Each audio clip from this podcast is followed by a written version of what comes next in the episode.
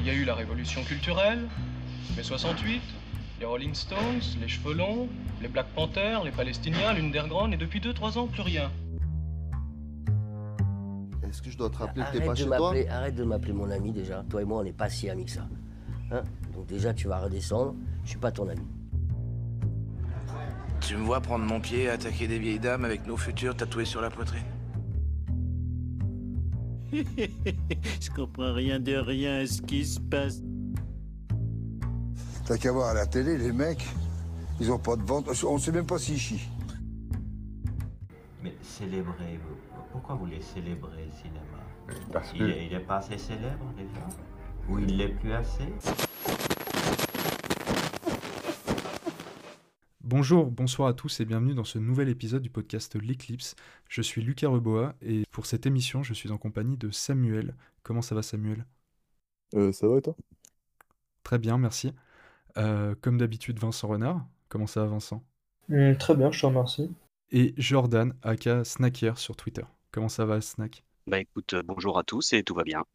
Alors, comme vous avez pu le lire dans le titre de l'émission, euh, pour ce numéro, on va s'attarder à une rétrospective complète de la filmographie de David Fincher.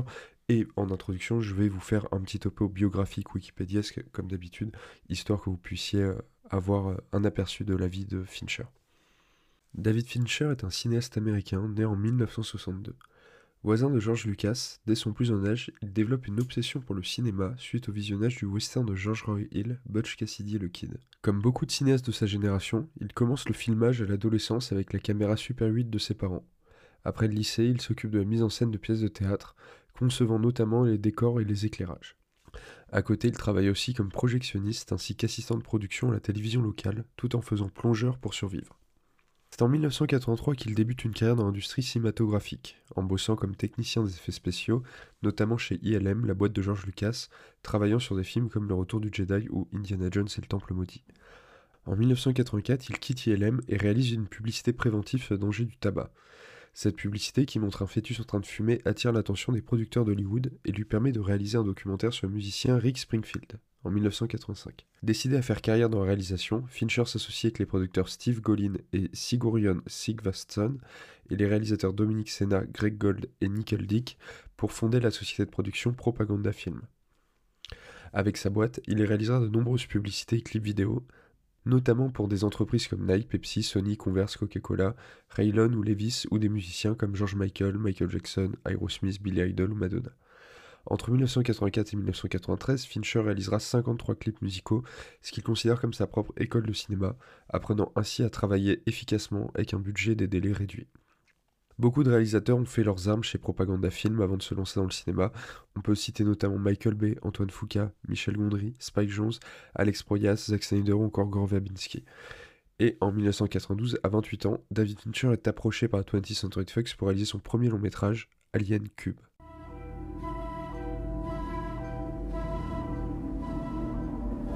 Here, in a world where the sun burns cold and the wind blows colder, a visitor has come. But not by herself. It Donc Alien 3, c'est un projet assez, euh, important pour, euh, euh, un jeune réalisateur comme David Fincher, parce qu'on parle d'un- d'une série de films dont le premier est quand même réalisé par Ridley Scott, le deuxième par James Cameron, on est quand même sur des grosses pointures, et c'est une saga aussi qui vend énormément. Donc pour, ses premiers pas au, au cinéma en tant que réalisateur, on peut dire qu'il a quand même pas mal de bol. Mais le bol s'arrête là parce que il se trouve que ce projet est un véritable enfer de production. Avant lui, il y a déjà deux réalisateurs qui ont été embauchés, qui sont barrés. Le scénario a été réécrit plus d'une dizaine de fois, notamment au scénario, on a pu voir des, noms passés comme William Gibson, euh, l'inventeur du cyberpunk, euh, grand auteur de SF américain. Et quand commence le tournage, le scénario est pas fini, la date de sortie est déjà programmée, et on se retrouve au final avec un film qui a été complètement renié par Fincher, et en plus de ça, euh, au montage euh, un peu imbitable, en tout cas dans sa version cinéma, il y a une version dite euh, extended cut, je crois, qui est sortie au début des années 2000, qui serait soi-disant plus proche de la version de, Fincher, mais qui en tout cas euh, reste euh, un film quand même globalement moyen, même si c'est assez sympathique, surtout quand on voit les autres films Alien qui ont été réalisés après. Mais surtout, ce qui est important dans, dans Alien 3, c'est qu'on retrouve déjà un certain nihilisme propre au cinéma de Fincher, mais surtout aussi une esthétique, un soin apporté notamment au plan et au mouvement de caméra, sur lesquels on reviendra bien plus longuement sur des films qu'il n'a pas renié cette fois-ci dans la suite. Mais en tout cas, Alien 3, même si aujourd'hui David Fincher ne veut plus entendre parler, c'est quand même un film qui est un film de Fincher, malgré tout. Je trouve que tu as fait une très bonne synthèse générale de ce qu'il y avait à dire sur Alien 3. Pour simplifier ma pensée, je dirais qu'Alien 3, parmi tous ces films aux productions euh, cauchemardesques, très complexes, que les réalisateurs ont renié, là, celui qui me vient en tête, ça serait euh, la, forteresse, la forteresse noire de Michael Mann.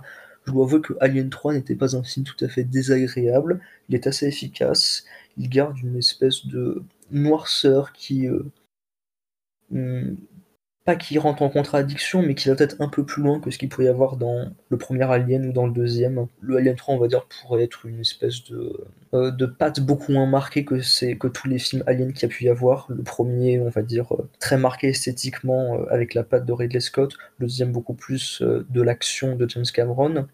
Le troisième est, on va dire, une espèce d'ovni, mais d'ovni un peu mou, où il n'y a rien de particulier, mais il n'y a rien de désagréable non plus, et donc euh, ça devient un film sympathique, avec des prémices de ce que sera les films de Fincher, sans pour autant qu'ils soient suffisamment marqués pour que on puisse s'y attarder très longuement, je trouve, mais voilà ce que j'ai à penser. Ben, je, voulais rebondir sur une des choses que tu dis, sur le fait que c'est un film euh, assez moins marqué que les autres. Il faut savoir aussi que pour ce film, j'ai évoqué la production très rapidement, une production chaotique.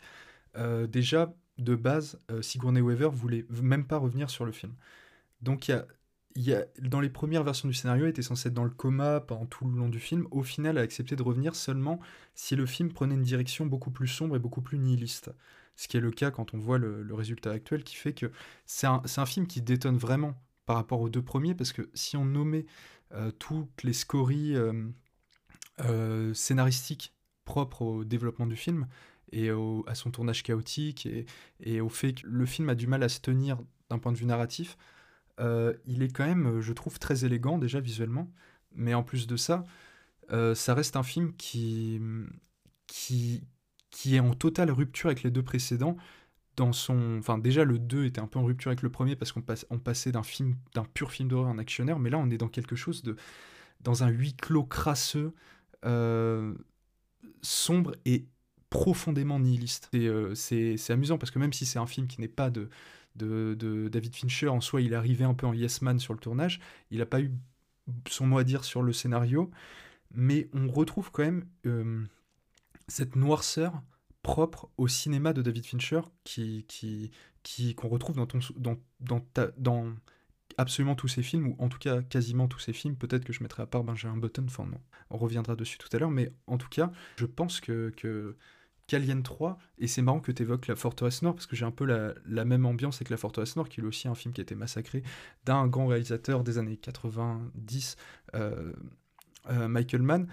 On retrouve quand même, quand on voit La Forteresse Noire, pour faire un parallèle, on, reconnaît quand même du Michael Mann, on reconnaît la patte de Michael Mann euh, derrière tout ce gloubi-boulga, enfin, on va dire plutôt dans les ruines de ce qui reste du film. Et là, Alien 3, Fincher est quand même quelqu'un qui vient du clip et de la pub, donc malgré tout, il y a quand même euh, une beauté visuelle, si on oublie les SFX euh, moches, qui rend le, film euh, plutôt bon, peut-être c'est un grand mot, mais en tout cas très intéressant. Je trouve intéressant l'idée en fait de dire que, comme pour tous les films de Fincher, quelque part, en fait, on voit que quand il arrive sur Alien 3, en principe, il pourrait être crédité pour absolument aucune valeur créative quelconque.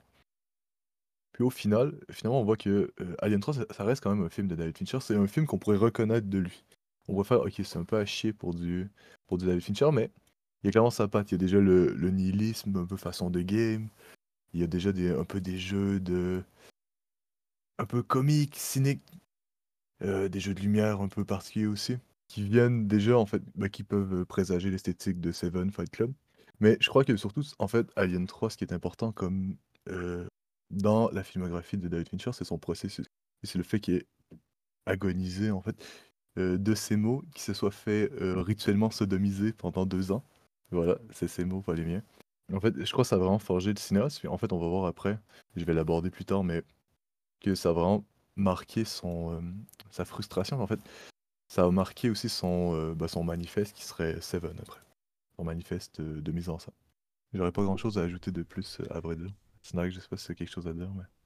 Ouais, moi je vais juste parler du fait que bah pour le coup Alien 3, euh, je l'ai revu et contrairement à, à Vincent, je l'ai plutôt revu avec plaisir parce que c'était un film dont j'avais gardé des bons souvenirs plus que plus que le Alien de James Cameron. Je fais partie de ces gens-là.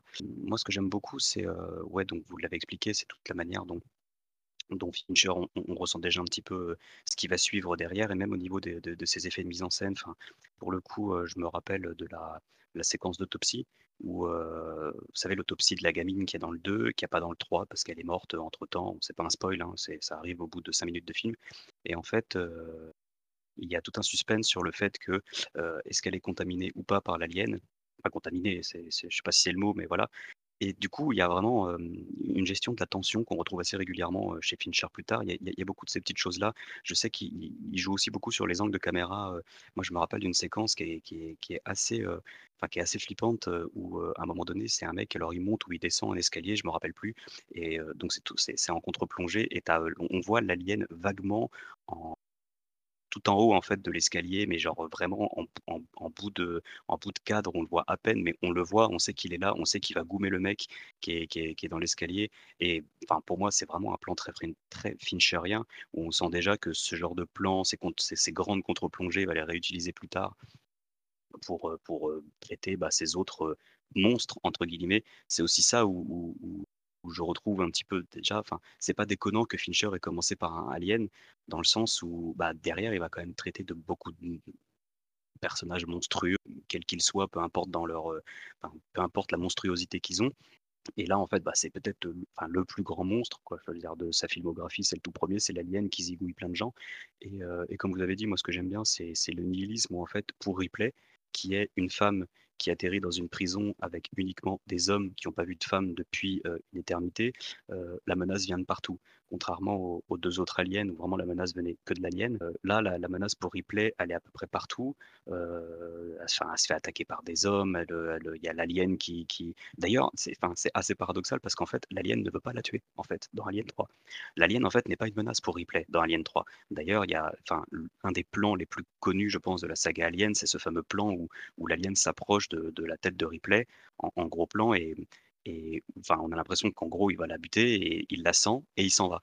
Et, du coup, c'est là qu'on se rend compte, en fait, que Ripley, elle est uniquement en danger par rapport aux gens dans la prison. En fait, l'alien ne, ne veut pas, ne veut pas la tuer. Et on se rend, enfin, on, apprend un peu plus tard, je sais pas si on peut spoil ou pas, peut-être qu'on s'en fout un peu, euh, on apprend pourquoi, en fait, l'alien ne l'attaque pas. Euh, mais je trouve que c'est vraiment un, retournement intéressant par rapport aux deux premiers aliens, où bah, évidemment, Ripley euh, est en danger comme, n'importe quel autre humain, parce que les aliens veulent tuer tout le monde, et que là, le danger vienne d'autres personnages que l'alien pour Ripley. Moi personnellement, je trouve ça, je trouve ça vachement intéressant. Après, voilà, à part ça, j'ai pas grand chose d'autre à dire par rapport à Alien 3 que je, que je trouve sympathique, mais dans la carrière de Fincher, je pense qu'il y a intéressant. Euh, Il y, a, deux choses que tu as dit euh, sur lesquelles je voudrais rebondir euh, rapidement. Déjà, au niveau de la mise en scène, parce que tu parlais d'un plan particulier, moi, il y a un plan, parce que c'est là où on voit toute la maestria de, Fincher. Le plan, je pense, qui est le plus marquant du film, c'est le plan POV de l'alien, qui poursuit dans un couloir un prisonnier. Et je sais pas si vous vous souvenez, la caméra fait un travelling, et en fait, d'un seul coup, elle passe du sol au plafond, parce que l'alien court au sol et au plafond. Et euh, il y a ce plan avec euh, un grand angle pour se mettre à la place de l'alien qui est euh, assez, assez beau et assez innovant et qui, qui pour moi préfigure pas mal de, Parce que Fincher, c'est aussi un cinéaste du mouvement, faut dire, dans le sens des, des mouvements de caméra, ces plans... Très, il est très doué pour, pour faire des, des- mouvements de caméra vraiment majestueux. Et il y a ce plan-là qui m'a beaucoup, beaucoup marqué. Et euh, la deuxième chose, c'est... euh, J'y pensais quand tu t'évoquais euh, la, direction que, que prend le film un peu plus sombre. Et aussi, bah, il y a deux choses. Il y avait le fait, je sais plus si c'était toi ou Samuel qui le disait, ou peut- peut-être même Vincent, par rapport au fait que la gamine, par exemple, l'autopsie de la gamine au début, il faut savoir d'ailleurs, c'est un peu une trivia un peu marrante, James Cameron détestait David Fincher suite à Alien 3 parce que David Fincher euh, massacre un peu tout ce qu'il a mis en place dans Alien 2 et après il, publiquement il s'est exprimé en disant que, Fincher était un sale con et il s'est excusé quelques temps plus tard quand il a appris euh, les conditions dans lesquelles avait été euh, réalisé le film, sachant que James Cameron lui-même a réalisé Alien 2 dans des conditions assez merdiques. Au-delà de ça, ce qui est, intéressant, c'est que tu parlais du fait que Ripley n'était plus attaqué par l'alien et que la, véritable menace, ce sont les prisonniers et tous les hommes autour. Et c'est quelque chose, ça, cette direction-là, ce côté, on va dire, misanthrope de, de- d'Alien 3 va être euh, continué dans sa suite euh, Alien Résurrection de, de Jeunet. Je trouve qu'on on garde cette direction-là aussi dans, dans la suite. Là, on s'éloigne peu de Fincher, mais euh, mais y a quand même Alien 3 a quand même marqué la saga de par son ton et aussi a donné une direction qui est quand même qui apporte quand même un vent de fraîcheur là où tu, tu disais que tu préfères Alien 3 Alien 2 mais je, je trouve aussi qu'Alien 3 est bien meilleur qu'Alien 2 Alien 2 c'est juste un actionneur débile là où Alien 3 pose autre chose you like what you do for a living? These things you see? You have to wear blinders sometimes. Most times. Detective William Somerset is looking for a way out. You're retiring. Six more days and you're all the way gone. So how long have you lived here? Too long. Detective David Mills is looking for a way in. We'll be spending every waking hour together from now until the time I leave. I'll show you who your friends and enemies are. Look, I've worked homicide five years. Not here. Now, Ladies and gentlemen, we have ourselves a homicide. they're caught in a game No fingerprints and no witnesses of any kind. Nope. About the only thing we know about that guy right now is he's totally insane. where the price of sin is death. Après le désastre qu'était Alien 3, forcément, en fait, euh, David Fincher a envie de se venger. Euh, David Fincher bon, avait envie, depuis le début de sa vie, hein, je crois il avait dit, c'est euh, vers ses 6 ans qu'il avait envie de faire du cinéma. C'est quelqu'un qui avait déjà une, grande exigence pour le cinéma, déjà une méthode. Quelque chose qui avait été très très frustré par le tournage Alien 3. Alors forcément, quand il, vient avoir une autre opportunité, une sorte de petit film qui ressemble à une série B un peu bizarre, très bon, un film qui lui plaît bien, en fond. Euh, un tueur qui va faire une sorte de moralisme en, inversant les sept péchés capitaux. Quelque chose qui va l'intéresser. Il va se, il va se lancer dans le, dans le film euh, avec euh, énormément de choses en tête. La première fois, en fait, là où euh, dans son premier film, Alien 3, il, venait à tourner des scènes sans le scénario, bah là, justement, tout le scénario va être révisé, réécrit, corrigé avec les acteurs. D'ailleurs, bon, on a la fameuse anecdote que c'est c'est Brad Pitt qui a convaincu euh, David Fincher de garder la, la, scène finale euh, où c'est lui qui tue le, le- Kevin Spacey. Alors que dans le script, à la base, c'est comme ça un peu qu'on sent que le film est écrit, ça devait être euh, Somerset qui le tuait pour euh, le personnage de Morgan Freeman, pour euh, bon, sauver le, le personnage principal. Je crois que euh, c'est une sorte de cynisme qui plaisait plus à Fincher finalement. Il s'est laissé convaincre.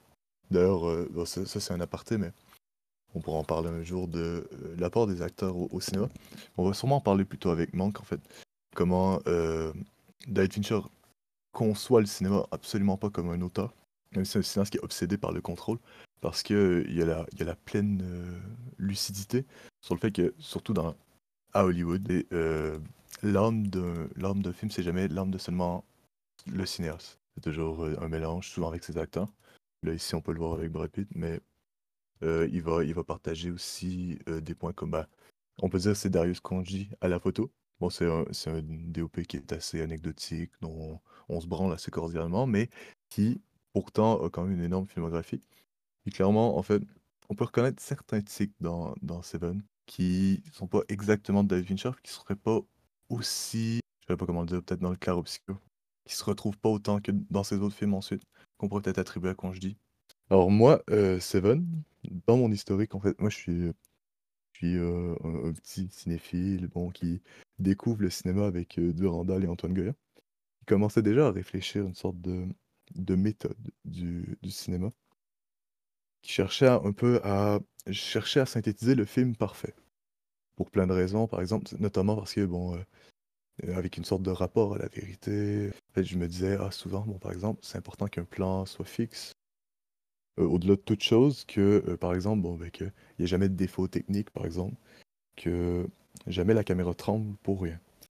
ou que jamais finalement qu'on sente la machine euh, cinématographique, jamais que la machine ou que le contexte interfère avec ce que tu essaies de créer. Autrement dit, je voulais faire du cinéma de composition, mais j'avais pas les mots déjà à l'époque.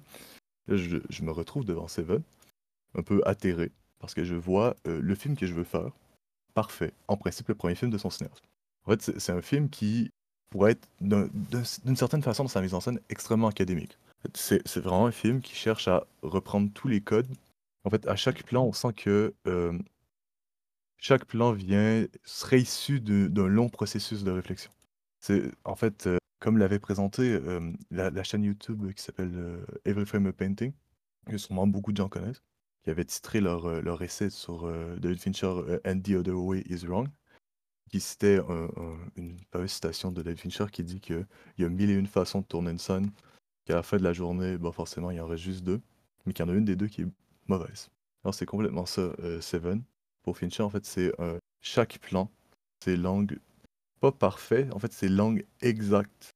Oui, c'est à la fois, il faut que ce soit maniéré, à la fois, il faut que ce soit euh, parfaitement explicable euh, conceptuellement, puis intellectuellement. C'est pour ça qu'on va voir aussi que David Fincher, c'est un cinéaste qui est profondément cérébral. C'est vraiment un film d'intellectuel, c'est pour ça aussi un film un peu. Ben, c'est un cinéma un peu halluciné, voyez-vous. Un peu une sorte de cinéma halluciné avec euh, plein d'anecdotes. Parce que pour David Fincher, c'est aussi important d'avoir un, film, donc la petite série B un peu Hitchcockienne, euh, ben, le scénario du film, puis à la fois toute la surcouche conceptuelle métaphorique par-dessus, qui va appliquer beaucoup sur sa mise en scène euh, partout. De couper parce qu'il y avait quelque chose que je trouvais très intéressant dans ce que tu disais.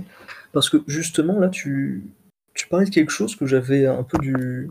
pas aussi bien conceptualisé que toi par rapport à Seven et à ces autres films qu'on va discuter après, euh, Fight Club que les gens connaissent, mais aussi The Game et Panic Room. Parce que tu avais vraiment mis le droit sur euh, quelque chose qui, euh, selon moi, était vraiment mis en séparation au moment où on y reviendra entre Panic Room et Zodiac.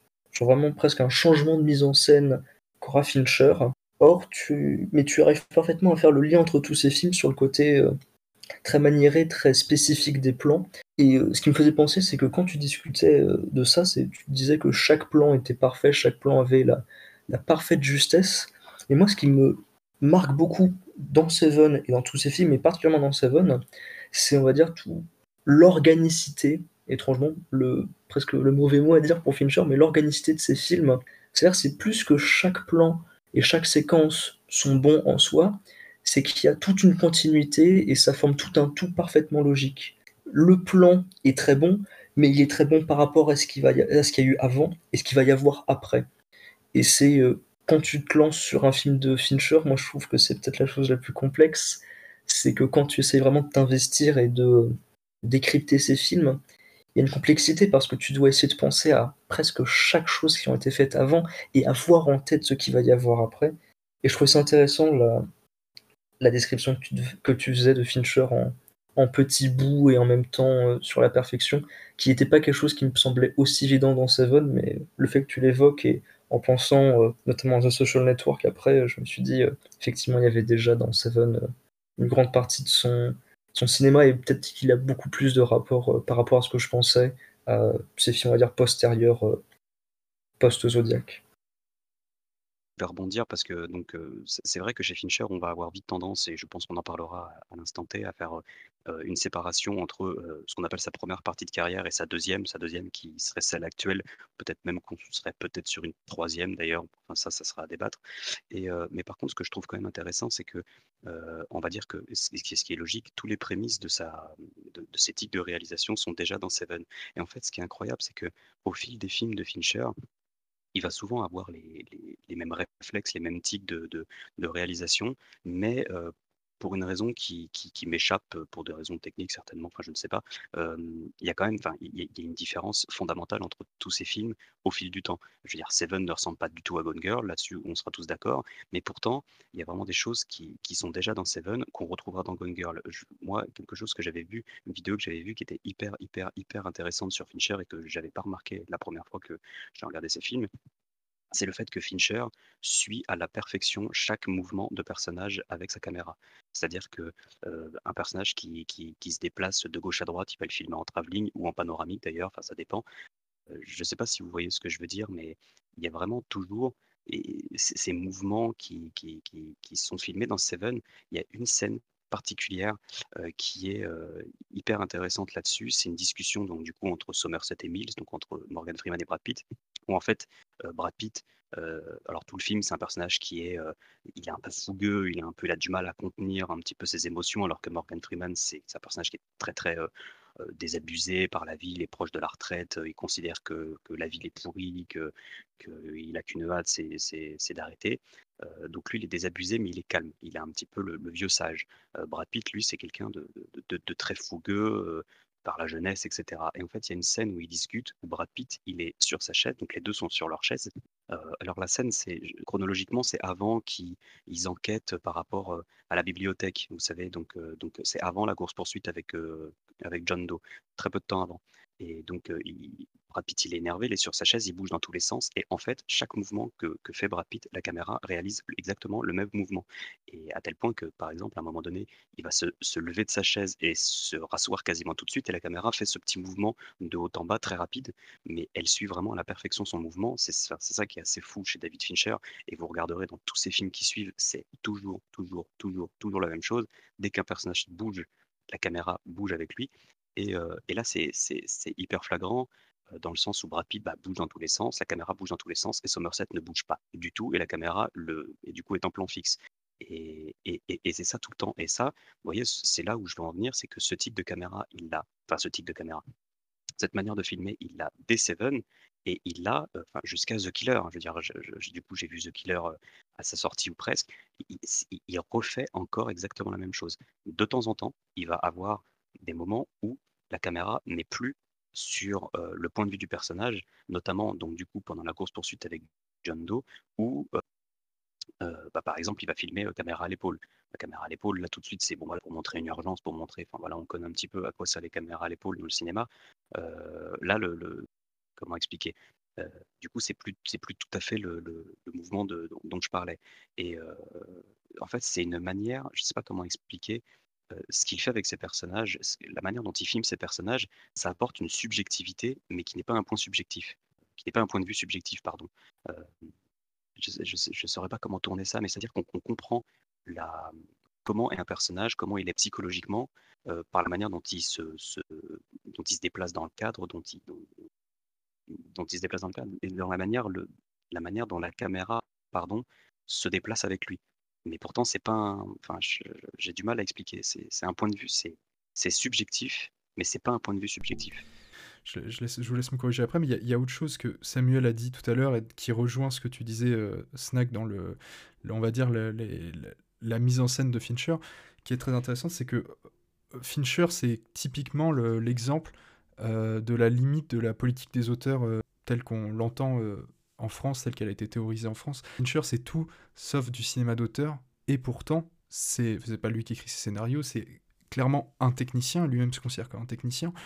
Et heu, souvent, beaucoup de grands cinéastes américains, de toute façon, ne se sont jamais reconnus comme auteurs, que ce soit John Ford ou autres, mais on est, heu, vraiment dans dans ce que parce que je prenais des notes, donc tu parlais de les limites de de de la politique des auteurs, oui, dans dans là-dedans, parce que tu reconnais au premier coup d'œil, heu, un film de Fincher, même un mauvais film de Fincher, on en reviendra sur The Killer, mais ça se reconnaît ça se reconnaît au coup d'œil, ça se reconnaît, heu et pourtant, c'est un technicien. C'est, heu, c'est c'est ce n'est pas, je sais pas si lui-même je je repensais à ça par rapport à ce que disait Samuel tout à l'heure, parce qu'il y a il y a pour moi une phrase de David Fincher, une citation qui est qui est souvent utilisée, mais qui pour moi synthétise très bien cette idée, sa conception du cinéma.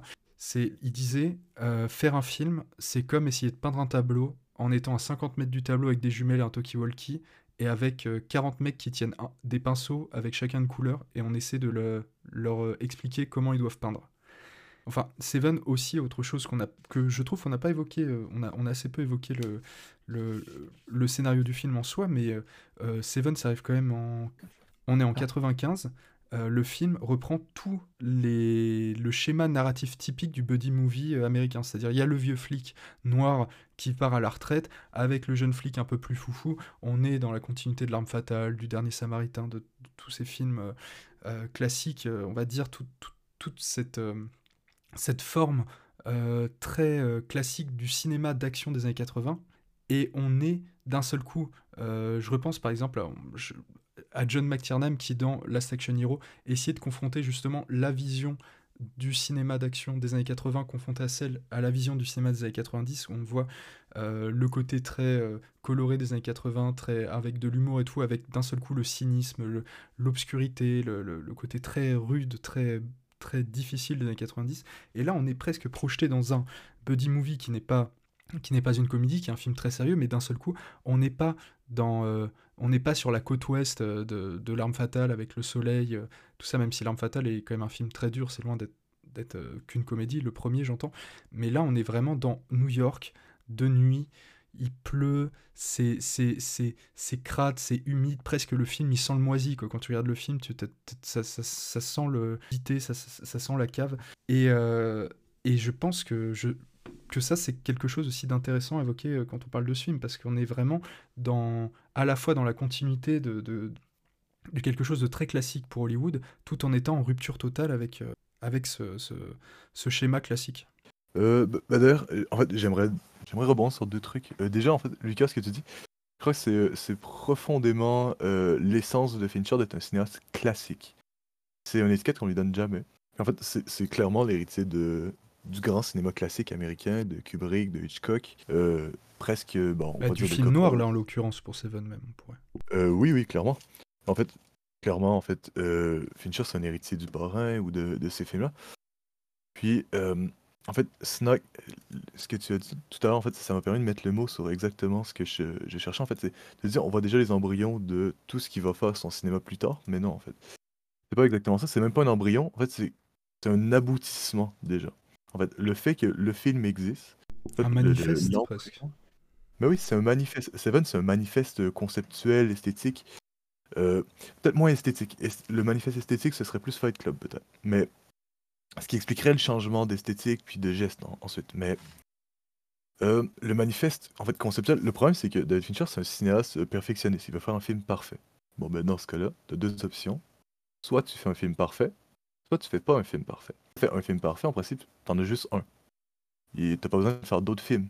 T'as fait ton film parfait, c'est tout. En fait, c'est c'est une conception qui est très compliquée en fait. Forcément, il va se il va toujours se replier contre lui-même. Puis j'avais vu sur Twitter un, jour, je crois c'est euh, des gens qui parlaient de à quel point il n'y avait pas de geste dans euh, la filmographie de, de Fincher. En fait, le problème c'est que c'est pas un début et une fin. C'est que chaque film est une fin. Et en- à chaque fois, il va retourner en guerre contre lui-même. Puis le, le problème pour moi, justement, en fait, c'est que peut-être sa filmographie commence à mourir, en fait. Parce que forcément, s'il fait un film parfait comme premier film, bah, plus il va avancer, moins ses films vont avoir de la pertinence. Mais euh, dans, euh, comme tu disais, Snack, tous les, ces fameux embryons, on peut parler de son travail du générique. Déjà, son générique est ultra conceptuel, déjà extrêmement léché, extrêmement euh, maniéré. En fait, c'est. Puis déjà, en fait, il commence à. euh, En fait, c'est un film. C'est un générique de film qui est. euh, je me rappelle, c'est euh, une vidéo d'Arte, je crois que c'est un bloc d'Arte qui disait. C'est un film qui est. euh, En fait, ces génériques de films sont vaginales. Dans le sens où c'est la naissance du film, c'est une sorte d'autre langage. En fait, Fincher, qui est un, un cinéaste qui est très, très à cheval sur la méthode et sur les codes. Et c'était, en fait, le générique pour lui, c'est une façon d'expliquer. C'est une sorte de cinéma dans le cinéma. C'est une, c'est une fois qui s'est permis d'ouvrir. Il y a une sorte d'autre code, c'est plus une sorte de, plastique, un peu poétique, quelque chose comme ça. Qui est quelque chose qui se permet jamais. Sauf jusqu'à euh, Manque, qui est un film quand même assez étrange pour cette raison-là. Mais le, générique de Seven, c'est euh, bah, déjà une, une énorme mise en abîme. Tous ces films, c'est des mises en abîme ou presque. Même si euh, l'interprétation, on le mentionnera quand on va parler de The Killer, euh, le, le dégoûte un petit peu, mais je la pousserai quand même. En fait, Seven, c'est carrément euh, le générique de Seven, c'est euh, un tueur qui euh, découpe, on, le voit découper de la pellicule, littéralement, qui colle des morceaux, qui prépare son crime en fait. On, voit le, le tueur préparer son, son truc de la même façon que David Fincher prépare son film. Puis en fait, on peut pousser la métaphore, tout le monde l'a déjà un peu fait, mais jusqu'à la fameuse scène dans Voiture de police où, avec, il y a le dialogue entre Kevin Spacey et Brad Pitt. Il y avait une phrase qui m'avait énormément marqué à l'époque, c'est euh, quand Brad Pitt se moque un peu de, de Kevin Spacey. Kevin Spacey fait Oui, non, d'accord, mais t'es pas prêt. t'es pas prêt à ce qui t'arrive. hein. T'inquiète pas, ça va, ça va bien se passer. hein. Et en fait, il fait en regardant quasiment la caméra, enfin en regardant presque la caméra. Puis c'est, euh, on peut quand même pousser facilement le fait que c'est David Fincher qui parle à son, à son public. Clairement, en fait, ça va traumatiser énormément de gens. Le film, c'est parce qu'il y a une sorte de, revêtement de film classique, ordinaire, euh, qui finit bien normalement. Bah, finalement, bon, ah, tiens, t'as ta femme dans une boîte, et voilà, surprise, connard. Et c'est d'ailleurs, je trouve assez intéressant le fait qu'il y ait beaucoup de personnes, euh, assez étrange, un peu effet, euh, effet Mandela, euh, que beaucoup de personnes pensent que, même encore aujourd'hui, on voit la tête de la femme dans la boîte. Alors que pas du tout, mais c'est tellement. euh, la tout dans le film suggère tellement, même dans les meurtres, mais c'est tellement prégnant qu'ils ont cette image en disant Ah ouais, il y a une image horrible de la femme, alors que non, c'est euh, pas du tout. En- Encore une fois, euh, quand on parle de, on va dire d'embryon, après embryon ou aboutissement de, carrière, peu importe. euh, sur Seven, moi, ce que j'aime beaucoup, euh, vous en avez parlé du coup, bah, donc on va, le spoil est fait. euh, je pense que tout le monde a vu Seven, mais bon, la mort de, de la femme de Brad Pitt, donc Gwyneth Paltrow, du coup, pour la citer. Ce qui est intéressant, c'est ce qu'on va voir plusieurs fois ensuite dans les films de Fincher qui se basent là-dessus. C'est en fait tous ces petits indices déjà dans, euh, dans la mise en scène tout au long du film qui va nous mener à ce moment-là. C'est-à-dire que, enfin, je ne sais pas trop si vous vous rappelez, en fait, dans Seven, euh, Gwyneth Paltrow meurt à cause de Brad Pitt. C'est-à-dire qu'il provoque le tueur, euh, il, il arrive à le trouver. euh, à un moment donné, quand le tueur vient le prendre en photo, euh, il lui dit euh, Je m'appelle Mills et il épelle son nom de famille. Enfin, je veux dire, tout est fait pour provoquer le tueur. Au moment où il arrive à l'attraper, le tueur laisse clairement un message en lui disant qu'il va changer ses plans. En fait, au fil du temps, comme ça, il y a des petites choses qui, qui, qui vont indiquer que, ben, malheureusement pour, pour Mills et on va dire un petit peu pour nous, euh, ça va mal se finir, euh, jusqu'à euh, cette toute dernière scène où, euh, où Mills, en fait, avant que John Doe arrive dans le commissariat, donc Brad Pitt rentre dans le commissariat avant lui, et t'as la personne de l'accueil qui fait votre femme a essayé d'appeler. Du coup, est-ce que sa femme a vraiment essayé d'appeler ou est-ce que c'est John Doe qui a provoqué on ne sait pas trop trop ce qui vient se passer à ce moment-là. Enfin voilà, c'est- tout ça, je voulais juste dire ça dans le sens où plus tard Fincher va s'amuser de la même manière dans à peu près tous ses films à laisser des petits indices quand euh, il y a euh, un twist ou un moment un petit peu choquant ou des choses comme ça qui vont arriver. euh, je pense à Fight Club, je pense à Gone Girl, je pense à Zodiac, je pense à tout- tout- toutes ces choses-là où, en fait, au fil du film, il laisse toujours des petits trucs et bon, ça fait un petit peu. euh, ah oui, c'est bien de le revoir une deuxième fois, mais bon, pour le coup, chez Fincher, il y a quand même vraiment des choses très subtiles qui peuvent être intéressantes, d'ailleurs, qu'on voit même pas forcément la deuxième fois, mais qu'on voit quand on a encore repris un petit peu plus ses aises avec, euh, avec le film en question. What do you get for the man who has everything? Everything. Happy birthday, sir. Thank you, Maggie. I don't like her. So what brings you to town, Conrad? Everything all right? October 12th. Nikki's birthday. This is for you. Consumer Recreation Services. Call that number. Why? They make your life fun. What are you selling? It's a game. Game. Deux ans plus tard, euh, Fincher réalise le film The Game avec euh, Michael Douglas euh, euh, à l'affiche. Et en gros, The Game, c'est l'histoire euh, de Nicholas Van Horton, donc joué par Michael Douglas, qui va fêter son anniversaire. Euh, L'anniversaire euh, a une date importante, c'est ses 48 ans. Euh, 48 ans, c'est l'âge euh, à laquelle son père s'est suicidé en se jetant du toit de sa maison.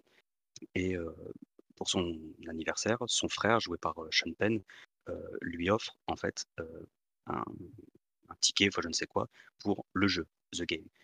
Sans lui en dire plus, il lui dit d'aller à l'entreprise et, de voir. Il y a beaucoup de mystères dans The Game. C'est pareil, alors j'ai presque envie de dire que c'est euh, l'anti-film à twist. En fait, je trouve que Fincher, dans The Game, moi personnellement, The Game, c'est un film que je trouve intéressant. Je sais que vous, pas trop. Enfin, si, euh, Samuel, toi, tu l'aimes beaucoup. Euh, je crois que Vincent et Lucas, pas trop, mais bon, vous en parlerez après.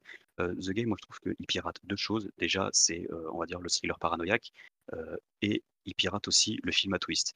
Parce que le film, ok, il a des twists, mais en fait, à la fin, bah, c'est un anti-twist. Il s'est passé exactement ce qu'on nous dit au début du film. Donc finalement, il n'y a pas vraiment eu de... Enfin, il y a des rebondissements, mais il n'y a pas euh, bah, un twist, quoi, tout simplement. Euh, et, euh, et le thriller paranoïaque, parce qu'on finit par avoir justement donc de la paranoïa autour de ce qui se passe autour du personnage de, Nicolas Van Horton. Mais en fait, cette paranoïa est dans le cadre d'un jeu. Donc ce jeu est quand même assez particulier parce qu'au début, il va rentrer chez lui. La première chose qu'il dit qu'il n'est pas, enfin, il n'est pas accepté pour le jeu.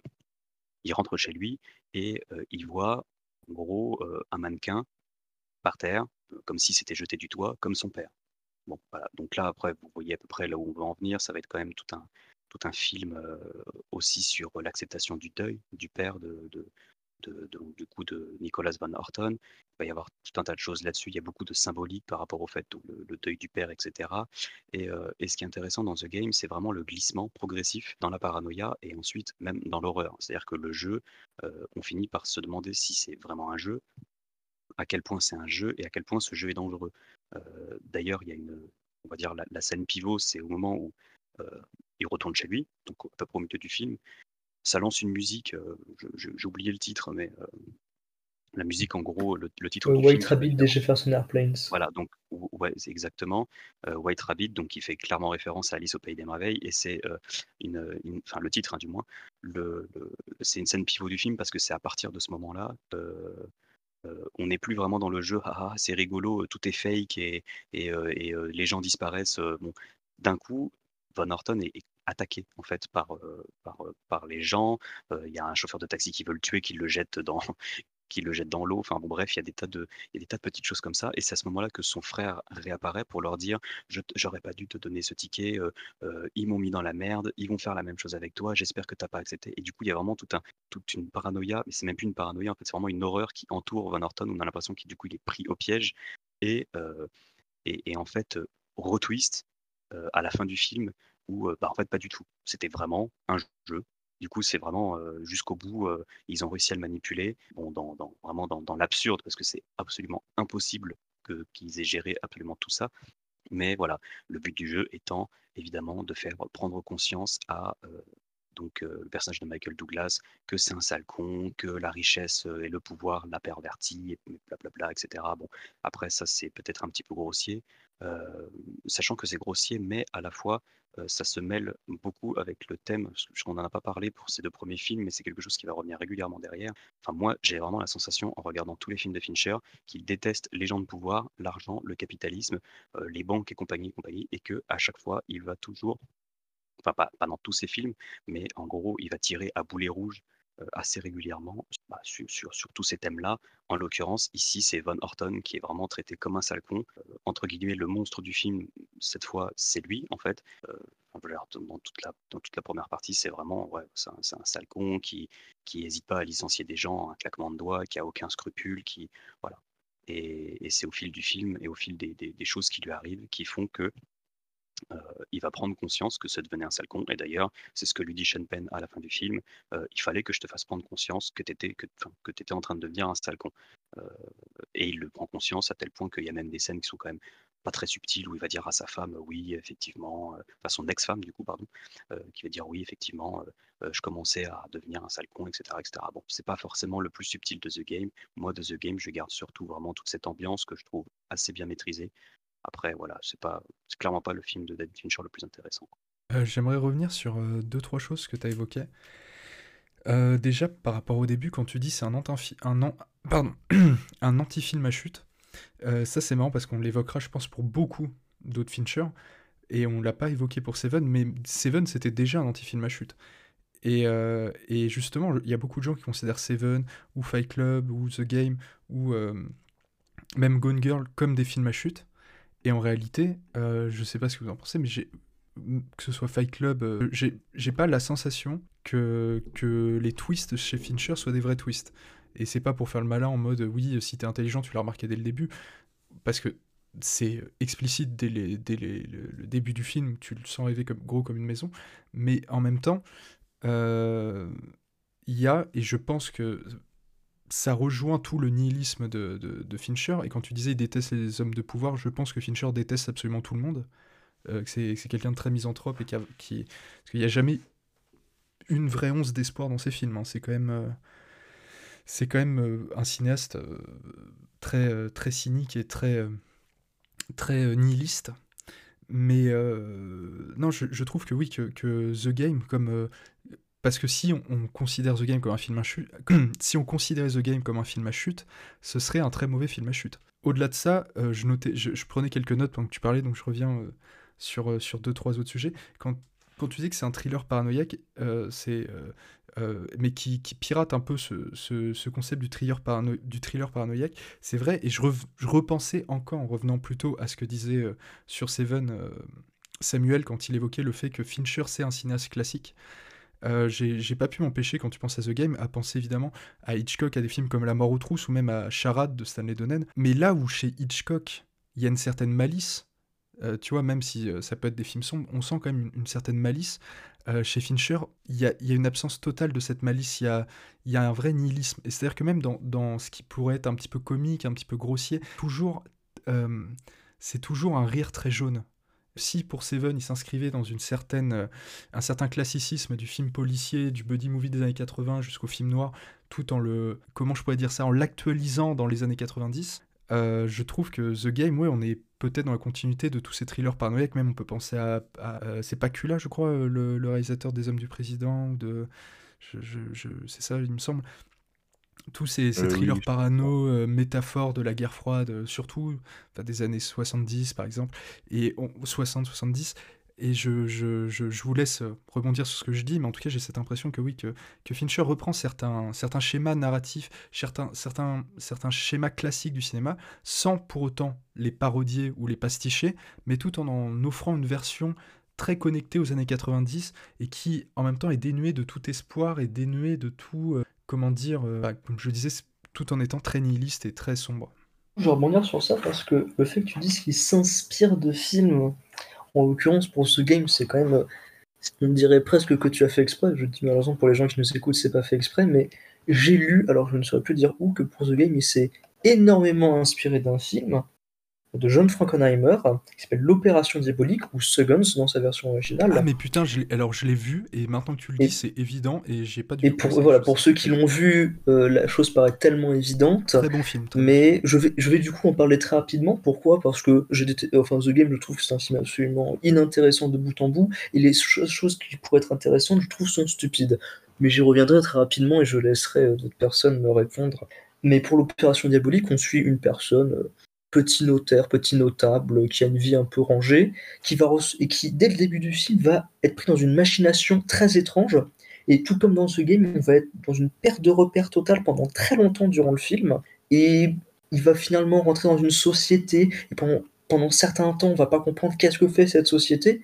Et je vais m'arrêter là. Je vais laisser les gens découvrir ce excellent film qui est l'Opération Diabolique, se plaçant dans cette espèce de période pré-nouvelle Hollywood, un peu euh, Hollywood Breakdown, où euh, les films hollywoodiens sortaient et commençaient un peu à péter des câbles. C'est un peu les balbutiements de ce que, ce que pourra donner euh, le lauréat ou euh, des films dans le genre. Alors que, justement, là où l'Opération Diabolique, on va dire, avait des questionnements sur l'identité, sur la liberté, sur la perte de soi, The Game, à mon sens, alors Snack a peut-être parlé de quelques éléments, et je peux comprendre qu'on puisse être un peu interpellé par cette perte de repères, par euh, ces questions sur le deuil. Moi, j'avoue, quand je le vois, je trouve les pertes de repères qui avaient fonctionné sur moi au premier visionnage, je les trouve parfaitement artificielles, extrêmement faussées, et toute la réflexion sur euh, euh, il est très riche, il est très bête, c'est vraiment un connard. Je trouve ça extrêmement adolescent, extrêmement forcé et très révélateur sur cette première période qui sont les films de Fincher, qui, selon moi, alors sur tous les autres films, je trouve ça ne me dérange pas, mais sur celui-là particulièrement, je trouve ça extrêmement forcé, très adolescent, très stupide et très euh, avec des gros sabots. Et je dois avouer que dans ce game, honnêtement, ça me sort par les yeux le côté euh, personnage de, Michael Douglas qui est euh, détestable, qui va apprendre au fait que effectivement c'est un gros con. J'arrive pas à supporter. C'est honnêtement c'est c'est le genre de film, je le vois, je fais mes pitiés, mais, mais au secours, mais quel adolescent a fait cette espèce de merde. Voilà, ce sont les seuls mots que j'aurais à dire sur ce game. Euh, regardez l'opération diabolique. C'est sûr que ça reste compliqué. Après, après on pourra reparler de, cet aspect un peu adolescent quand on va parler de, Fight Club. Parce que bon, c'est ce qu'on a toujours reproché au film, très stupidement à mon avis. Mais euh, quand même, en fait, c'est déjà bon. euh, en fait, The Game, moi, c'est pour ça que je l'aime, c'est que c'est un film qui déborde de cynisme. En fait, c'est là où Seven, c'était vraiment un film malveillant. Là, on a vraiment un film méprisant, avec un peu toute la, toute la bêtise du mépris, toute la mauvaise foi du mépris.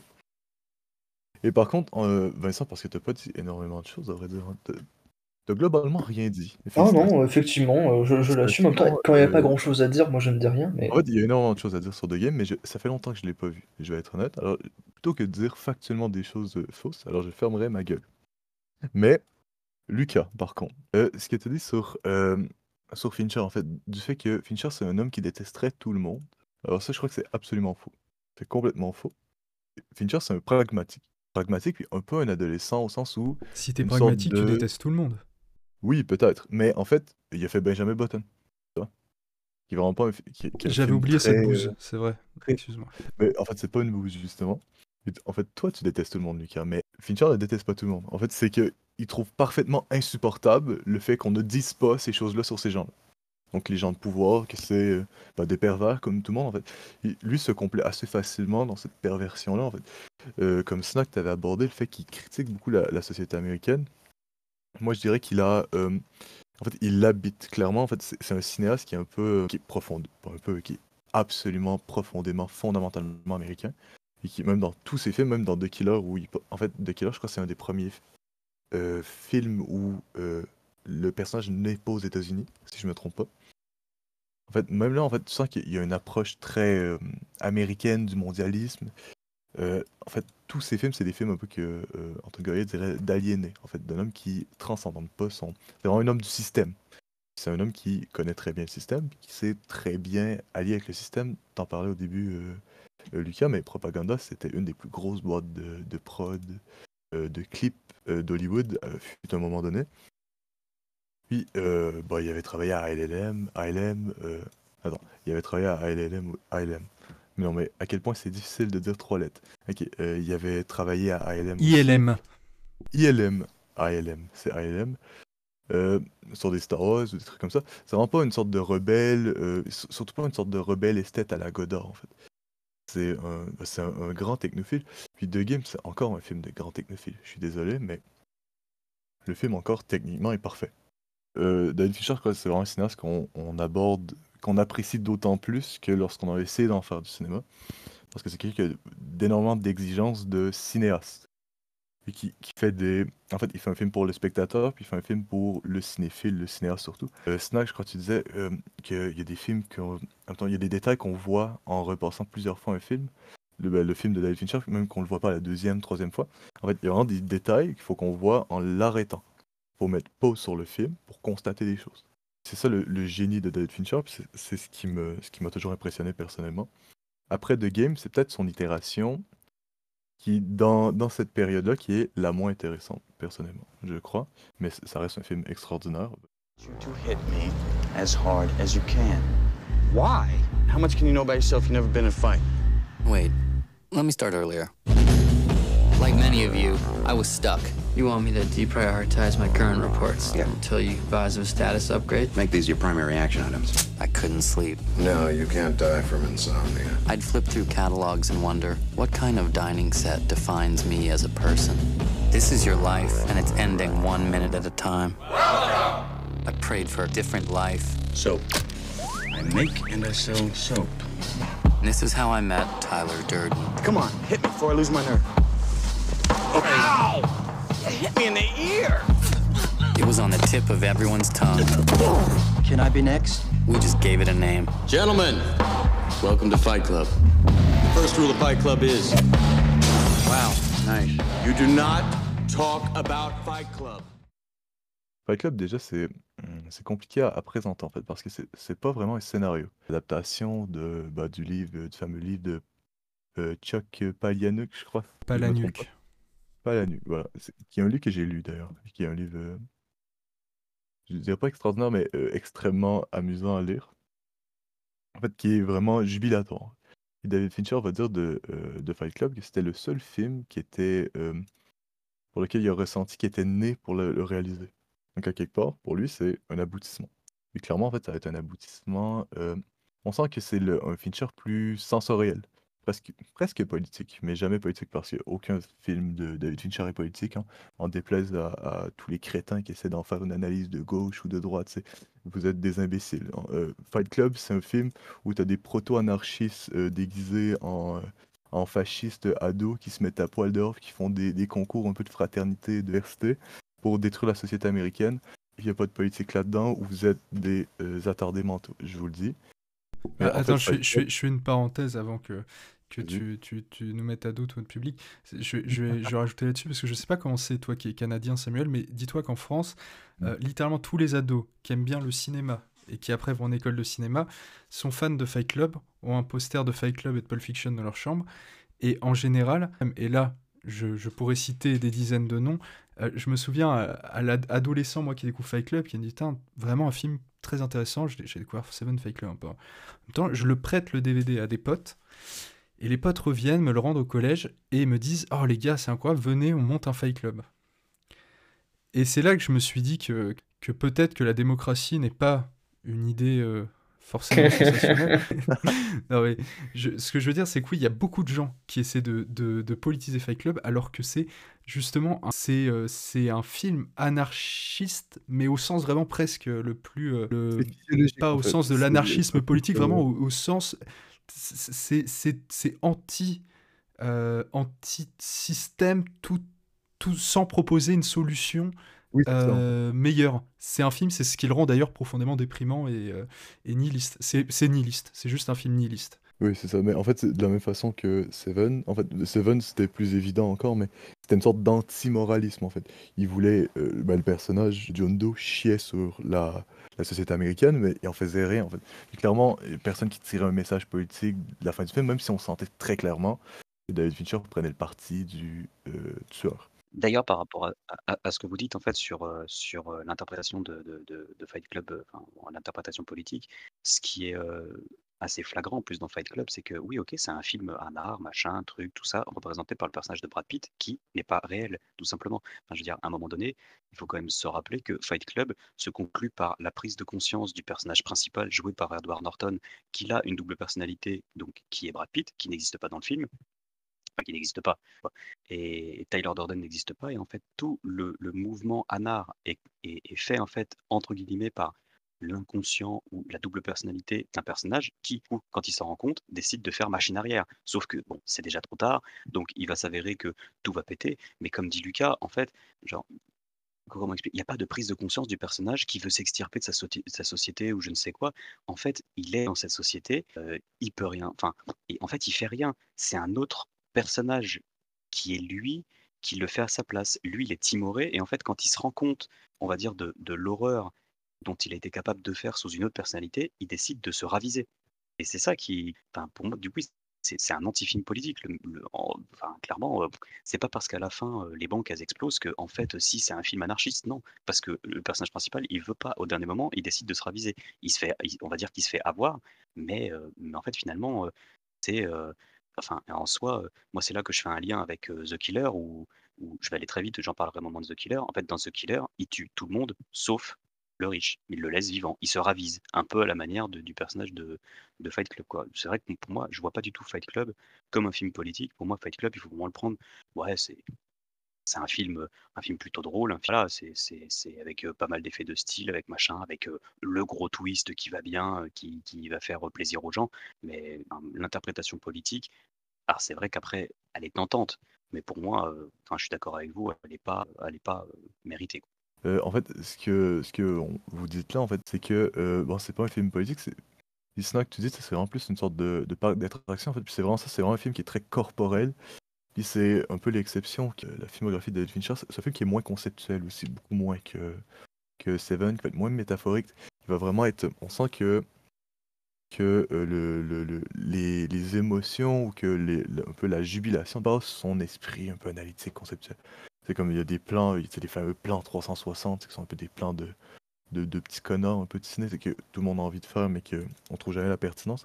Autour, par exemple, euh, août, euh, je ne pas comment le dire en français navré, mais c'est un plan qui m'a toujours marqué pour un peu sa forme, sa geste, euh, le fait que ça soit un gros mouvement de caméra ininterrompu, un peu pour rien dire finalement.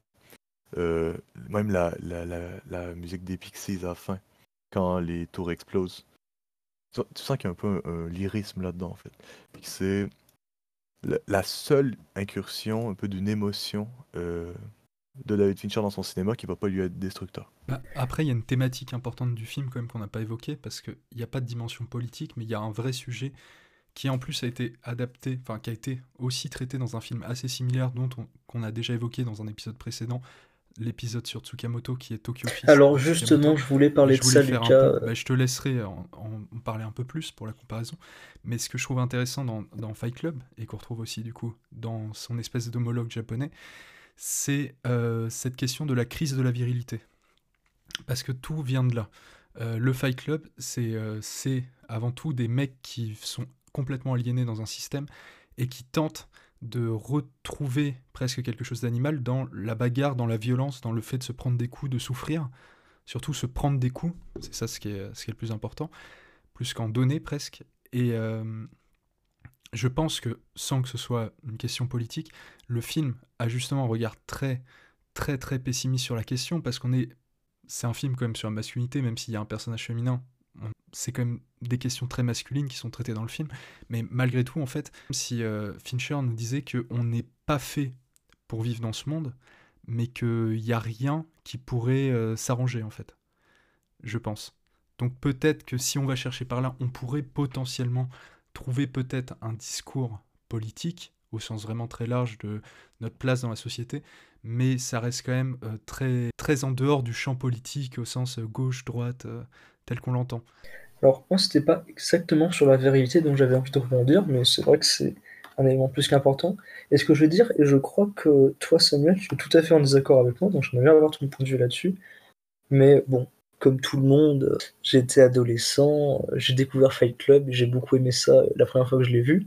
Je peux même dire que c'est justement Fight Club, plus quelques films dont on va discuter après, euh, qui ont m'ont fait commencer dans la cinéphilie.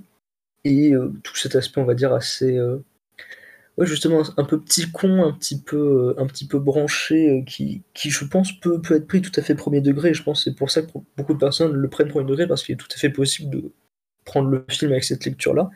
Mais moi, en, le voyant et en le revoyant, ce qui m'avait beaucoup frappé, c'est justement le côté que c'est presque un film générationnel. Et je crois que là- là-dessus, Samuel, tu dois être en train de criser quand je dis ça, mais. Et je vais même être un peu étonné qu'on n'ait pas encore utilisé ce mot, c'est qu'il y a une espèce de description du mal-être. Le mal chez Fincher, c'est quand même, on peut dire, un thème plus que pr- prégnant. Et cette espèce de mal-être d'une génération, typiquement des années 90, enfin, ceux qui ont travaillé dans les années 90, c'est-à-dire juste après les années 80, après la période Reagan, où justement on sent que ils se sentent plus à leur place, ni à la place dans euh, leur relation avec les femmes, avec leur relation avec leur propre virilité, dans leur relation au travail, c'est justement là où il y a toute cette critique du capitalisme, parce que presque même s'il n'y a pas de politique, il sent que tout ce qui se passe autour fait que les gens se sentent mal et vont essayer de chercher quoi qu'ils fassent jusqu'à faire des trucs aussi stupides que des fight clubs pour essayer de s'en sortir. Et cette espèce de fin, on va dire, un peu, euh, un peu onirique, un peu étrange, où tout finit par exploser et on ne sait pas qu'est-ce qui va arriver. Étrangement, on a presque l'impression que c'est. On ne sait pas si c'est une bonne chose ou une mauvaise chose parce que euh, c'est juste la volonté qu'avait tout le monde à l'intérieur, c'était que quelque chose change. Et à la fin, on se pose presque même la question mais est-ce que finalement ça va changer? Est-ce que ce mal-être qui est présent chez euh, tous les individus masculins et peut-être même féminins, techniquement, le personnage féminin euh, décrit dans le film étant pas particulièrement mieux loti, est-ce qu'il va disparaître? Est-ce qu'il va continuer? Mot mal-être, il y avait euh, toute cette question euh, qu'on reviendra plus en profondeur sur d'autres films euh, qui vont, vont plus traiter le mal d'une autre façon, mais voilà, sur son origine, sur la façon dont on peut le combattre, dont on peut le trouver, et si même il est possible de l'enlever. Voilà, c'est sur cet aspect-là, moi, qui m'avait beaucoup touché, ce mal-être, je vais dire générationnel, mais je ne sais pas si c'est le bon mot, mais en tout cas, c'est comme ça que je l'avais ressenti en le voyant. Euh, bah, après, forcément, en fait, vu que c'est un film qui serait contemporain, en fait, ça- ça a aucun sens parce que c'est un film qui est sorti il y a 20 ans. Et encore aujourd'hui, les gens le regardent, puis on a l'impression, ah, c'est littéralement moi, bon. hein, euh, Juste, il y a quelque chose qu'on n'a pas dit, mais que Fight Club, c'est un échec commercial total à sa sortie. C'est devenu culte Oui, par la suite en vidéo, mais c'est quand même un, un énorme échec, c'est un four qui a quand même euh, pas mal marqué Fincher d'ailleurs, enfin, qui, qui, a- qui l'a bloqué un petit peu. euh, et euh, deuxième chose, parce qu'on n'a quasiment pas évoqué le contexte de production, et je me permets juste pour pour le, le- le côté historique. Non seulement c'est un four, mais c'est aussi euh, quand même Fincher qui revient euh, chez la Fox. Après Alien 3, qui a été une expérience catastrophique, il re-signe chez la Fox pour faire Fight Club, qui est un tournage qui se passe plutôt bien, mais par contre qui a un, un échec cuisant. euh, Enfin, la, la relation entre Fincher et la Fox est, est, plutôt compliquée. Mais ça, c'est vraiment même pour le. compliqué, l'aspect mais, mais dès historique. le début, je, je sais pas si vous connaissez l'anecdote, j'imagine peut-être, mais c'est en fait, je crois Fincher parlait qu'il cherchait du financement pour son film. En fait, c'est vraiment le film qu'il voulait faire. C'est vraiment son bébé. euh, Fight Club, il l'avait vu, il voulait absolument le faire. Il avait fait tous les, studios, tous les studios avaient dit non. Puis finalement, en fait, je crois qu'ils sont arrivés avec une sorte de de, bib de, d'à peu près 1500 pages. En fait, ils sont arrivés, ils l'ont jeté sur le bureau de, du producteur et en fait, vous le prenez comme ça ou euh, vous allez vous faire foutre. Ils ont juste dit, Ah, ok. C'est comme ça qu'ils ont travaillé avec la Fox. Parce que euh, Fincher voulait absolument pas travailler avec la Fox, mais ils ont juste accepté ces conditions finalement. Et en fait, c'est un film qui est euh, beaucoup trop contemporain pour euh, avoir été euh, une réussite commerciale à l'époque. En fait, c'est un film qui a comme trame narrative un dialogue avec le spectateur.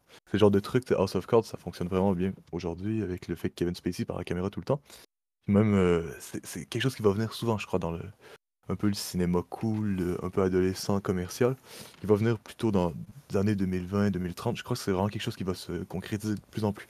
Oh, je suis pas, je suis pas particulièrement d'accord avec toi parce que quand même la, la- la même année, enfin Fight Club c'est 99, c'est ça, la même année t'as quand même American Beauty qui a l'Oscar euh, du meilleur film, t'as quand même ce côté aussi dialogue avec le spectateur. euh, euh, Oui, mais le public est pas habitué à ça, si tu veux. En fait, c'est pas un point positif pour le spectateur. Peut-être que pour euh, l'intelligentsia un petit peu euh, cinéphile, bon, il y a quelque chose qui, qui les intéresse déjà.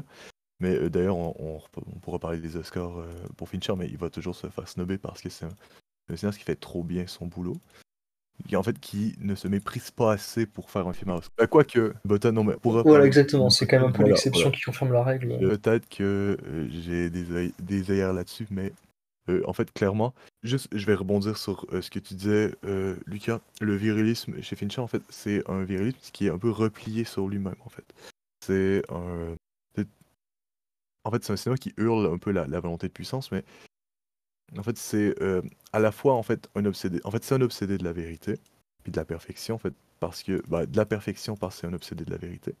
Alors forcément, il est obligé de de replier en fait son, son virilisme. En fait, c'est son, son attrait un peu. Je veux faire le meilleur film du monde contre lui-même tout le temps. C'est ça ce qu'on va voir aussi dans sa filmo. C'est toujours une guerre contre lui ou contre son, son propre geste. Souvent, en fait, ces contradictions dans ses films, c'est des trucs qui sont très très compris. hein. C'est des gens qui pointent des contradictions comme si euh, avait inventé la roue. Ben non, Connor, en fait, il savait au moment de le tourner. On parlera de la voix off de The Killer plus tard. Mais le, le fameux virilisme, en fait, je crois qu'il y a un côté. Euh, pas une purge, mais juste, en fait, il appuie sur le, la souffrance, en fait. Bah, pas la souffrance, mais le problème. En fait, c'est une sorte de douleur pour la société social-démocrate. En fait, il sent qu'il y a un problème là, puis clairement, il y a une sorte de, de, sauvagerie qui peut s'agiter chez les jeunes garçons, notamment. Fight Club veut juste appuyer dessus, juste parce qu'il voit la faiblesse. C'est juste parce qu'il peut foutre le bordel qu'il veut foutre le bordel. Par rapport euh, à la question politique et tout ce qu'on évoquait avant et le- l'aspect euh, anar- anarchique, euh, anarchiste du film, ça me fait euh, énormément penser à un essai de, je vérifie en même temps mes sources, c'est le réalisme capitaliste de Mark Fisher qui, qui théorise qu'en fait le capitalisme est un monstre tellement fort. Enfin, il y a cette fameuse phrase de je sais plus qui qui dit c'est plus simple de d'imaginer la fin du monde que la fin du capitalisme. Et Mark Fisher faisait ce constat dans son essai qu'en fait le capitalisme est tellement fort qu'il se nourrit même de l'anticapitalisme. C'est-à-dire qu'aujourd'hui, euh, par exemple, acheter un bouquin de Marx, bah, c'est vendu par une maison d'édition qui fait de l'argent euh, là-dessus.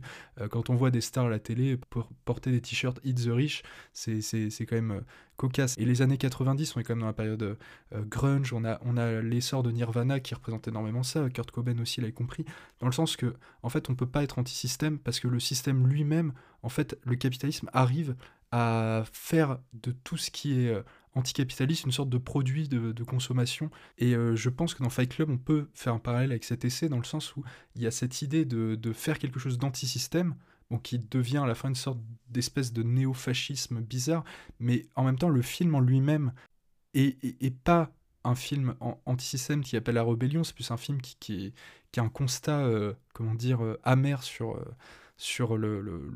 la société, mais pourtant qui est devenu un produit culturel qui est euh, l'affiche que tous les adolescents ont dans leur chambre, qui est devenu euh, quelque chose de... c'est devenu un film culte, on peut le dire comme ça, le, terme de film culte est, euh, euh, pas du tout galvaudé pour Fight Club.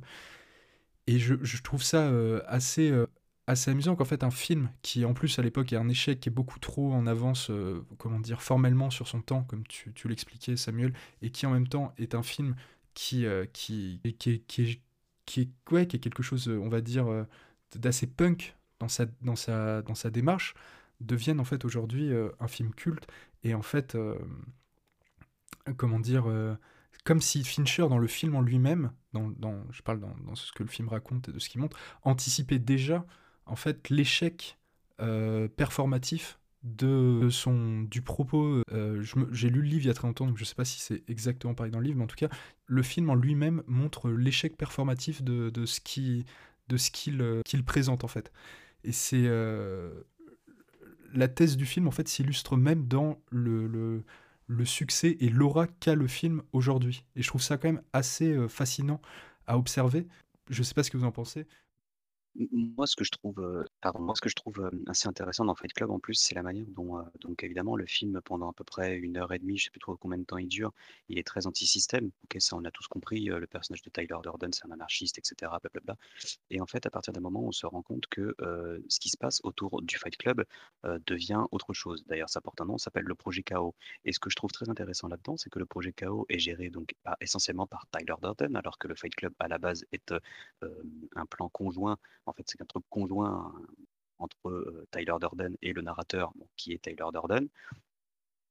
Et, euh, le projet euh, et le projet KO, en fait, donc c'est le pur projet anarchiste du film, c'est-à-dire que euh, on veut foutre le bordel dans la société, euh, se retourne contre le personnage principal aussi. C'est-à-dire que le personnage principal qui était, on va dire, euh, euh, enfermé dans une société qui ne lui convenait plus de surconsommation, de capitalisme, et- et- et- etc., va se retrouver enfermé dans son projet anarchiste qu'il mène à la base avec Tyler Durden, et ça se retourne contre lui, il se retrouve enfermé dans un autre projet. Et en fait, Mais ce ça devient même, c'est même plus anarchiste, c'est fasciste en fait. À la fin, c'est littéralement euh, fasciste. Oui, exactement. C'est, c'est, en plus, ça tourne, encore une fois, ça tourne à la paranoïa, où d'un coup, euh, tout le monde se méfie de lui. Mais en plus, ce qui est drôle, c'est que tout le monde se méfie de lui, mais, euh, mais c'est lui qui donne les ordres aussi, puisqu'on découvrira à la fin que c'est lui, etc. Enfin, bon, bref, c'est, drôle de voir qu'en fait, ce personnage n'a juste sa place nulle part dans, tout ce qu'il crée ou, là où il est à l'origine, il n'a pas sa place.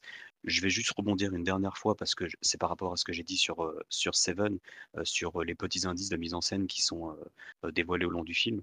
Fight Club, évidemment, c'est bon, je vais l'appeler le film à twist quand même parce que même si c'est cramé, moi je fais partie de ces gens qui sont toujours très naïfs et qui se font avoir par les twists dans les films. En tout cas, quand j'étais adolescent, je me suis fait avoir par Fight Club et c'est vrai qu'en le revoyant, tu te demandes comment c'est possible de se faire avoir parce qu'il y a juste mais 100 000 indices qui font que euh, il y a 100 000 indices qui font que tu es obligé de, te rendre compte que Tyler Durden en fait n'existe pas dès le départ, je veux dire, tu as des flashs quand euh, il est au travail, euh, le personnage de Heather Norton, tu as des flashs de Tyler Durden qui apparaissent. Bon, normalement, c'est censé déjà tout dire à ce moment-là, mais bon, encore faut-il comprendre ces flashs.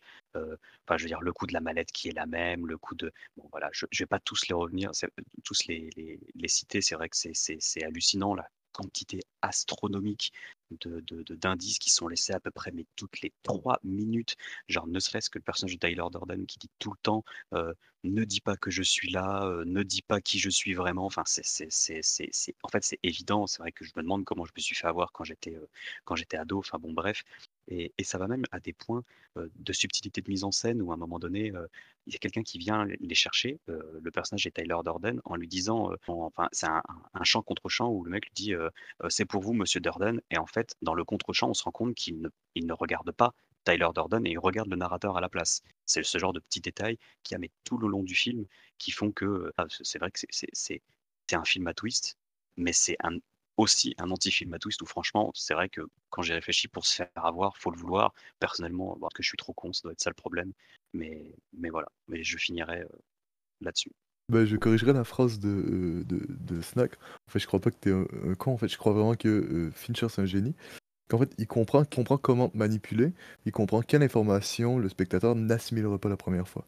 Qu'il fait exprès de te mentir continuellement. Oui, ce qui est... c'est vrai que là-dessus, Ouais, c'est ça. je, Euh, je rebondis juste là-dessus. ouais. C'est vrai que ça me, ça me fait penser à, à ce que tu dis. Je rebondis juste là-dessus. Ça me fait penser à, à Profondo Rosso, qui est assez évident. Enfin, c'est pareil, c'est un truc. Je veux dire, quand tu vois le tueur dans le miroir, au bout de, je sais pas, enfin, la, la- la- la toute première fois, mais Argento est tellement, tellement, tellement persuadé que toi, tu ne le verras pas dans le cadre. Bon, c'est vrai que c'est c'est- voilà, c'est c'est un petit peu pour rebondir sur ce que tu dis. C'est ce côté où le réalisateur te manipule et sait les informations que tu ne vas pas assimiler. Ça, ouais, bon, pourquoi pas. Je suis assez d'accord avec toi, même si je pense que je suis aussi un peu con. Ah bah écoute, euh, libre à toi de, de l'interpréter comme ça. 4,200 square feet, four floors. Hardwood floors throughout, as many as six working fireplaces. Oh, God, it's huge. Yes, I don't know if you have live-in help. No, no, no, no. It's just the two of us. Huh. That's strange. What? Is this room smaller than it should be?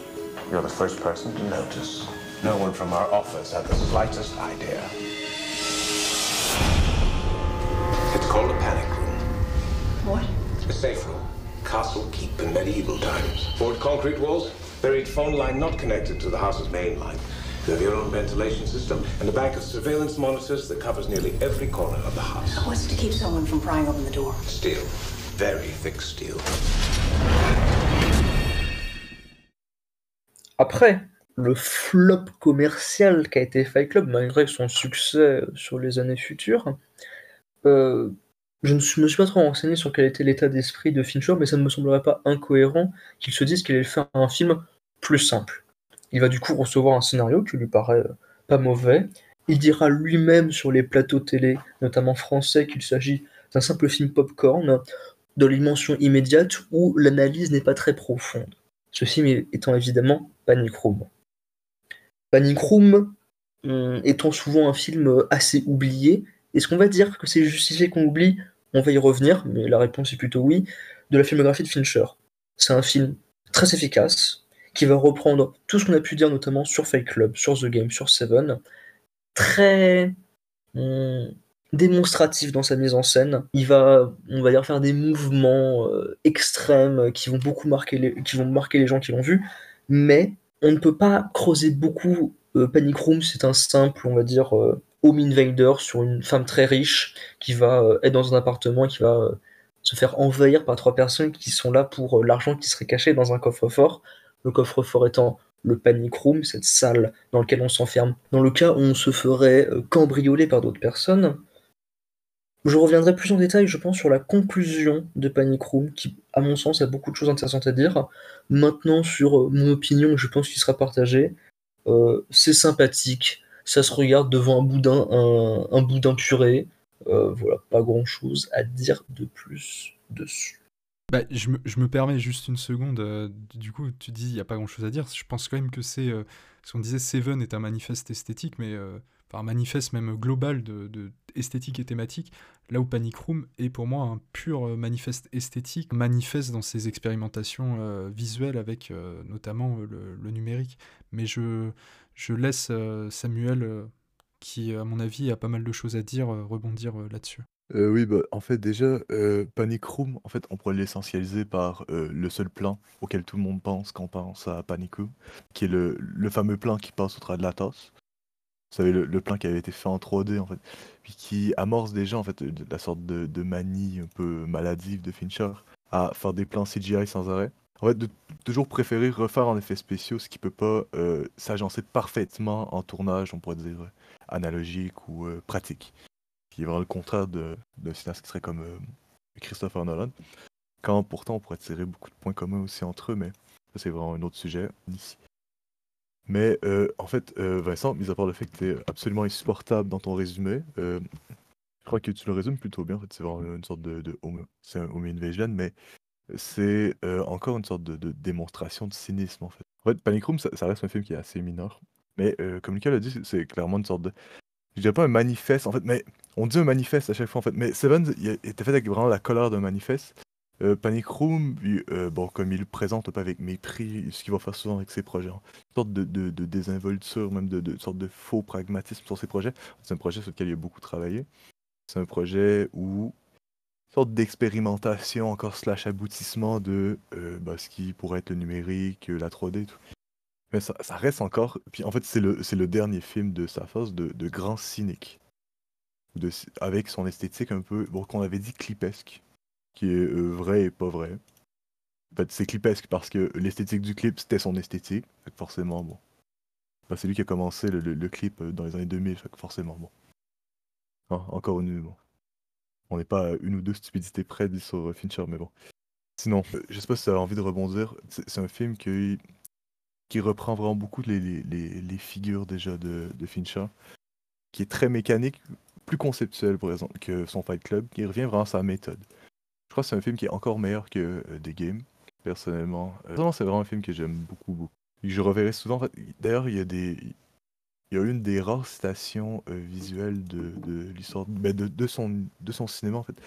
Euh, c'est euh, le fameux moment où je, je sais plus quel personnage fait arrêter, qui lâche l'argent, qui, part au vent, euh, qui fait clairement écho à celui, euh, ben, au, plan de Kubrick dans.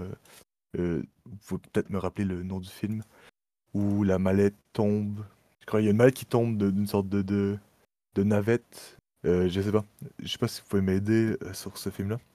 Alors là, euh, film de Mallette Kubrick. Kubrick. Non, c'est. euh, L'Ultime en fait, c'est un film de braquage.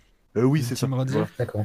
Ouais, c'est le, le fameux plan final où euh, tout se déroule comme prévu. Finalement, la mallette tombe euh, d'une sorte de, de navette, de, de chargement d'a- d'avion à un aéroport. Puis en fait, tout l'argent part au vent. Là, ben, crois le personnage principal qui contemple l'échec absolu de son plan par une, sorte de grosse stupidité humaine. C'est quelqu'un, un connard qui avait mal euh, attaché euh, la, la mallette à, la navette. C'est ce plan-là qui revient dans Panic je crois qu'il y a- très très peu de plans comme ça qui vont être repris ou très peu de motifs que Fincher reprend parce que c'est un, cinéaste de un peu du qui, qui essaye de faire du ex nihilo. Puis d'ailleurs, il en fait un peu. Je crois que le, le fameux plan qui passe au travers de la tasse, c'est un plan qui est vraiment ex nihilo et que euh, qui avait été présagé par presque rien euh, à Hollywood. Je sais pas si Snack, toi, tu veux rajouter en plus quelque chose? Je vais surtout donner mon avis. Moi, Fight, euh, pas Fight Club, pardon. Panic Room, euh, bon, bah, je vais le dire franchement, je l'avais déjà revu par hasard. Donc, je m'étais dit que j'allais pas le revoir parce que, je, honnêtement, je pense que c'est le Fincher que j'aime le moins. Euh, pour moi, c'est vraiment le, film Osef par excellence. Euh, alors, ok, oui, c'est vrai que si on aime toutes les affaîtries visuelles, euh, bon, allez, on est au top du top. Fincher, il en fait des caisses à tous les niveaux.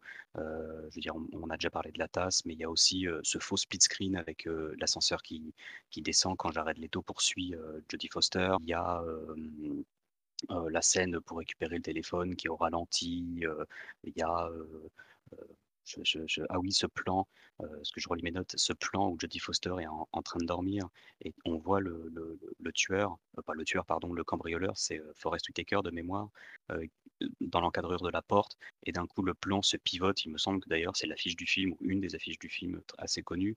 Euh, Après, euh, j'avais noté des choses euh, qui pouvaient éventuellement euh, revenir sur le côté euh, Fincher qui, qui tacle un peu le capitalisme. Je veux dire, c'est le riche héritier qui meurt en premier, c'est le bon petit loyal euh, qui a besoin d'argent, le petit prolétaire qui finalement à la fin entre guillemets s'en sort, c'est-à-dire sous-entendu qu'il ne meurt pas, il ira en prison mais il ne meurt pas. Euh, euh, les, les billets s'envolent, l'héritage s'envole, retourne, je sais pas, euh, il peut y avoir une métaphore de il retourne dans la rue, j'en sais rien. Mais honnêtement, je suis pas sûr que ce soit très très intéressant. Moi, voilà, Panic Room, c'est pas un film que j'aime beaucoup, c'est pas un film déplaisant à regarder non plus, hein, pas du tout. Mais après, c'est voilà, pas franchement un film euh, sur lequel je vais m'épancher plus que ça.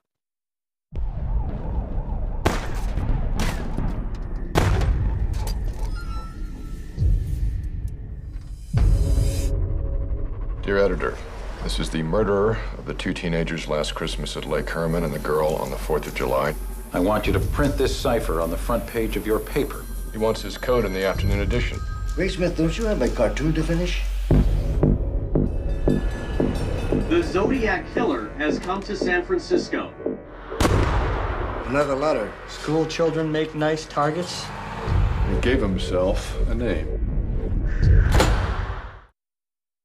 Le prochain film qui suivra Panic Room sortira 5 ans après. Alors on peut être un peu surpris du temps qui va se passer, mais il va y avoir deux éléments majeurs qui vont se passer après Panic Room. Premièrement, il va y avoir un changement esthétique de la part de David Fincher. Et, et ça, on ne l'a pas noté. Tous les films avant Panic Room et Panic Room inclus, sont faits en argentique. Et justement, David Fincher, il sera pas totalement content du résultat qu'il aura sur Panic Room.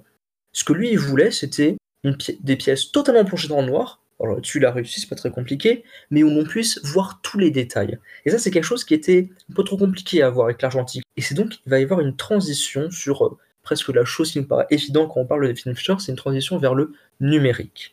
Mais en plus de ça, il va y avoir euh, un drame personnel. Son père, sur lequel on va revenir pour manque, va mourir. Et donc il va y avoir, je sais pas si on peut dire qu'il a grandi, mais en tout cas il va un peu se calmer sur ses prochains films. Et tout cela va peut-être l'amener à revenir sur quelque chose de plus personnel, plus profond. Et c'est ainsi que va sortir, pour certains, et à mon sens, son magnum opus, Zodiac.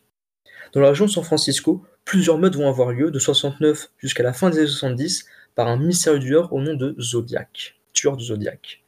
Il va tuer des gens, rapidement, froidement, avant de laisser quelques notes au San Francisco Chronicle, qui vont être traitées par plusieurs journalistes. C'est un film extrêmement personnel pour Fincher, car sa voisine, quand il était enfant, a travaillé euh, à la recherche du tueur du Zodiac en tant que policière. Lorsqu'il était enfant, il prenait des bus qui étaient notamment visés par le tueur du Zodiac dans certaines de ses lettres. Il s'est aussi baladé sur les lacs où le tueur du Zodiac a tué un peu plus tard euh, un jeune couple. Et à mon sens, c'est là où il va mettre en place deux de ses euh, thématiques les plus profondes, c'est-à-dire le mal et l'obsession.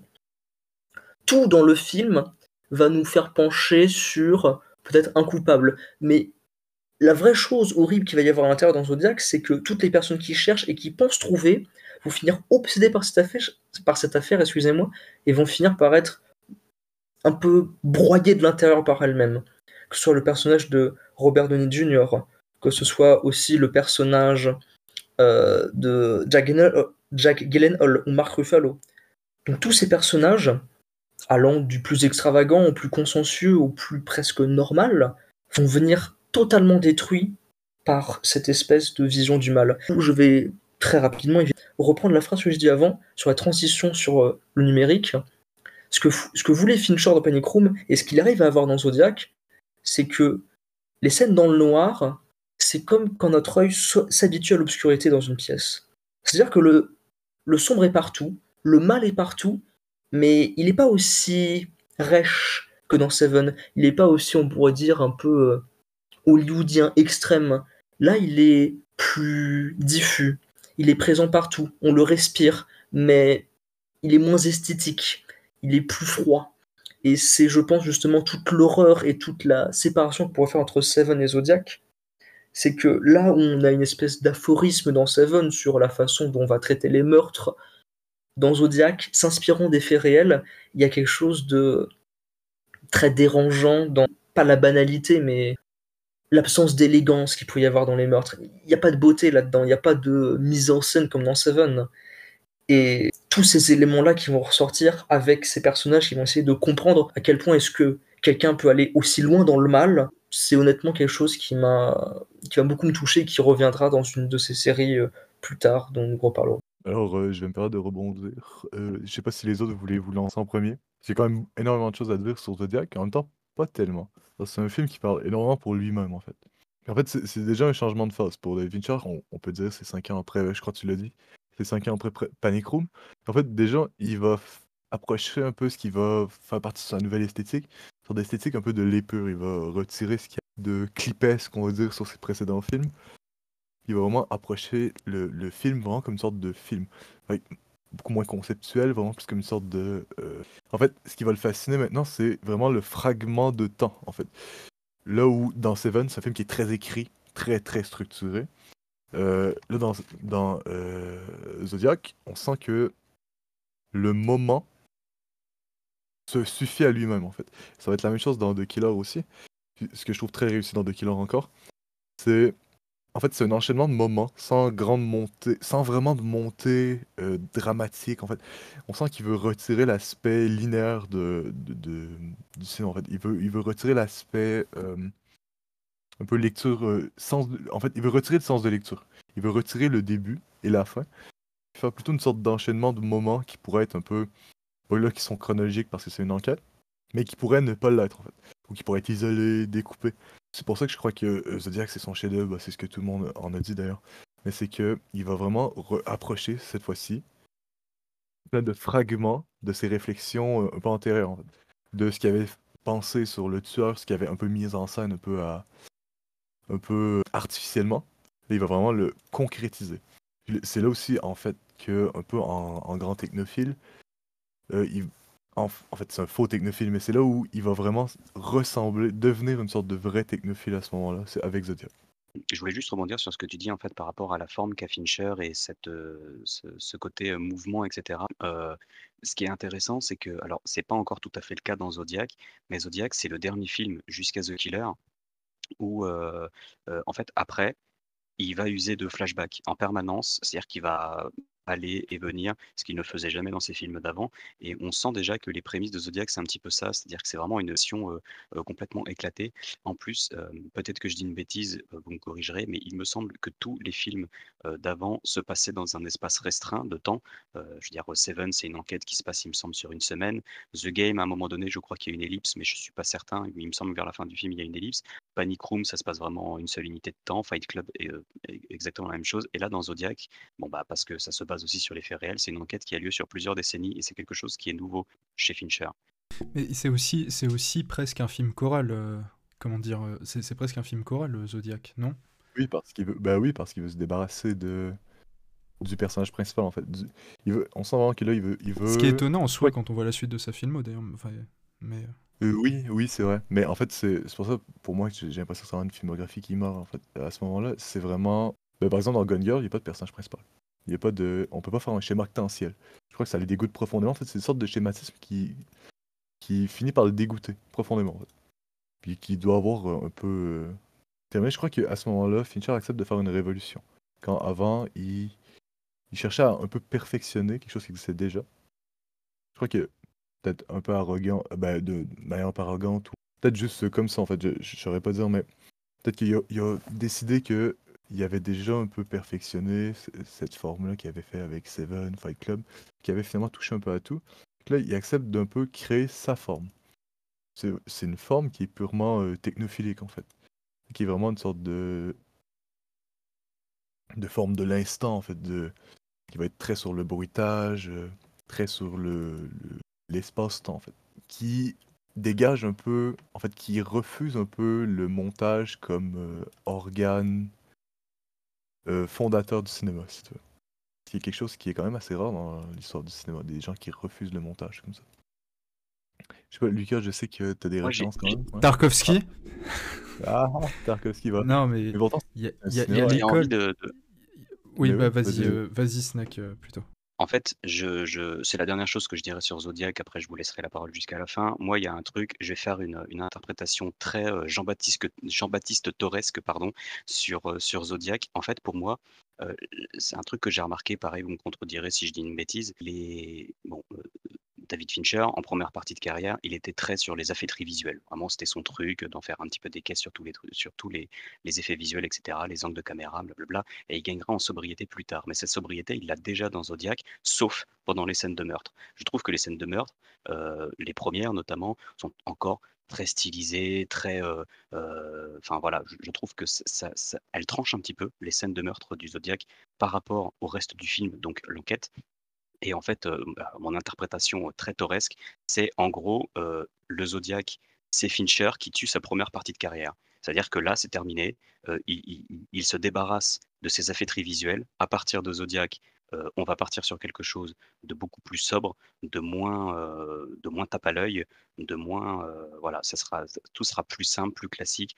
fini les gros plans de caméra vraiment hyper déformés à la Alien, à la Seven. Fini les films cocaïnés, bon, et encore pas trop parce que The Social Network c'est quand même quelque chose d'assez gratiné là-dessus. Mais voilà, c'est vraiment mon interprétation. J'ai vraiment l'impression que le Zodiac, le tueur du Zodiac, c'est le mec en fait qui tue la première partie de Fincher pour engager la deuxième. Oui, c'est vrai. J'aimerais juste ajouter euh, rapidement en fait euh, que euh, en fait on peut faire la relation, on peut tirer la relation entre le début de carrière de Fincher et ce qui s'amorce avec Zodiac, seulement avec le plan qui reprend de Seven en fait. Seven, c'est le, fameux plan avec le, John Doe qui pointe le fusil sur la tête de de, de Brad Pitt, qui est en courte profondeur de champ avec une sorte d'optique vraiment où, où le personnage est vraiment gigantesque au grand angle, euh, qui, euh, bon, qui faisait un écho dans, dans son propre film, mais ensuite, quand il, va euh, reprendre ce, ce plan-là dans Zodiac, euh, le plan il le fait vraiment d'une façon plus, euh, plus sobre en fait, mais en reprenant la même optique, la même. c'est le moment où on voit le, on voit le Zodiac avec son. En fait, c'est une scène qui est très autistique d'ailleurs, où je crois que c'est- genre. je, sais plus c'est quelle victime, je crois que c'est un garçon, il demande est-ce que ton fusil est au moins déjà chargé, quelque chose comme ça. En fait, il va prouver que le fusil est chargé. Fait va prendre le fusil, il va l'approcher, il va sortir le chargeur, le remonter. Puis à ce moment-là, c'est exactement la même optique que ce plan-là. Ok, quand il y en c'était une menace. C'est vraiment un plan où, en fait, où c'est juste comme, oui, oui, une sorte de, fraternité sur le moment, en fait, sur la lecture du moment. Moi, je voulais évoquer euh, quelque chose un petit, comment dire, d'annexe au film, qui qui concerne pas le film en lui-même, mais par, par rapport à l'histoire, parce que déjà, bon, euh, on évoquait évidemment, c'est la première fois que Fincher s'attaque à une histoire vraie. Euh, Il y a tout de suite, on le sent par rapport à son cinéma des années 90, une vraie, enfin, on peut dire peut-être une certaine prise de maturité, en tout cas dans le, la sobriété d'une certaine façon de, du film, mais aussi, surtout, et euh, je trouve que c'est un sujet un peu intéressant, même s'il est qui, qui, qui, qui, transcende un peu le, film en lui-même, mais il faut savoir, c'est évoqué dans le film, que le tueur du Zodiac, qui envoyait des lettres aux, dans- aux journaux, avait demandé, après son dernier crime, il avait envoyé une lettre en disant euh, J'arrête de tuer des gens si vous faites un film sur moi ». Et euh, c'est le film L'inspecteur Harry de Don Siegel, et ce film, à un moment, euh, Jack Gyllenhaal va, va le voir. C'est marrant quand même que cette histoire, cette histoire vraie, ce, ce fait divers réel, soit aussi intrinsèquement lié au cinéma. Je pense que c'est que c'est quelque chose qui est relativement important dans l'approche du film, qu'on n'a pas encore évoqué, mais qui pourtant euh, n'est pas euh, mis en valeur, on va dire, explicitement. Je me plais à penser, je connais pas exactement l'histoire, mais je plais à penser que, que enfin, le lien qu'a le, ce fait divers et le cinéma a une importance dans, dans le, dans le film. Hmm, je sais pas s'il y a grand chose à développer parce que c'est. euh, Je pense que tu as vraiment touché quelque chose d'assez juste sur l'obsession de l'attention que peut avoir le Zodiac et comment finalement, je peux pas dire malgré lui, mais en le conscientisant, comment le film l'apporte finalement tout en justement ne le donnant pas. C'est-à-dire Oui, que. c'est- exactement ça. C'est exactement ça. C'est que comme tous les tueurs en série, quand tu regardes la plupart des histoires de tueurs en série, BTK, qu'on évoquera pour, euh, pour, euh, pour euh, Mindhunter, tous les tueurs en série ont cette espèce d'obsession d'être reconnus dans les médias, d'être... Mais là, la chose intéressante, c'est que là, euh, Zodiac, il n'y a jamais eu de visage derrière, et le ça. film en donne un. Il Là va, où et dans- même, même si on peut toujours discuter sur la véracité de la dans, chose, dans l'inspecteur il Harry, va- si vous avez vu l'inspecteur Harry de Don Siegel, il prend le parti de te montrer le tueur. Tu vois qui est le tueur, tu rentres dans sa tête, tu... même s'il s'appelle pas Zodiac, je crois qu'il a un nom genre le Capricorne ou un truc comme ça. Scorpion. Mais en tout cas, à, à mon avis, il y a... euh, oui, c'est c'est très intéressant ce que tu dis sur le fait qu'il y a... C'est anti-spectaculaire d'une certaine façon.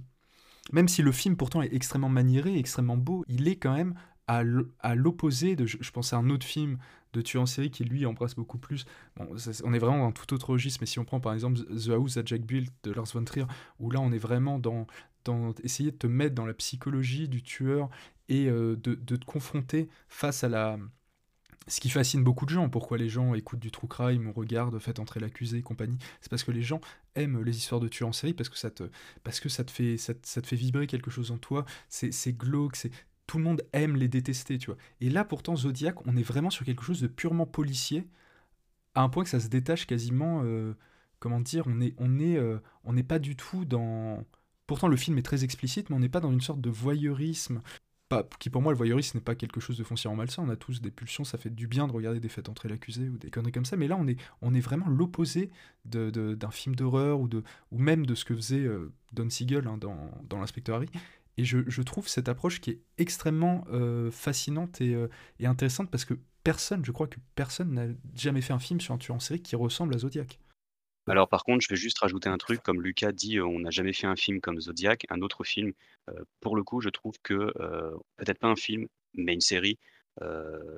pour le coup, bah, Mindhunter. Euh, je trouve qu'il y a des On prémices. va en parler, on va en parler, c'est dans la liste Voilà, des sujets. on va- Mindhunter. on va, bien sûr, bien sûr qu'on va en parler, mais je trouve qu'il y a des prémices évidentes. Je veux dire, la scène d'interrogatoire de, de- de- du suspect numéro 1 du film, en fait, euh, Allen, là, euh, fait vraiment énormément penser à Mindhunter. Enfin, moi personnellement, euh, j'ai pas pu m'empêcher de le voir, ce qui est assez drôle parce que du coup dans Mindhunter, c'est des tueurs en série qui sont avérés et lui, euh, bon, c'est le suspect numéro un, mais c'est pas le, le tueur avéré, donc voilà, c'est vraiment prémisse de Mindhunter quoi. My name is Benjamin Button, and I was born under unusual circumstances. While everybody else was aging, I was getting younger, all alone.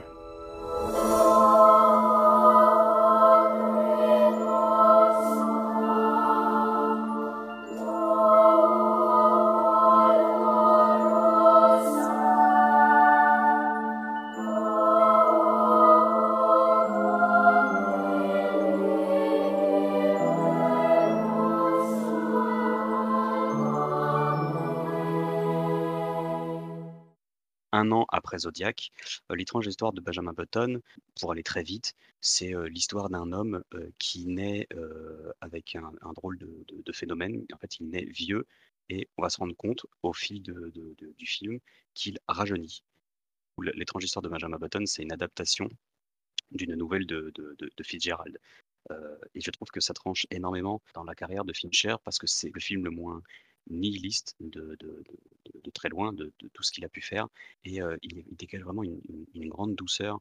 Euh, ça vient déjà, je trouve, du fait qu'il prend euh, comme compositeur Alexandre Desplat, Desplat, je ne sais pas comment on dit, pour faire la composition de son film, qui va faire quelque chose vraiment d'assez doux, qui en plus tranche énormément avec la suite, qui sera Reznor et Trent Reznor et Atticus Ross, pardon, euh, qui euh, bah, va le va, faire la composition de tous ces films jusqu'à présent. Euh, voilà, j'aime beaucoup Benjamin Button personnellement. Je trouve que c'est un film très doux, très sensible, très très triste. Ce que j'aime beaucoup dans ce film, c'est la manière dont il inverse en fait les rapports à la mort. Au début du film, donc le personnage de, de- Benjamin Button est vieux, et vit avec des vieux. Donc, c'est-à-dire que lui, c'est une personne en début de vie qui vit avec des personnes en fin de vie, qui côtoie la mort à longueur de journée euh, et qui a déjà des, plus ou moins des réflexions sur la mort, alors que, bon, du coup, on ne dit jamais vraiment son âge, mais en gros, c'est un enfant, un enfant vieux, mais un enfant qui, euh, qui vraiment côtoie la mort tout le temps. Euh, c'est vraiment un, voilà, un renversement par rapport à ça, mais ce que j'a- ce que j'aime beaucoup, c'est vraiment que ça a beau être un personnage dont, dont la vie est inversée, en tout cas, les, rapports de jeunesse et de vieillesse sont, inversés, mais sa vie est comme tout le monde. C'est-à-dire que, comme tout le monde, il a peur de la mort. Lui, il a peur de la mort en rajeunissant et non pas en vieillissant. Mais il a exactement les mêmes peurs que n'importe quel autre être humain.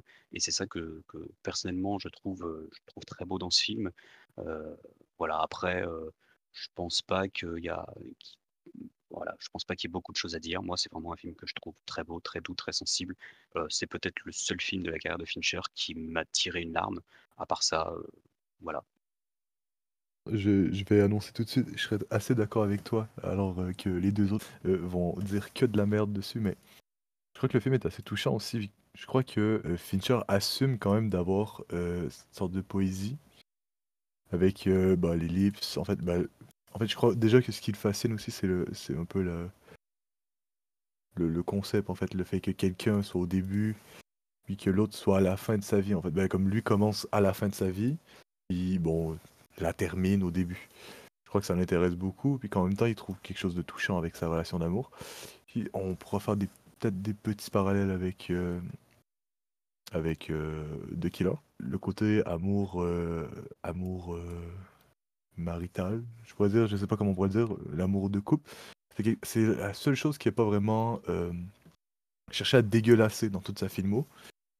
Puis en fait, même dans The Social Network, après on peut voir que c'est un peu Euh, une sorte d'idéal pour lui. Ouais, bon, Gone Girl, ouais. Mais, oui, oui, c'est vrai, Gone Girl. Mais, ça reste en fait une sorte de.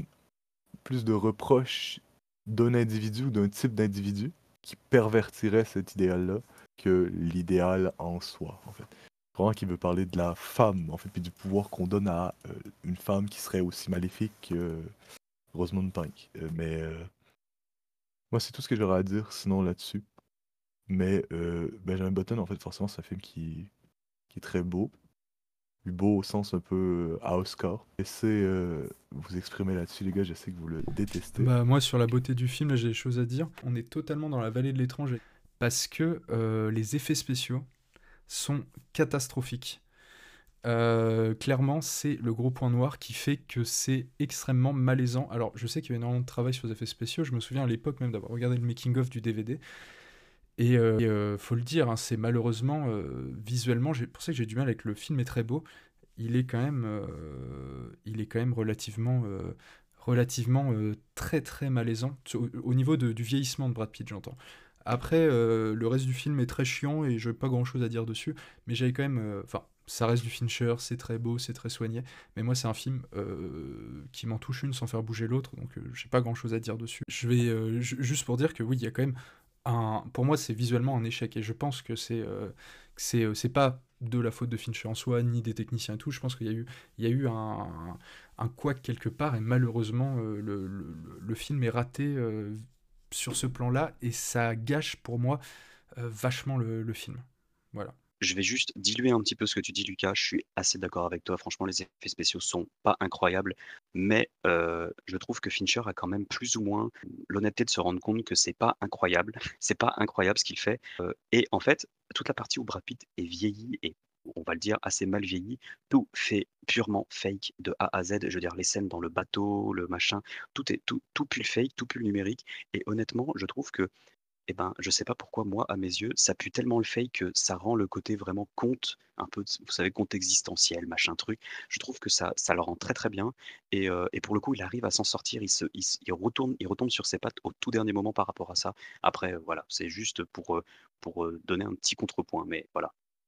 J'avoue que la première fois que j'avais vu le film, j'avais totalement l'avis de, de Lucas. J'étais en mode, oh, le film à Oscar, comment on ronfle, oh, comment les effets spéciaux, on et tout. Vraiment, j'étais. euh, c'est honnêtement le pire Fincher que j'ai vu. Je me disais vraiment, euh, j'étais pas détesté, ce serait un bien grand mot. J'étais vraiment en me disant, ouais, c'est euh, inintéressant. Et j'avoue que le revisionnage une seconde fois, là, je me suis dit, ah, il y a quand même quelques petits éléments, quelques petites scènes qui, je trouve, assez justes, assez touchantes. Et euh, je me suis un peu surpris justement d'avoir cette espèce de léger changement de position là-dessus. Et je me dis pourquoi pas, euh, je ne sais pas comment c'est là de la projection, mais c'est partie de ces films où je me dis il faudrait peut-être que je les revoie de façon un peu épisodique pour voir, euh, soit en prenant de l'âge, en prenant un peu, euh, en ayant plus d'expérience dans la vie, je me retrouverais être euh, peut-être plus ému par la simplicité du film, par ces, ces petits moments assez simples, ces petits éléments qui arrivent à me toucher. I need to do something substantial in order to get the attention of the clubs. Why? Because they're exclusive and fun, and they lead to a better life. People want to go on the internet and check out their friends, so why not build a website that offers that friends, pictures, profiles? I'm talking about taking the entire social experience of college and putting it online. Site got 2,200 hits within two hours. Thousand. 22,000. This idea is potentially worth millions of dollars. Millions? You stole our website. They're saying we stole the Facebook. I know what it says. So did we? A million dollars isn't cool. You know what's cool? A billion dollars. You're going to get left behind. It's moving faster than any of us ever imagined it would Behind. Let's sue him in federal court. I can't wait to stand over your shoulder and watch you write as a check. If you guys were the inventors of Facebook, you'd have invented Facebook. Is there anything that you need to tell me? Your actions could have permanently destroyed everything I've been working on. We have been working on. Did you like being a joke? Do you want to go back to that? Mark! This is our time. Alors, The Social Network, c'est l'adaptation euh, d'un essai qui s'appelle The Accidental Billionaires, The Founding of Facebook. Mon accent anglais est parfait. Euh, D'ailleurs, c'est pas le titre entier, j'ai coupé. Bon, bref, on comprend au montage ce parti parce que c'est de la merde. Euh, qui raconte en gros euh, la création de Facebook par Mark Zuckerberg. Euh, le titre en le titre traduit s'appelle La revanche d'un solitaire. Et je trouve que ça dit assez long sur, euh, sur euh, du coup, le, thème du film. Encore une fois, euh, Fincher va pirater le biopic et ne va pas faire un biopic. Il n'en a rien à faire de raconter l'histoire de Mark Zuckerberg, ça ne l'intéresse pas. Il va tout au plus raconter l'histoire de la création de Facebook. Et encore, c'est pas franchement ce qui l'intéresse le plus non plus. Ce qui va vraiment l'intéresser, c'est comment un type qui est, euh, bon, c'est pas dit explicitement, mais il a quand même l'air franchement d'être atteint du- d'un trouble du spectre autistique. Euh, vraiment, enfin, après, on parlera ou pas, mais il est quand même. Il, il est vraiment autiste, ça. Zuckerberg, euh, je- dans la vraie vie. Eh bah, je savais je savais pas donc heu, bon, bah, au moins on peut dire que Fincher a réussi bien à le montrer parce que j'étais pas du tout au courant et honnêtement, en voyant comment il le vend, heu, enfin comment il le montre pardon, c'est, heu, c'est assez flagrant. Moi personnellement, je vais surtout parler de The Social Network vraiment d'un pur point de vue, ressenti de film parce que j'ai l'analyser c'est compliqué pour moi parce que c'est vraiment un tourbillon. C'est un film qui dès la première minute jusqu'à la dernière minute te prend, ne te lâche pas. Il te raconte ce qu'il a envie de te raconter du point A au point B, heu, avec toutes les trahisons que ça implique, heu, à l'intérieur du film et vraiment, en plus, c'est vraiment le moment où où il se régale avec les flashbacks, la narration éclatée. Il revient perpétuellement en arrière, en avant pour montrer des choses, sachant que le présent, en plus, est pas particulièrement intéressant à traiter non plus. Heu, c'est vraiment ce qui intéresse le plus, c'est le moment où ce qui se passe en arrière, mais le présent indique qu'il va quand même se passer une couille dans toute cette belle histoire de la création de Facebook. Hem et vraiment, moi c'est ça qui m'a assez choqué. Je trouve que tout est parfait dans ce film, que ça soit au montage, Sorkin à l'écriture, heu, Reznor et Ross, heu, à la composition que je trouve mais vraiment la composition de The Social Network, je la trouve mais incroyable. C'est peut-être, peut-être ma préférée, peut-être avec Gone Girl, je sais pas, de la carrière de Fincher. Heu, voilà, vraiment, enfin, je je je on parle souvent de film parfait pour Fincher. Je trouve que Social Network, c'est un film parfait. Je vois même pas ce que je pourrais dire que je n'aime pas dans ce film. Heu, je trouve que tout est fou. Jesse Eisenberg, heu, je crois que c'est le film qui l'a plus ou moins fait découvrir. Je crois qu'il fera jamais mieux de sa vie. Enfin, je veux dire, très clairement, il est il est au sommet. Je vois je vois même pas comment Batman rôle Superman de. Zack Snyder, attends. Non, ouais, bien sûr, je me doutais, c'est sûr, un chef-d'œuvre absolu. Voilà, je je sais même pas, pas, heu, quoi dire. En plus, je veux il y a tout, il y a y a vraiment en plus cette espèce d'humour un peu un peu cynique, un peu à travers, heu, Mark Zuckerberg qui, du coup, dans les scènes du présent, au tout début du film, est vraiment montré comme un comme connard absolu, mais arrogant et condescendant. Moi, il y a une phrase qui me fume, quand il est avec les jumeaux, Winklevoss qui en gros, ont porté plainte contre lui et veulent réparation parce qu'il lui aurait volé l'idée du réseau social, heu, Facebook et cetera et Zuckerberg les regarde et il dit: «Mais si vous aviez inventé Facebook, vous auriez inventé Facebook. En gros, vous avez rien fait, c'est pas parce que vous avez une idée d'un réseau social dans votre campus de merde que c'est vous qui avez inventé tout ce qui tourne autour de Facebook et ce qui fait de Facebook, Facebook. Heu, en gros, voilà, vous êtes juste des rapaces si vous voulez du pognon» et et j'adore cette manière qu'a Zuckerberg vraiment de de contre-attaquer en permanence en étant mais vraiment mais mais acide, en étant, mais enfin, il est vraiment, vraiment, vraiment très, heu, il est même méchant d'ailleurs avec la avec, sa copine qui ne le sera qu'à la séquence d'introduction. C'est vraiment une pourriture, il lui parle mais comme si c'était une sous-merde. Enfin, moi j'adore ce film. En plus, alors je l'ai revu dans le cadre du podcast. Pour la petite anecdote, quand je l'avais quand je l'ai dit à ma copine, elle m'a dit: «Mais putain, j'avais envie de le voir aussi», donc revu encore une 2e fois. Donc en fait, je l'ai vu 2 fois juste avant le podcast. Pour le coup, je l'ai plutôt bien en tête. C'est vraiment un film que j'aime beaucoup, ça me dérange pas du tout de le revoir parce qu'il est vraiment il passe, mais comme un claquement de doigts. Je le trouve vraiment, heu, vraiment incroyable. Voilà.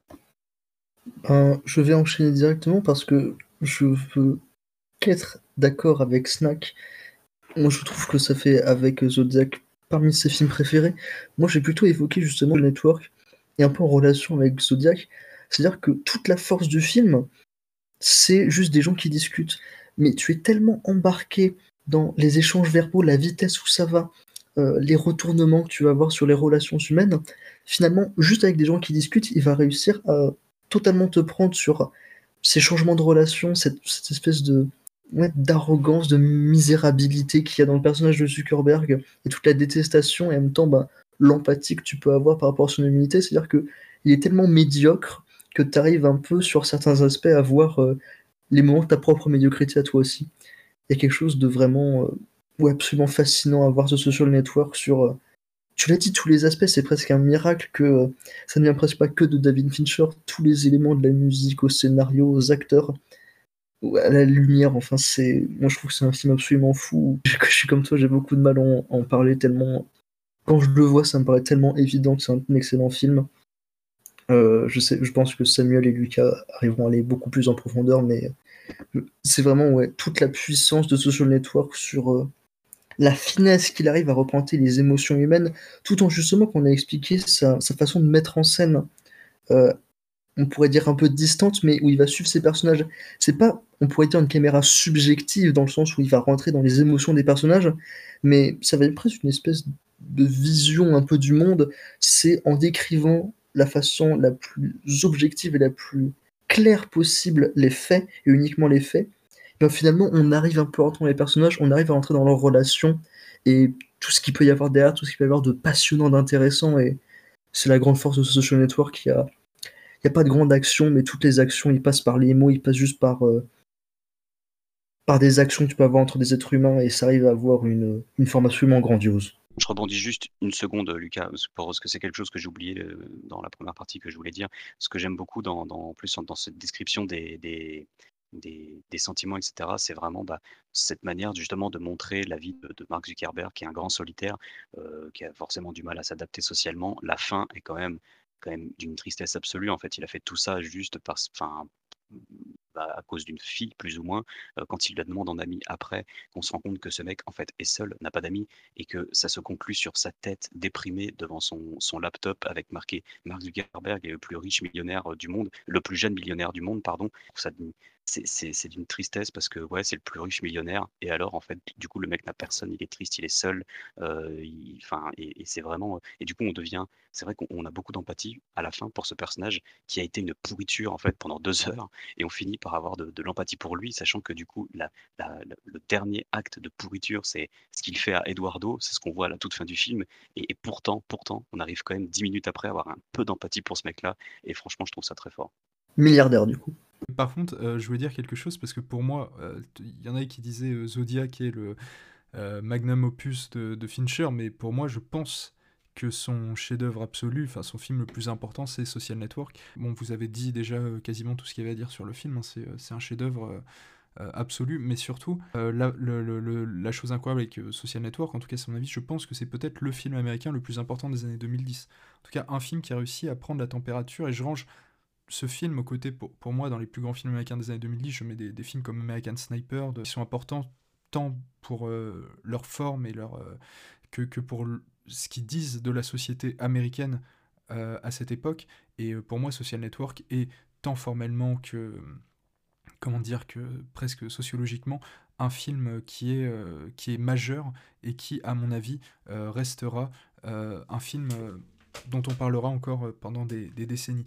Et au-delà de ça, je ne sais pas si ça a été évoqué, mais c'est un scénario d'Aaron Sorkin. Mais je pense que c'est important de parler du fait que c'est une collaboration avec Aaron Sorkin. Ah bah oui, bah écoute, tu me passes le bâton euh, exactement sur le sujet dont je vais parler. En fait, c'est. je crois que là où tout le monde veut voir que Dissection Network, ce serait le plus grand film de, David Fincher, en fait, c'est que c'est vraiment son film le plus virtuose parce que Aaron Sorkin, c'est un scénariste qui est extrêmement virtuose.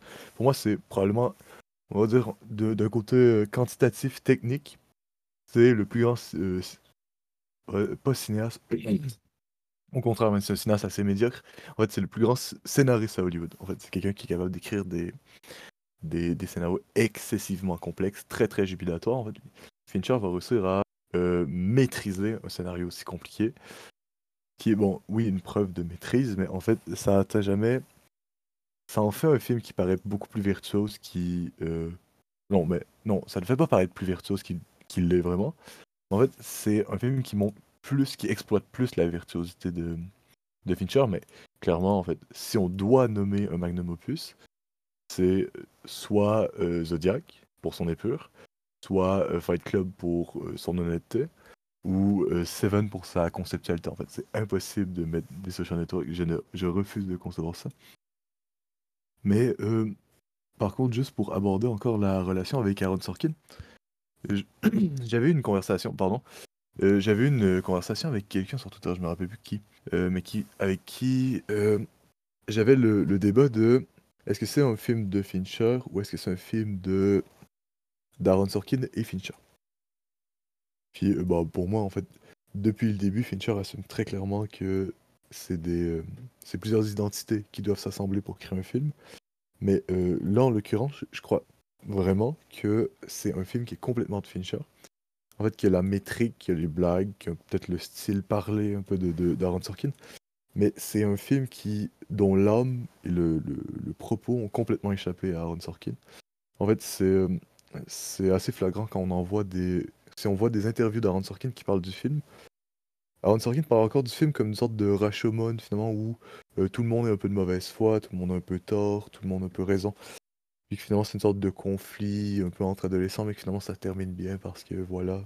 Alors que, clairement, dans The Social Network, on constate que, un, euh, Zuckerberg est un petit fils de pute, brillant, mais un fils de pute qui a volé une idée. Donc, le, le disons, le, le- l'ingénieur un peu euh, voleur. Ça, ça va revenir souvent, parce que Fincher se, décrit un peu souvent comme un voleur, ou se personnifie souvent comme un voleur. On, on le verra avec Monk plus tard. Euh, puis ensuite, en fait, on voit que euh, il a volé l'idée. On voit que clairement, en fait, euh, Eduardo est complètement innocent dans l'histoire. Eduardo, c'est un personnage qui se fait victimiser juste par principe parce qu'il est gentil. Fait on voit en fait que euh, a à la fois pas vraiment de l'empathie, mais qui se projette dans le personnage, mais en même temps le méprise, de la même façon qu'il se mépriserait lui, qu'il se méprise lui-même en fait comme euh, n'importe quel cynique se méprise en soi.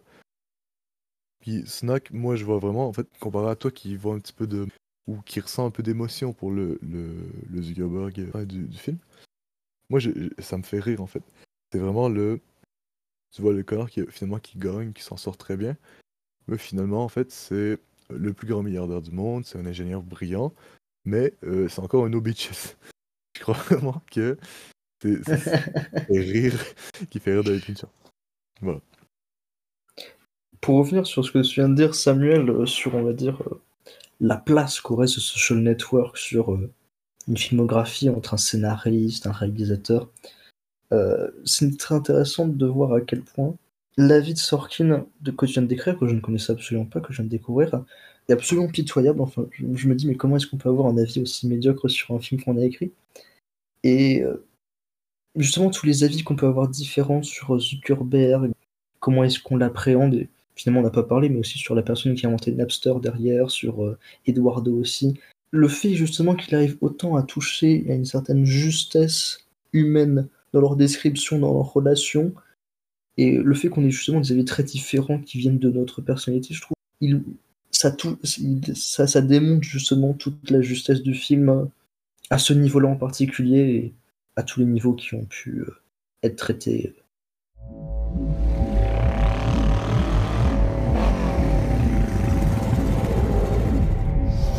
She's one of the best investigators I have. But she's different. Uh, in what way? In every way. Something wrong with the report? Anything you chose not to disclose? He's clean, in my opinion. He's honest. Our credibility isn't dead yet. Mine is. He's had a long standing sexual relationship with his co editor of the magazine. Sometimes he pleasures her. Not often enough, in my opinion. No, you're right not to include that. Need your help. You come stay on the island. A way of avoiding all those people you might want to avoid right now. You will be investigating thieves, misers, bullies, the most detestable collection of people that you will ever meet. My family.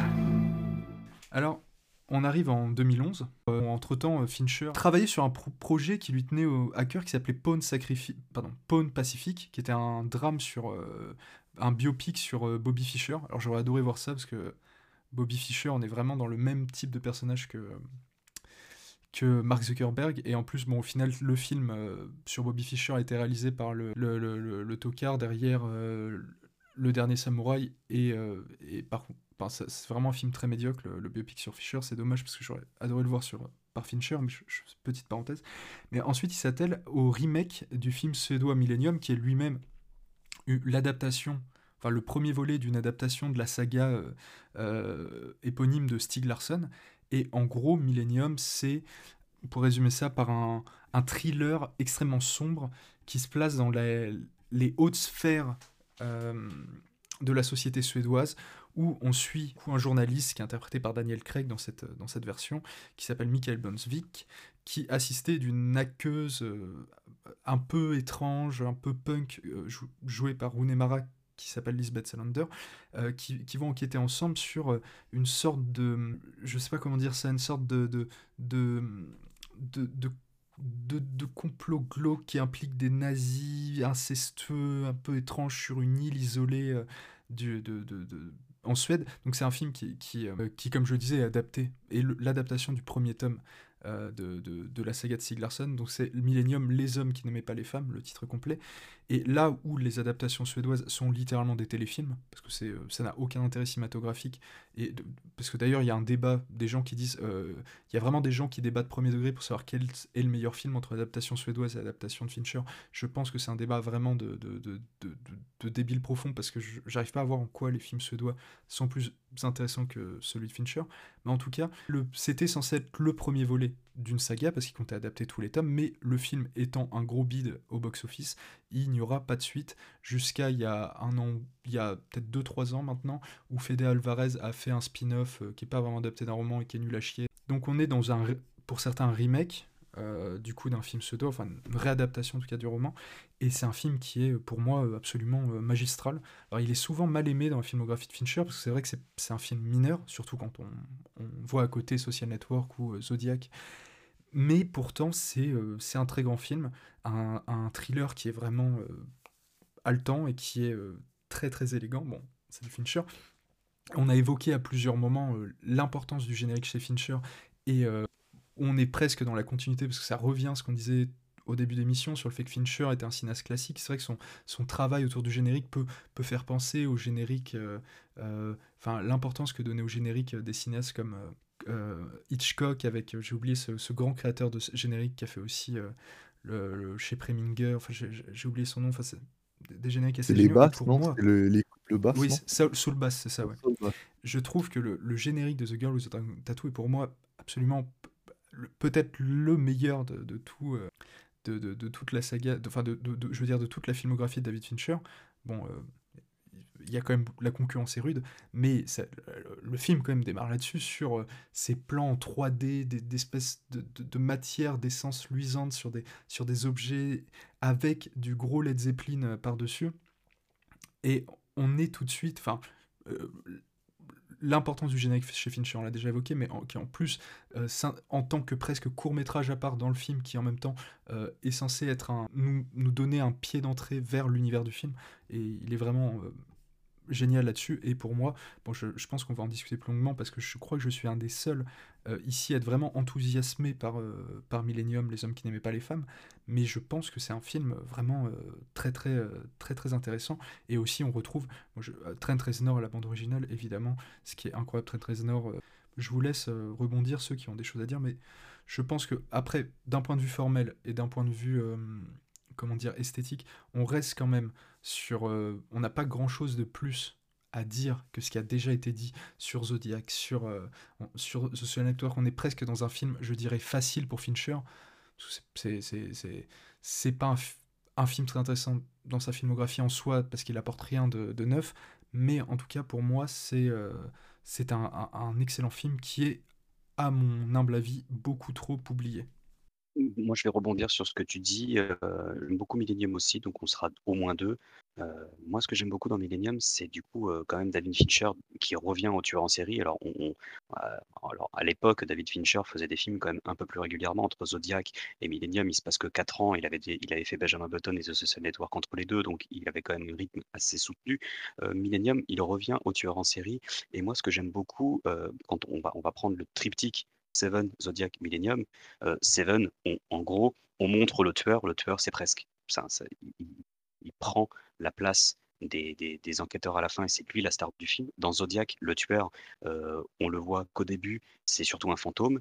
Dans euh, Millennium, c'est presque, enfin d'ailleurs, pas, tout à fait parce que la fin va contredire ça, mais c'est un fantôme au sens propre dans le sens où, en plus, on enquête sur un tueur en série passé. C'est-à-dire que c'est techniquement, le tueur en série n'est plus censé exister. Alors à la fin, on va découvrir qu'en fait, il y a une histoire de descendance de tueur en série. C'est ce que je trouve le plus stupide dans le film. Personnellement, le petit bémol, il est là-dessus. Je trouve ça un peu con. D'ailleurs, je pense que Fincher trouve ça un peu con aussi parce que la rapidité avec laquelle il se débarrasse de cette histoire de deuxième tueur en série descendant du premier, vraiment, il te, il raye ça en un temps record. En plus, je trouve que la séquence est un petit peu ridicule. Tu sens qu'il s'est dit tiens, j'ai Daniel Craig, j'ai un tueur, on va faire une espèce de scène simili James Bond. Enfin, je trouve ça un peu naze la scène de torture. Enfin, franchement, moi je vais aller vite là-dessus parce que ça m'intéresse pas du tout.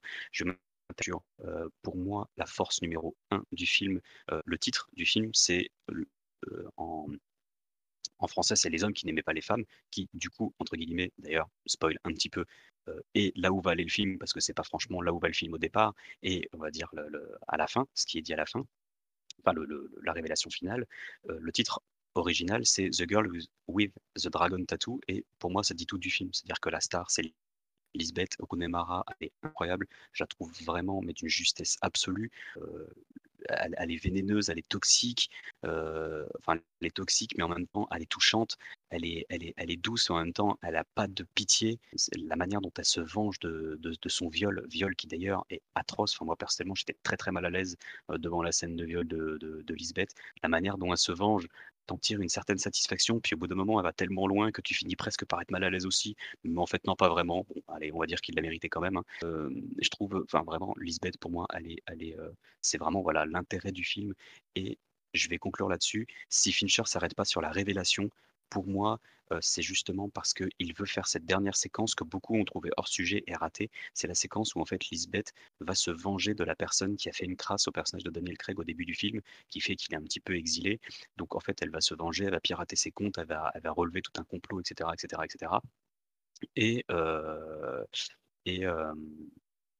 en fait, c'est très touchant parce qu'elle fait ça du coup par amour. C'est plus ou moins ce qui, est, sous-entendu.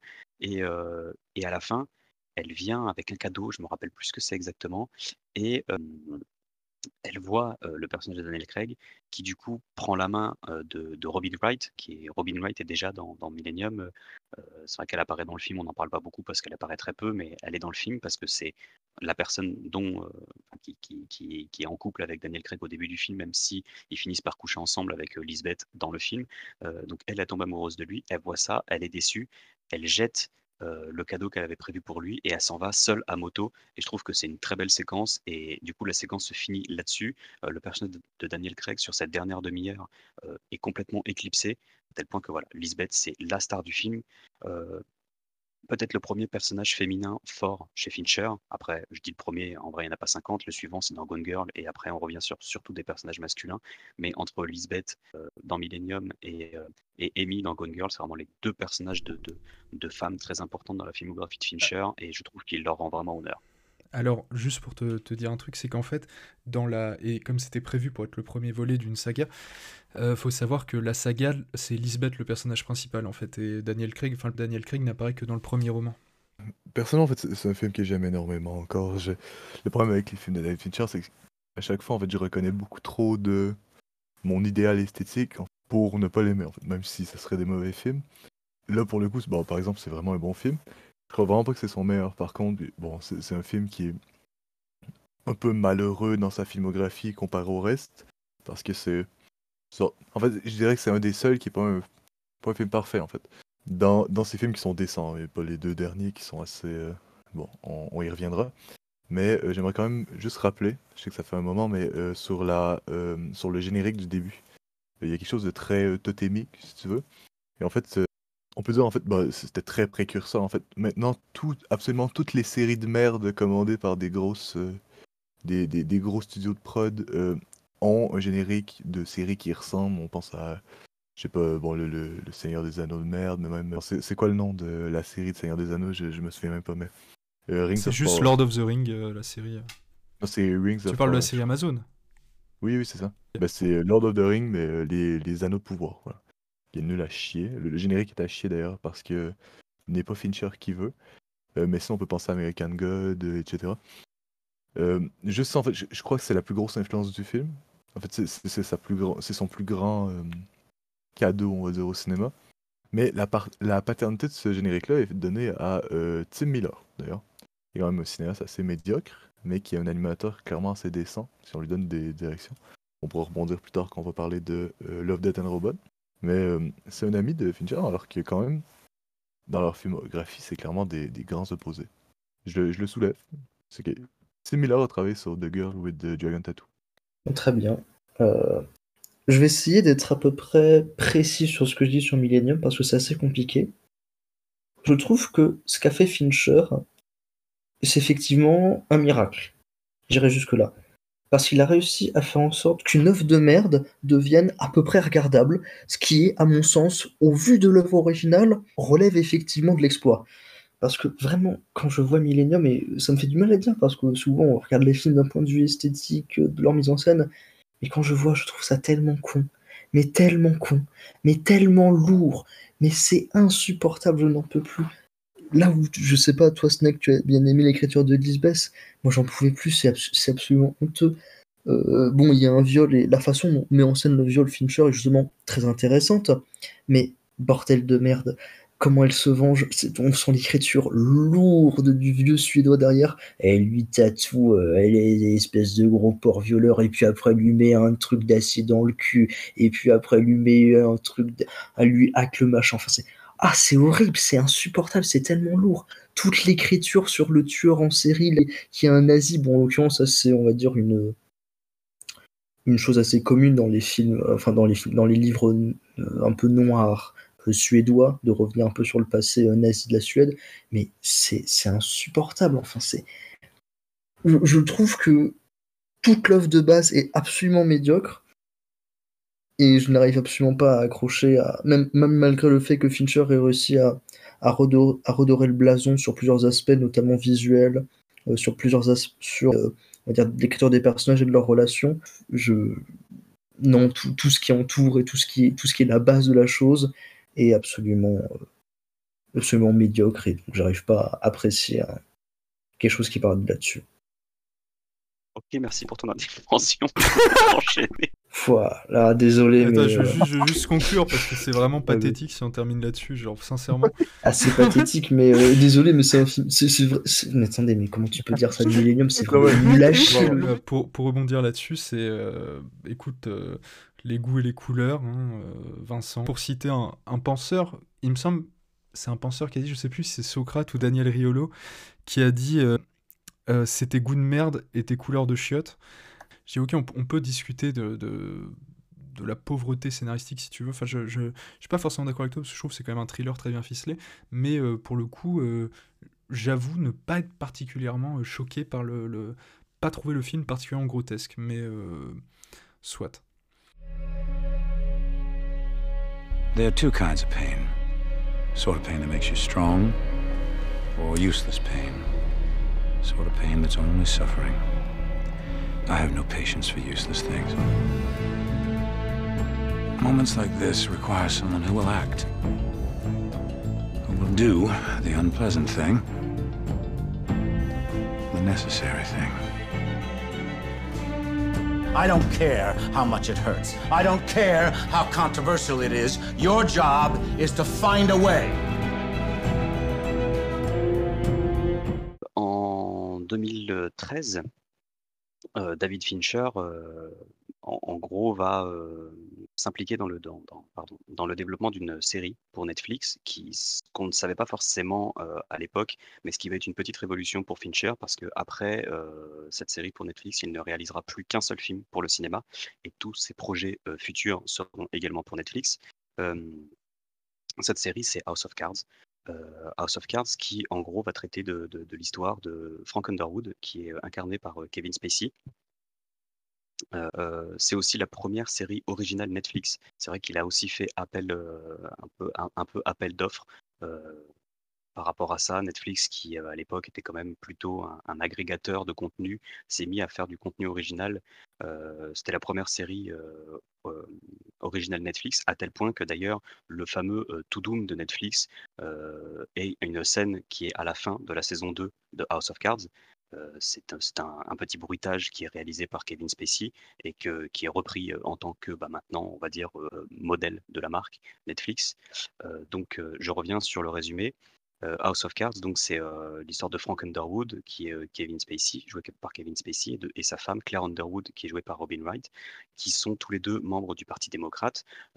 En gros, pour aller très vite, on lui met à l'envers, on lui promet un- poste qu'il n'aura pas à la Maison Blanche, et lui va se venger pour avoir ce poste et même pour avoir mieux au fil des saisons.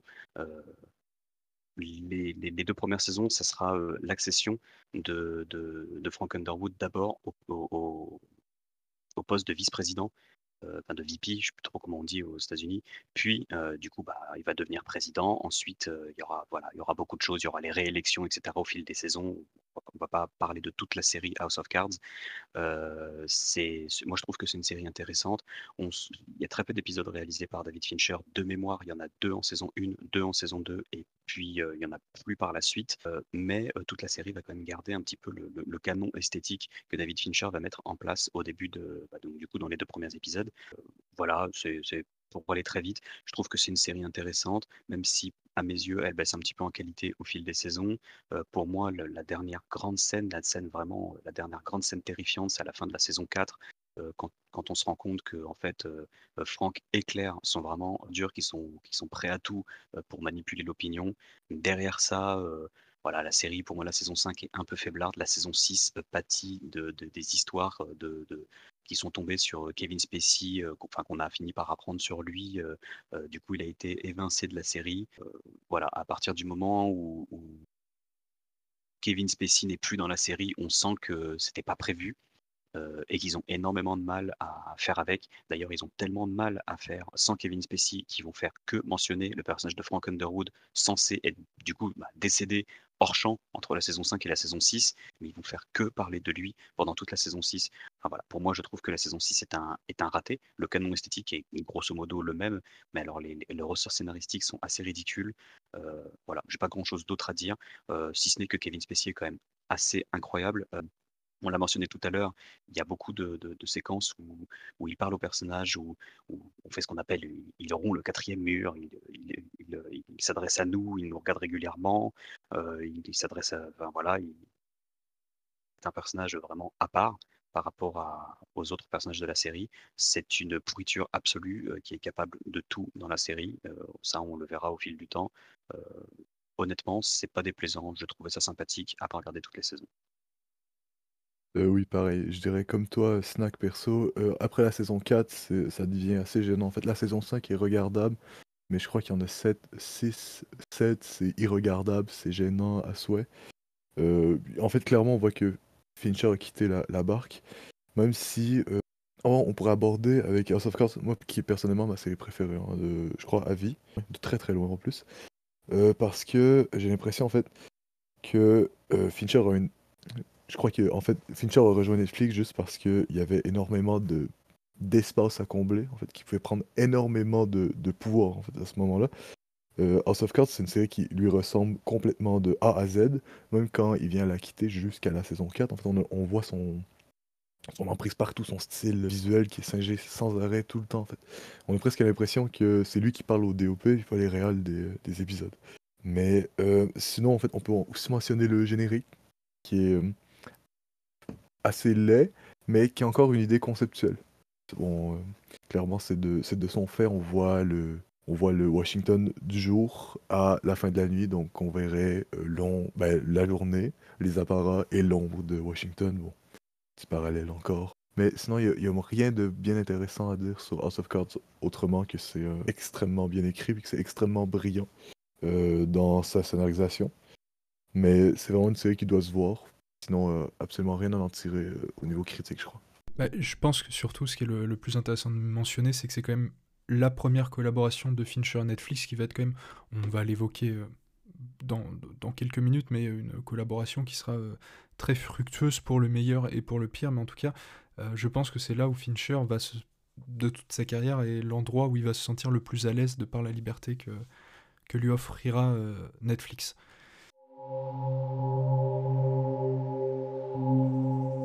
Nick Dunn, you're probably the most hated man in America right now. Did you kill your wife, Nick? Everyone told us and told us marriage is hard work. Not for me and Nick. As you all know, my wife, Amy Elliott Dunn, disappeared three days ago. I had nothing to do with the disappearance of my wife. I have nothing to hide. Sammy got friends we can talk to? No, not really. You don't know if she has friends, you don't know what she does all day, and you don't know your wife's blood type. Just being a good guy, so everybody can see him being a good guy. Well, you really don't like him, do you? All I'm trying to do is be nice to the people who are volunteering to help find Amy. I will practice believing my husband loves me, but I could be wrong. You ever see that guy in the glasses before? Amy is the kind of girl who attracts admirers. Whoever took her is bound to bring her back.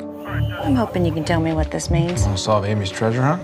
Seen this girl around here? Yeah, I remember her. I know you. I saw you at the volunteer center. La même année que, que le développement d'House of Cards, sort euh, un film, Gone Girl. Alors, euh, c'est une adaptation d'un best-seller américain qui s'appelle Les, Les Apparences, écrit par une certaine Gillian Flynn, qui est aussi la scénariste du film. Alors, Gone Girl, on pourrait résumer ça comme euh, c'est un type joué par Ben Affleck qui se rend compte que sa femme a disparu. Et euh, tu- va tout y avoir euh, les médias qui vont s'intéresser au sujet, la police et tout, et il va sortir que ce qu'on prend pour un couple modèle au début du film est en fait loin de l'être. Et le, le bouquin de base et le nom québécois du film, c'est Les apparences. C'est pas pour rien parce que tout est une question d'apparence dans ce film et de, de modèle du couple parfait qui en fait s'effrite et montre ce qu'il y a de plus horrible et de plus, euh, comment dire, euh, euh, je dirais presque, co- comment on pourrait dire ça, sans émotion, de froid et de, de, de, de, terrible derrière cette image. Et c'est un film qui finit en plus, je, je pense peut-être, avec Fight Club, le film le plus pessimiste de Fincher, parce qu'il termine vraiment dans une impasse qui est presque terrifiante. Et euh, on, reste dans cette, dans cette lignée de films un peu à la Zodiac, à la Social Network, qui s'intéresse presque, même si c'est une fiction, Gone Girl, qui s'intéresse à une sorte de, de fait divers, en tout cas, même si c'est un fait divers qui, qui n'a pas lieu, il y a quelque chose de très euh, réaliste dans son approche. On est loin de, de, du côté euh, presque, euh, comment dire, euh, film noir, pulp de Seven, où euh, on, est dans quelque chose de quasiment naturaliste, mais là où le cynisme et la froideur de Fincher se marient parfaitement avec le scénario. Euh, J'ai pas lu le roman euh, dont il est inspiré, mais en tout cas, ça colle parfaitement avec, euh, le film, et on est sur un film qui est terrifiant, mais pas terrifiant parce que c'est un film d'horreur, mais terrifiant parce que ce qui nous dit des, relations amoureuses, et particulièrement de, de, dire, aussi du, rapport aux médias, est profondément nihiliste. Bon, le film a été pas mal euh, accusé à tort d'être un film misogyne, parce qu'on on va le développer un peu plus tard quand on va en parler, mais en tout cas, euh, parce que le personnage féminin euh, qui est interprété par Rosamund Pike, la femme qui disparaît au début, est une énorme salope. Je pense que on- peut le dire comme ça. En tout cas, c'est un personnage profondément détestable. Là où Ben Affleck est un énorme débile qui est aussi profondément détestable. Mais on a deux personnages profondément détestables euh, pour des raisons différentes. L'un qui- est calculateur, monstrueux, et l'autre qui est juste euh, con comme un balai et euh, qui, qui est surtout un profond lâche. Et on a, pour une fois dans ce film, il n'y a rien qui nous rattache à. qui nous donne envie d'aimer les personnages qu'on voit en fait. Enfin, au début, si, mais de la même façon que, l'image s'effrite euh, au début du film, au fur et à mesure du film, notre rapport au personnage s'effrite aussi parce que à la fin, il, nous- donne presque envie de vomir en fait ces deux, personnages. Et pourtant, euh, factuellement, enfin d'un point de vue euh, extérieurement, nous on est, on est au sein de la- l'intimité du couple, mais extérieurement, on pourrait dire si on était le voisin qui regarde l'histoire à travers les médias, tout est bien qui finit bien à la fin du film. Et pourtant, non. Et c'est, pour moi, je pense aussi, parce qu'on a évoqué, euh, c'est parmi mes Fincher préférés, et je pense euh, euh, de très loin un de ses meilleurs. Mais je vais laisser, je vous laisser élaborer dessus. Comme tu l'as dit, Lucas, donc du coup, le, le- film, il me semble que le livre aussi, j'ai pas réussi à trouver d'infos là-dessus. Son titre original est aussi Gone Girl, et comme tu l'as dit, le titre, donc traduit en français, est Les apparences. Je trouve que c'est très bien. Pour le coup, c'est une bonne traduction, meilleure que celle de Millennium, enfin son, sous-titre à Millennium, même si bon, ça s'appelle Les apparences, je pense que c'est vraiment en gros pour donner le petit guide pour comprendre le film pour les gogoles qui n'auraient pas compris que effectivement c'est un film qui traite des apparences, que ça soit dans le couple, donc au sein du couple, le couple que tu es censé montrer aux autres, mais aussi du coup l'image que tu es censé montrer quand ta femme disparaît.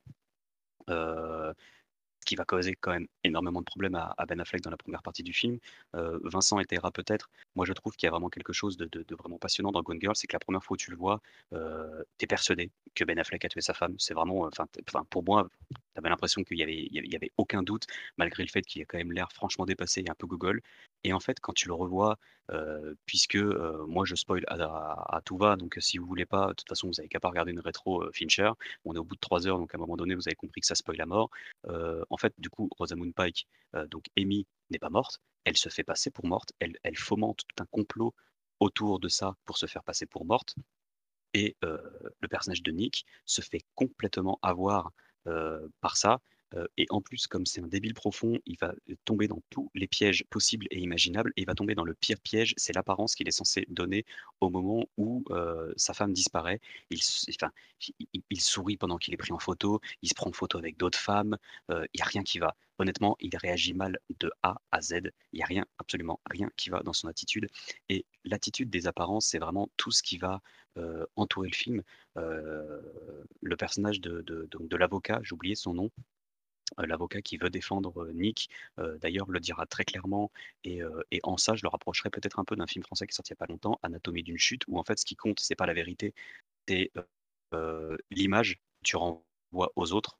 Euh, et Nick, c'est exactement ça, c'est-à-dire que, en gros, pour gagner, il faut qu'il montre une meilleure image de lui, parce que son image est désastreuse, donc il faut qu'il fasse une interview où, euh, en gros, il va montrer qu'il regrette, qu'il se rend compte que c'est un sale con, et patati et patata, alors qu'il n'y croit pas une seconde, parce qu'à ce moment-là du film, il a compris que Émile l'a piégé et qu'elle a disparu en se faisant passer pour morte euh, pour le piéger pour qu'il aille en prison. Donc en fait, il ne croit pas une seconde à ce qu'il dit, mais il est obligé de paraître. tout le long du film, il y a tout un champ lexical du paraître, du, des apparences, des choses comme ça. C'est vraiment c'est flagrant dans le film. C'est lié aussi aux médias. Tout ce qui est fait des médias je veux dire, vraiment, l'espèce de journaliste là qui est censé représenter je ne sais quoi, c'est vraiment, enfin, il tire à boulet rouge là-dessus où, elle raconte tout et n'importe quoi. Elle se base justement uniquement sur les apparences qui est renvoyé de l'affaire, du couple et blablabla et raconte absolument n'importe quoi au point de chier absolument sur Nick et la fin où il est obligé de l'accueillir dans son foyer. Enfin, c'est juste, enfin, c'est cyniquement hilarant parce que vraiment, d'ailleurs, il lui dit, il dit, mais enfin, vous vous rendez compte que vous m'avez chié dessus pendant des mois? et là, d'un coup, vous voulez m'interviewer chez moi en faisant de moi. Enfin, bon, bref, c'est vraiment. c'est cynique absolu. Et il y a beaucoup de choses aussi que. que, que voilà, je trouve qu'il y, a énormément de choses à tirer de, de Gone Girl. moi, ce que j'adore vraiment, justement, par rapport à ses apparences, c'est l'apparence de victime d'Amy qui est tellement parfait. Et en fait, ça coupe la chic à tous les gens incohérences qui sont là à débarquer, à faire mais l'histoire d'Amy, elle tient pas debout, comment les gens ils peuvent y croire? C'est justement tout le putain de thème du film, c'est-à-dire que il n'y a rien, ça, ça tient pas debout, son histoire tient pas debout. La flic le sait, elle, quand, quand elle se fait, c'est pas interviewée, enfin bon bref, ils prennent sa déposition. Une fois qu'elle sort de, de, qu'elle a tué Daisy et qu'elle revient, elle revient chez elle à l'hôpital, elle, est obligée de faire une déposition à l'hôpital. Et la flic qui enquête sur, sur l'affaire depuis le départ commence à relever toutes les petites incohérences. Mais ça peut pas être lui, puisque l'arme du crime, c'est une arme qui était censée avoir Nick, etc. etc. Et, elle, répond Mais je suis qu'une petite victime, et puis de toute façon, si l'enquête était restée entre vos mains, mon mari serait en prison et moi je serais peut-être morte. en fait, elle joue à mort sur cette image, ce qui fait que ça court-circuite totalement toute la vérité, en fait. La vérité n'a plus lieu d'être. Il n'y a, a, plus une seule once de vérité.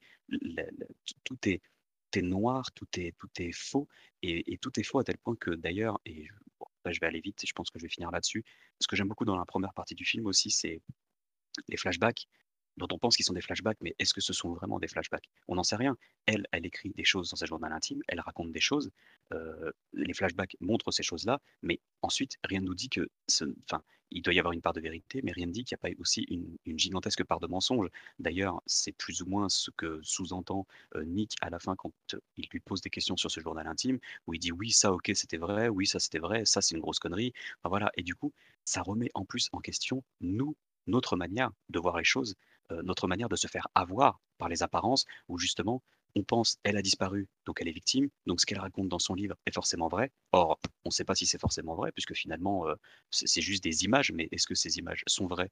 Je ne sais pas. Euh, et, on se fait avoir et on a envie de, faire, accuser, de faire accuser Nick. Et, voilà, enfin, je trouve que c'est vraiment un, film brillant, brillant, brillant pour moi, ça se tape avec The Social Network comme étant mon film préféré de, Fincher. Honnêtement, à chaque fois que je revois l'un, c'est l'un, et à chaque fois que je revois l'autre, c'est l'autre. Pour moi, c'est vraiment les deux films que je préfère. Je le trouve, je le trouve génial, et il a beau durer 2h30, il n'y a pas une seconde où, euh, où tu t'ennuies, il y a des rebondissements tout le temps, et, et, surtout, bah, c'est un film qui est vraiment très très riche, euh, et, il faut vraiment le voir en gardant à l'esprit cette idée des, des faux semblants, des apparences, de la manière dont on, dont on se cache, la manière dont on se montre. Et par rapport à ça, je finirais sur une petite, analyse d'image. Heu, Rosamund Pike ou enfin Amy quoi, est toujours montrée, même pendant les scènes de sexe, elle est toujours montrée habillée. La seule séquence où elle est montrée nue, elle est suggérée nue parce qu'on la voit pas, c'est à la fin quand elle raconte tout toute la vérité à Nick et où elle se dévoile réellement telle qu'elle est et rien que ce petit détail, je trouve ça génial. Eh ben, je vais enchaîner directement sur ce que tu viens de dire, sur, cet aspect des apparences. Moi, c'est ce que je trouve très intéressant, c'est le personnage de Rosamund Pike en elle-même et heu, le lien justement qu'il va y avoir avec ce que tu dis et heu, les apparences. Justement que c'est parmi tous les films de Fincher qui parlaient des psychopathes, qui est presque une constante dans beaucoup de ses films, même dans The Social Network il y a chez elle vraiment ce côté, comment est-ce qu'on peut devenir pas aussi maléfique à ce niveau-là? C'est vraiment une question du mal absolu et là, finalement, c'est là où le film va te laisser presque toi y aller tout seul. Tu peux presque trouver des excuses à cette Rosamund Pike. Elle a eu une enfance, on va dire, heu, où, heu, tout ce qu'elle faisait ou une enfance plutôt banale, mais tout ce qu'elle faisait était magnifié dans de la fiction et où elle avait presque une espèce de détestation par rapport à cette fiction et c'est là où tout ce personnage où on pourrait trouver des excuses, moi perso je la trouve inexcusable, enfin elle est absolument détestable en tout point, mais c'est justement là où ça rejoint, ce que tu venais de dire sur les apparences.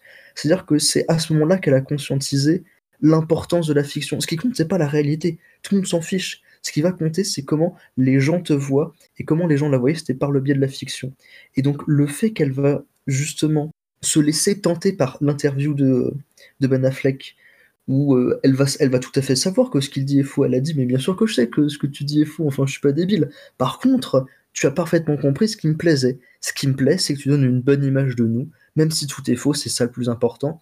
Et d'ailleurs là, on va faire un gosse, pas parce qu'on aime un gosse, pas parce que tu as envie d'avoir un gosse avec moi, je sais que tu me détestes, mais parce que c'est ce qu'il faut faire, c'est ce qui est bien, c'est ce qui est beau, c'est ce qui est propre» et cette espèce de construction de psychopathie par rapport à son enfance et cetera, moi je trouve ça absolument brillant. Elle est, c'est une écriture de psychopathe glaçante, absolument terrifiante. Et je conseille aux personnes qui l'auraient pas vu de le voir évidemment, mais ceux qui l'auraient vu qu'une seule fois et qui auraient peut-être un peu peur de le revoir par rapport, heu, au twist du milieu justement, on se rend compte de ce qui se passe. Parce qu'une fois qu'on voit le film, c'est absolument magistral comme on se fait, heu, balader durant la 1re moitié.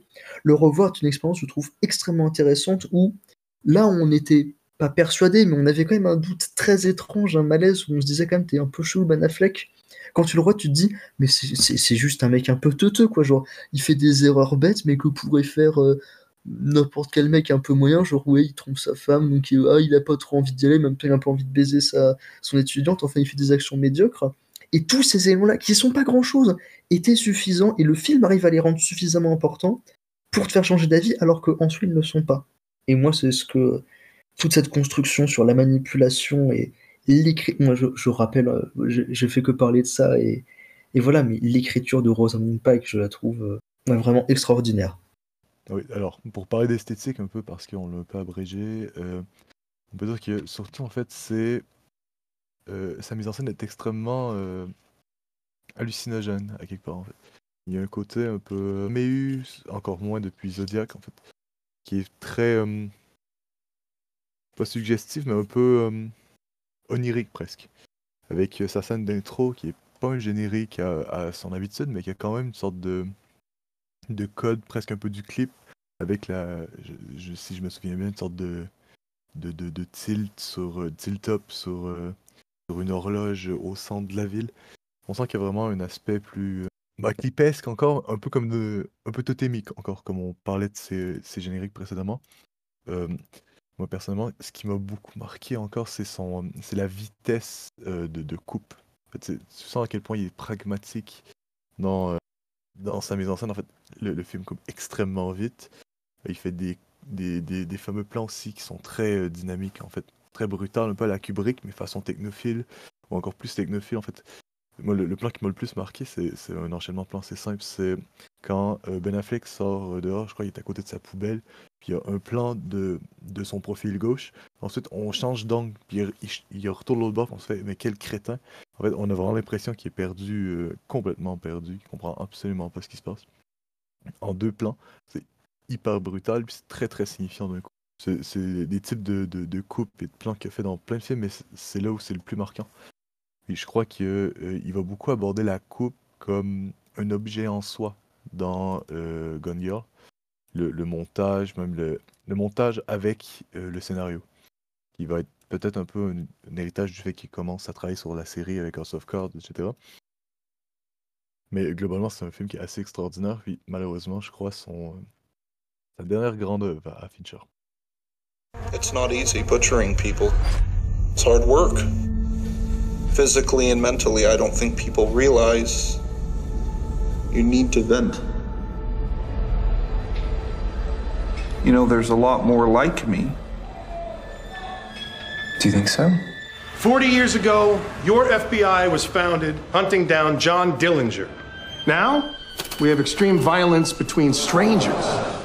We travel around the country and teach FBI techniques to cops. You guys mind if I bother you for a minute? She was found cuffed and lashed to the bed. What people won't do to each other. There's nothing people won't do. How can we help? We should be using every resource we can, talking to the smartest people we find from the broadest possible spectrum. Our criminals born? Gone Girl serait la dernière grande œuvre de David Fincher. Et là, je suis en désaccord parce que pour moi, la dernière grande œuvre de David Fincher est justement sa série Mindhunter. Mindhunter qui n'est pas totalement ce qu'on pourrait appeler euh, adapté de faits réels, on va dire qu'il s'inspire de vraies personnes, d'une vraie situation qui s'est passée aux États-Unis, la création d'un bureau euh, psychologique qui visait à étudier les serial killers. Les personnages qui existent sont fortement inspirés de personnes ayant déjà existé. Les tueurs, eux, sont les tueurs. Ils, se- basent sur de vrais tueurs, hein, en reprenant leurs noms et leurs actions. Mais c'est justement, moi, ce que je trouve toute la, force de Mindhunter, c'est qu'il arrive à déployer toute l'esthétique de David Fincher, mais en même temps tous les thèmes qu'on a pu discuter jusque-là. C'est-à-dire que tous les éléments puissants, scénarii, euh, excusez-moi, tous les éléments puissants qu'on peut retrouver là-dessus sont juste des éléments de langage. C'est presque comme ce que tu disais, je ne sais plus si c'était Lucas ou Snack, spectaculaire et en même temps extrêmement prenant. Tout ce qui a beaucoup fait parler de la série, c'était euh, évidemment les interviews des tueurs en série, et essayer de comprendre tout ce qu'il pouvait y avoir euh, derrière ces gens aussi étranges, aussi bizarres. Et euh, on va quand même essayer de faire un peu rapide parce que nous manquons un peu de temps, mais ça les auditeurs ne le savent peut-être pas, enfin ils s'en rendent compte en voyant le temps. Mais c'est presque de voir à, quel point distant de ces gens-là est presque la perméabilité sur certains aspects qu'il peut y avoir. Et c'est tout ce que va travailler justement la série en mettant en parallèle à la fois les interviews qu'il peut y avoir sur parmi les, les pires êtres humains qui puissent, qui puissent avoir existé et la vie de ces personnages semi-fictionnels. C'est. euh, c'est honnêtement, je ne veux pas revenir en détail sur tous les points. Je vous conseille juste sincèrement de voir la série et de découvrir ça par vous-même. Série qui, malheureusement, ne sera jamais finie, euh, ayant été annulée. Mais même malgré ça, ces deux saisons méritent d'être vues pour euh, toute l'intelligence qu'il a fait sur, euh, sur le travail de cette recherche, justement, de l'intellectualisation du mal, de sa recherche, et justement, si on pouvait préméditer ce genre de choses. Je vais rebondir sur deux trucs. Alors, t'as pas évoqué ça, mais évidemment, c'est basé sur l'histoire vraie de la création du profilage, et particulièrement des mémoires de John Douglas, l'inventeur du profilage, et, euh, et non pas par la vie de Stéphane Bourgoin, comme certains l'ont pensé. Et surtout, en fait, ce que je trouve vraiment très très intéressant avec cette série, qui est surtout très amusant, c'est l'aspect didactique, je dirais. Parce que on, on part en tant que spectateur avec zéro connaissance sur le profilage, de la même façon que les, personnages de la série, et au fur et à mesure de la série, on a cette sensation d'apprendre petit à petit le profilage en même temps que la série joue justement avec le spectateur en nous mettant presque, il y a un côté, euh, comment dire, interactif à la série. Je, m'explique, je sais pas si vous avez ressenti ça vous, mais au fur et à mesure de la série, on se prend un peu pour des gros cerveaux, on fait un peu Hmm, ah oui, euh, j'ai bien compris, donc ça doit être lui le tueur. On fait un peu les gens analystes et tout, et c'est très très plaisant à regarder parce que par conséquent, on a vraiment cette sensation de de d'évoluer en même temps que les personnages. J'aimerais bien avoir votre sensation vis-à-vis de ça parce que moi j'ai ressenti ça en tout cas devant la série, c'était très très amusant. Bah, c'est justement c'est ce qu'il y a de très fort, c'est euh, étant donné qu'on arrive, comme tu le dis, sur les balbutiements de cette euh, cellule du FBI sur la psychologie, effectivement, j'ai pas dit le mot sur le sur les profilers, sur le profilage, euh, étant donné qu'on arrive sur les sont dans la recherche et ils font des découvertes presque majeures sur la chose en interviewant euh, ces serial killers. Et c'est vrai qu'au début, euh, même quand tu t'y connais beaucoup, quand tu es un néophyte, tu arrives et tu comme eux, tu vois les classifications, les différences, les éléments importants et nécessaires qu'il a hum, pour pouvoir les découvrir. Effectivement, c'est euh, en plus d'une œuvre que je trouve intellectuellement très intéressante. euh, ouais, c'est, je, trouve que tu as parfaitement résumé la chose. C'est très agréable à regarder sur de ce point de vue-là. Par contre, je rajouterais que la saison 1 est excellente et la saison 2 se perd. Mais on sent que la Fincher s'éloigne un peu à la saison 2 et on se retrouve avec les, les euh, tropes classiques Netflix, avec euh, tout l'arc sur euh, l'héroïne et sa relation de couple avec une autre femme, etc. Et je trouve la saison 2 beaucoup, plus, beaucoup moins intéressante parce que vraiment le personnage féminin de cette série, j'ai oublié son nom, mais celle qui veut le profileur, est vraiment le personnage le plus inintéressant de la série et la saison 2 se focalise quasiment uniquement sur sa vie personnelle dans la partie vie personnelle qu'on s'intéresse à la vie personnelle de tout le personnage et c'est relativement insupportable la saison 2 de Mindhunter Euh, personnellement, sur, euh, sur cet aspect-là de la série, je, je partage absolument aucun point, euh, de, aucun point de vue avec toi, Lucas. Personnellement, je, je trouve assez intéressant. Surtout, bon, ben, après, c'est pas très Netflixien, en fait, c'est juste de. En fait, c'est que on la considère. En fait, chaque personnage va avoir un, trait de, de freak, en fait, de, de, de mâle. À l'époque, pour elle, c'était d'être lesbienne. Euh, je crois, je crois que euh, le personnage principal a des, tendances un peu fétichistes aussi. Puis le, fils du, euh, du, gros euh, Rust, je me rappelle pas de son. Mais c'est une sorte de psychopathe qui veut tuer des, gens avec des pierres. Ce que j'avais oublié de dire sur House of Cards, par exemple, que je reprocherais cette fois-ci à, à c'est que euh, j'ai l'impression que euh, Fincher approchait vraiment la série comme une sorte de d'extension naturelle du cinéma.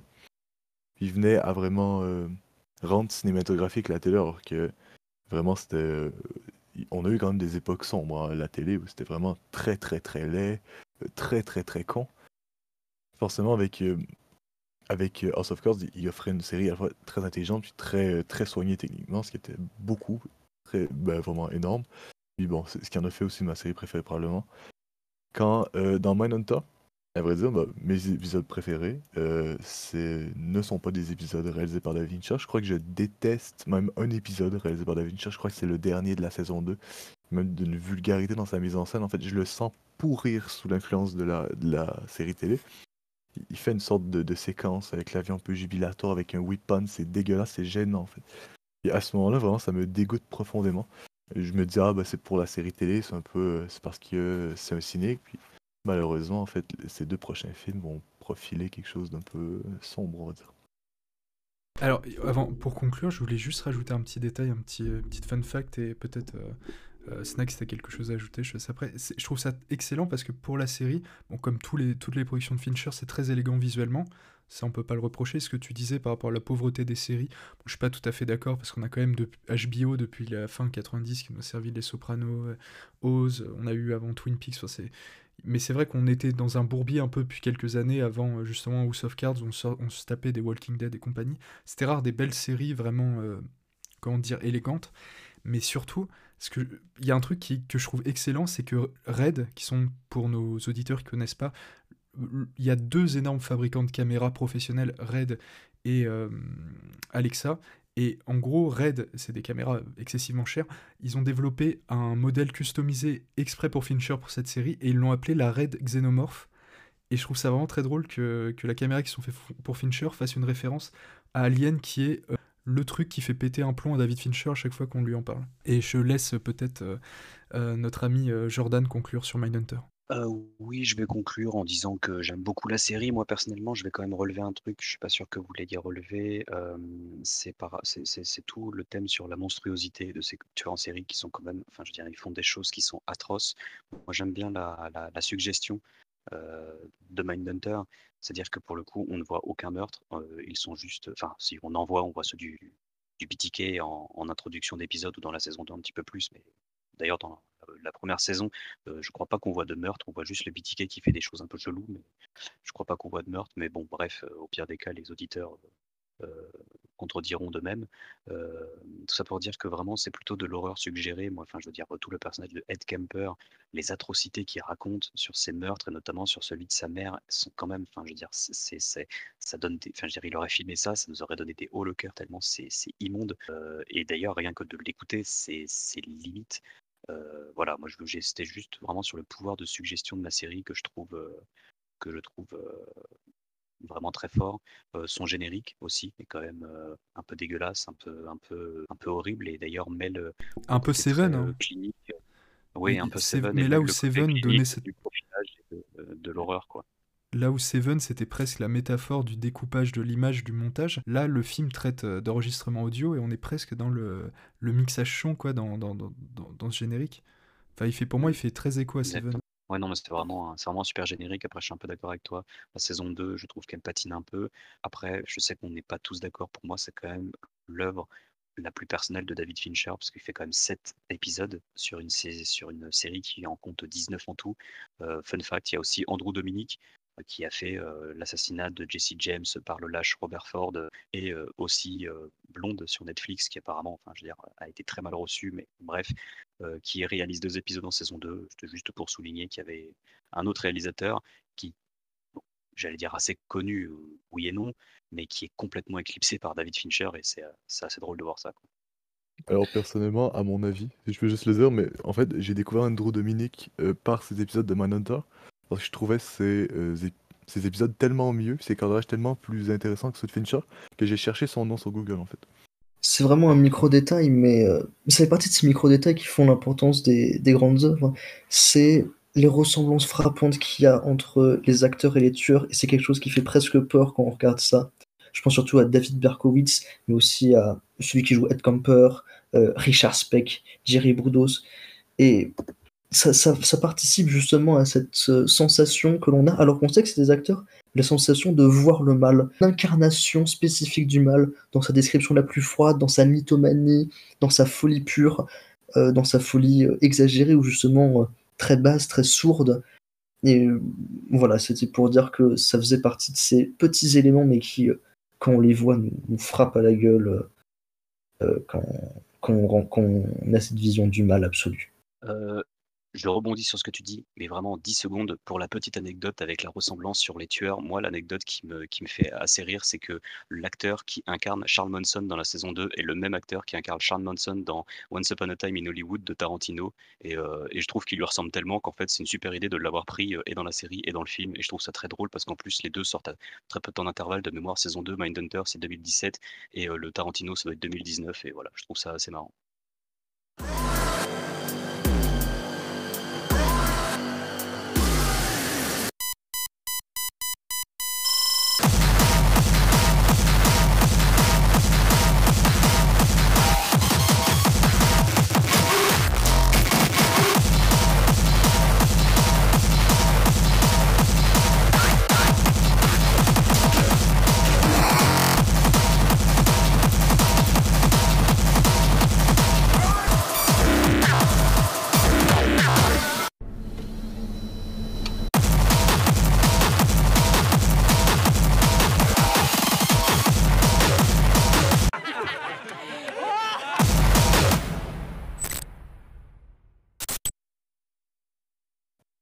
Euh, pour Love, Dead and Robot, je, sais que c'était un projet euh, qui tenait à cœur à, à Tim Miller surtout, euh, que Fincher avait rencontré depuis un moment, qui avait travaillé avec lui sur, Millennium. Euh, le but, je, crois, le projet, c'était de faire une sorte d'adaptation de Metal Hurlant. En fait, le but, c'est de faire une, une adaptation de une sorte de tradition de la science-fiction qui est euh, des recueils d'anthologie, en fait, des recueils de nouvelles. La science-fiction a beaucoup évolué comme ça. Mais au cinéma, c'est quelque chose qui s'est absolument jamais retrouvé. Puis je crois que c'est euh, un projet qui est absolument brillant, en fait. Ils vont en faire une euh, sorte d'exercice de style par épisode avec des, des trucs vraiment très particuliers. Euh, c'est très, euh, très science-fiction, forcément. C'est de la pure, pure, pure science-fiction. Il y a des épisodes qui sont nuls à chier, par contre. notamment, malheureusement, ceux de Tim qui sont vraiment nuls à chier, mais tristes à, à en mourir, en fait. C'est d'une platitude folle. Mais il y a des épisodes qui sont extraordinaires et j'invite, j'invite, j'invite, évidemment les auditeurs à, euh, à aller jeter un œil. Par exemple, si je dois en mentionner un seul, celui de La Ruche, je crois que c'est dans euh, saison 2, je, je me souviens pas exactement. Et celui de David Fincher, évidemment, qui est assez brillant, qui est sa seule réalisation à ce jour en animation. Mais euh, voilà, je crois qu'on peut passer à la suite. C'est un projet qui est pas très Fincheré, en fait.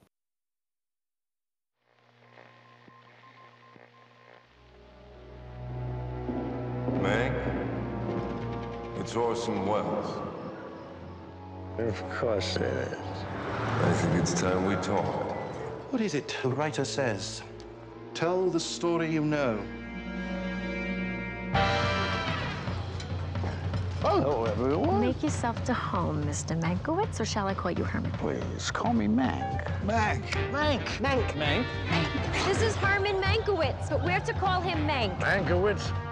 Herman Mankiewicz, New York playwright and drama critic, turned humble screenwriter, Mr. Hearst. This is a business where the buyer gets nothing for his money but a memory. What he bought still belongs to the man who sold it. That's the real magic of the movies. Thunder, lightning, blood, fire, religion. Help! Someone save me! All in one film. That's director proof. That's why I always want Mank around. Euh, Manque, euh, c'est l'histoire du scénariste Herman J. Mankiewicz, euh, qui avait été mandaté par Orson Welles pour écrire le scénario du fameux film Citizen Kane. Pour Fincher, en fait, c'était un, film qui est très important parce qu'on a souvent parlé de sa relation au scénariste. D'autant plus que c'est un film qu'il avait voulu faire avec son père à l'époque, qui avait été refusé, qui fait partie des nombreux projets de Fincher qui ont été refusés. Sauf qu'entre-temps, en fait, le temps qui prenne l'importance qu'il y a maintenant euh, chez Netflix, euh, ben, son père est décédé. Qui est pour moi tout le problème du film. On a un film euh, d'auteur sur une politique d'anti-auteur avec un, scénario qui est un peu figé dans le béton parce qu'on a l'impression que Fincher ose pas le retoucher sans son père. On a une sorte de glooby-boulga un peu euh, pathétique, avec même des, des, scènes qui sont vraiment anti-Fincheriennes, vraiment.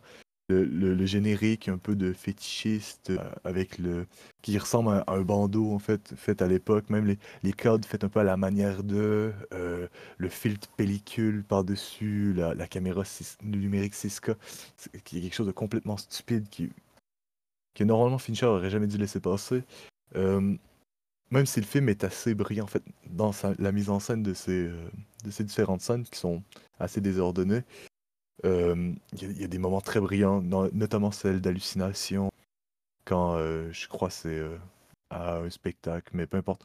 Les gens s'en rappellent avec des fondus enchaînés, qui est très très intéressant. Euh, il y a même certains mouvements de caméra que tu, sens qu'ils sont très millimétrés, etc. Mais déjà, juste le noir et blanc, c'est quelque chose que euh, Fincher a travaillé dans ses clips, notamment un pour Justin Timberlake. Euh, le clip est assez impressionnant, franchement. Je crois que c'est and Tie, pour ceux qui veulent aller voir. Mais sinon, en fait, Manque, c'est quand même un film qui est assez compliqué. Moi, que j'aime, que j'aime aimer, je suis un peu déçu de pas aimer autant. Euh, comme j'avais dit, pour moi, c'est une sorte de manuel de réalisation plus qu'un film à part entière. Parce que pour moi, le, génie de Fincher, c'était de faire une sorte de d'objet très, euh, disons, en fait, il faisait un, un film et euh, du cinéma en même temps. Il faisait un, un film de divertissement et en même temps un objet intellectuel. Il fait qu'un objet intellectuel avec des fragments de cinéma qui fonctionnent pas tellement. Alors bon, c'est un peu compliqué, même si j'ai- j'aime beaucoup le fait qu'il cherche à dire quelque chose, enfin. Euh, je vois que c'est pas forcément maîtrisé, mais je crois que tout le monde le déteste ici, en fait. Normalement, je devrais être ceux qui le défend, mais j'ai quand même une relation très conflictuelle avec le film. D'autant Mm. plus maintenant avec The Killer. Voilà. Bah, si je peux, euh, je, je vais rebondir sur ce que tu disais sur deux points. Alors, bon, moi, personnellement, le film, je le déteste parce que je le trouve absolument hideux, mais vraiment visuellement, c'est à vomir. Euh, après, je, je- j'entends l'intérêt, si tu veux, euh, on va dire, euh, mais au premier abord, en fait, je peux pas. Juste, je peux pas. J'ai un rejet total pour le- les films qui essaient de mettre un filtre argentique, vieux film, sur du numérique, d'autant plus quand on est Fincher et qu'on a mais on en avait déjà discuté en privé, toi et moi, Samuel, et tu, tu m'avais expliqué l'intérêt de ça, mais pour moi, j'ai vraiment un blocage là-dessus. Mais euh, en plus de ça, ce que je trouve, c'est. Tu, tu disais que c'est un film qui développe une thèse plus que, qu'un film de divertissement en soi, mais est-ce que, justement, ça n'en fait pas un mauvais film? Parce que euh, film où dont l'intérêt euh, est extra. est, est extérieur à son support, au film en lui-même. Euh, c'est intéressant quand euh, là on est en train de discuter de Fincher, de la vie de Fincher, de sa filmographie, mais est-ce que ça a un vrai intérêt? Genre si tu te poses, euh, un, je sais pas, un samedi soir et tu regardes un film et que tu regardes Manque, tu vas trouver ça à chier, je pense. C'est, ça, n'a pas d'autre intérêt que, que pour des, des personnes comme nous qui sommes en train de décortiquer la filmographie de Fincher. Et bah alors, je, je- réponds rapidement, mais en fait, je crois que c'est le génie de Fincher, en fait, c'est d'avoir compris que il y a ces- le, le cinéma, c'est ces deux choses-là, en fait. Et que là, il a un peu échoué à l'aspect euh, divertissement, même si je sais que Snack, euh, toi, tu l'aimes bien euh, comme ça, comme récit en soi, pour en parler d'ailleurs. Fait, moi, j'aimerais l'aimer plus que ça comme récit, mais même le Orson Welles dans le film, j'en ai rien à foutre. Comme mythe, un peu démiurge, j'en ai rien à foutre. C'est son seul film qui parle de cinéma, et c'est celui qui m'intéresse le moins sur son rapport au cinéma, personnellement. Bah, moi, justement, c'est, tu dis qu'on le déteste. J'irais pas te dire que je le déteste, mais je rejoins Lucas sur beaucoup de points, notamment le fait de mimer l'argentique avec le numérique. Personnellement, je, je sais pas, je trouve que ça se voit des kilomètres que c'est faux et malheureusement, j'a- j'arrive pas à saisir euh, la pertinence d'une telle action. Mais là encore, c'est, je te rejoins, c'est-à-dire que ce qui me, touche, ce sont des éléments extra-diégétiques. C'est le fait que, qui sont aussi les raisons pour lesquelles euh, le film est aussi un peu figé. Étant donné que c'est un vieux scénario, comme c'était dit, écrit dans les années 90, et que probablement qu'il n'a pas réécrit, et il me semble que c'est ça, il n'a pas voulu changer une seule lettre. Il semble un peu figé dans le passé, il semble un peu en décalage. Il n'y a pas grand-chose qui fonctionne. Il essaye de remettre euh, une esthé- une esthétique du passé dans des transitions, dans l'espèce de faux argentique, mais on sent que ça ne marche pas. Mais c'est presque touchant de voir euh, Fincher, réalisateur euh, du détail, de la perfection, du, moindre détail, qui, presque de façon très humble, vient de dire sur, surtout aux États-Unis, le plus grand film de tous les temps, c'est Orson Welles. Ben, finalement, ce qui fait le génie de l'œuvre, ben, c'est pas ça. Presque Orson Welles, on le voit une fois, deux fois dans le film, et il est à peine présent, non. Ce qu'il y a derrière, c'est le scénariste, et le parallèle qu'on peut faire entre le scénariste et son père, c'est évidemment ça qui touche. Mais après, le film en lui-même, euh, je n'irai pas jusqu'à le détester, mais il est, euh, il est en retard sur son temps. Et Fincher n'ayant pas voulu le remettre au goût du jour, je sais pas s'il a fait une, un si bel hommage à son père. Ça reste touchant, mais je sais pas s'il a fait un aussi bel hommage à son père face à un film aussi moyen. J'ai quelque chose à dire que, j'avais en tête. Après, je vais laisser Snack euh, conclure sur le sujet.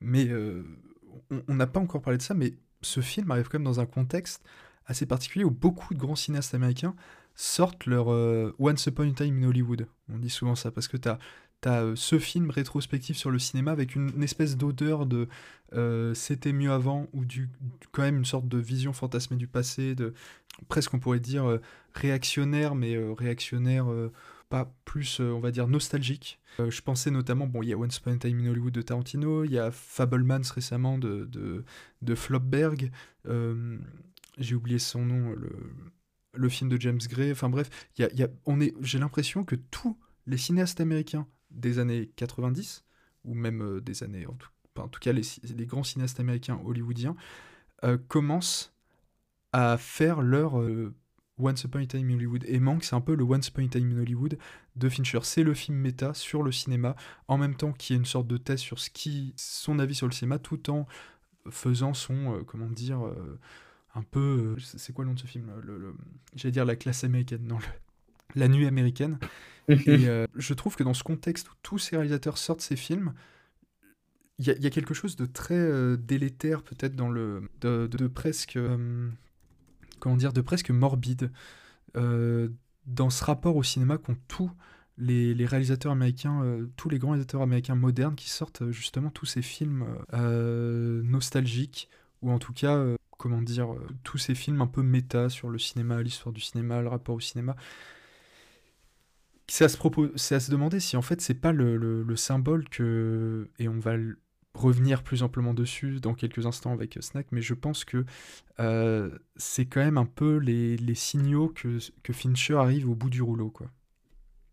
Euh, en soi, les, Américains ont toujours beaucoup aimé faire des films qui parlent de cinéma et de leur cinéma, mais je sais plus si c'est Spielberg ou un autre qui avait justement expliqué cette démarche de que, que aux mêmes remarques hein, que beaucoup de cinéastes se remettent à parler de leur enfance, euh, aussi parler de Linklater avec euh, Apollo Odyssey, mais c'est une sensation assez partagée par ces vieux cinéastes, c'est de se dire qu'au fait, euh, cette vieille phrase un peu un peu boomerisante, mais qui, je pense que de leur point de vue, dans leur ville, dans leur, euh, dans leur vie, pardon, euh, est, assez poign- est assez vrai et c'est tangible.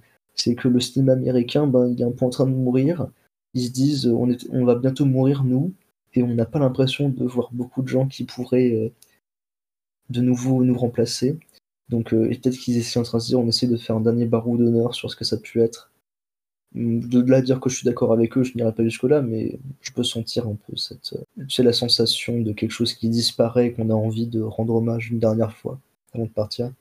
Bon, je vais enchaîner sur ce que vous êtes en train de dire. Je suis quand même pas tout à fait d'accord avec ce que vous dites euh, sur le côté nostalgie euh, du cinéma, euh, du vieux cinéma dans Manque, parce que bon, bah quand même, enfin, moi je trouve que le, le- portrait qui brosse de cette époque est quand même assez acide. hein, je veux dire, il en met plein la gueule à, à Meyer, il en met plein la gueule à, à Hearst, il en met, en fait, il en, met plein la gueule à tout le monde, il en met plein la gueule à toute cette société justement.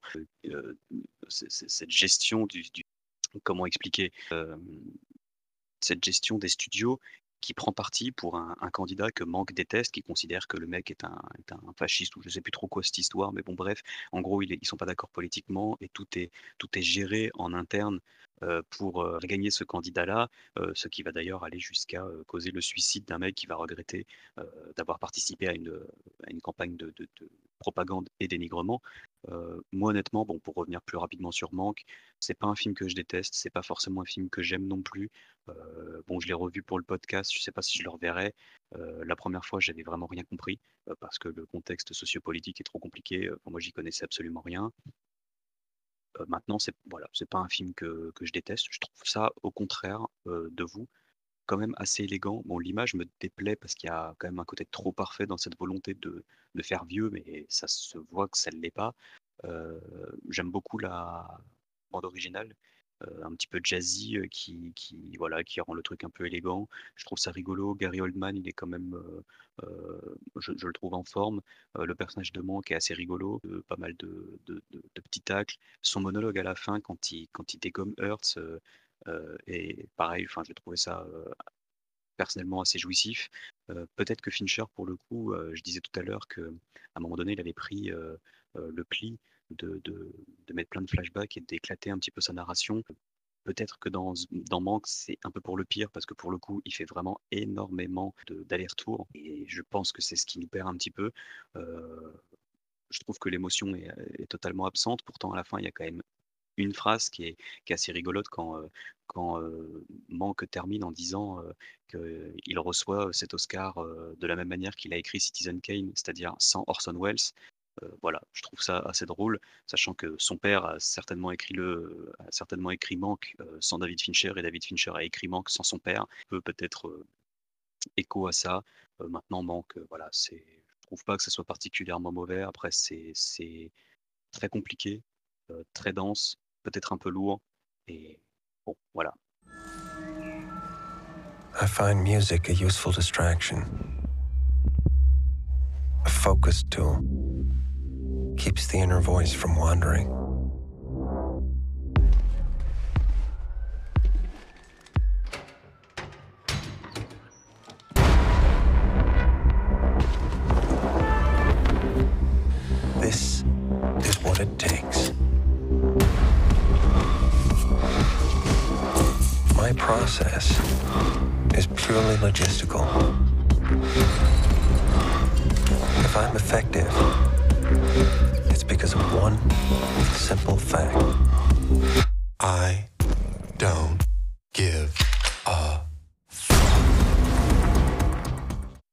Enchaîner maintenant sur le, dernier film à date réalisé par David Fincher, toujours pour Netflix, qui est The Killer, sorti cette année euh, en...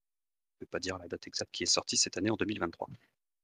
Alors The Killer, qu'est-ce que c'est? C'est l'adaptation d'une bande dessinée euh, qui s'appelle donc Le Tueur.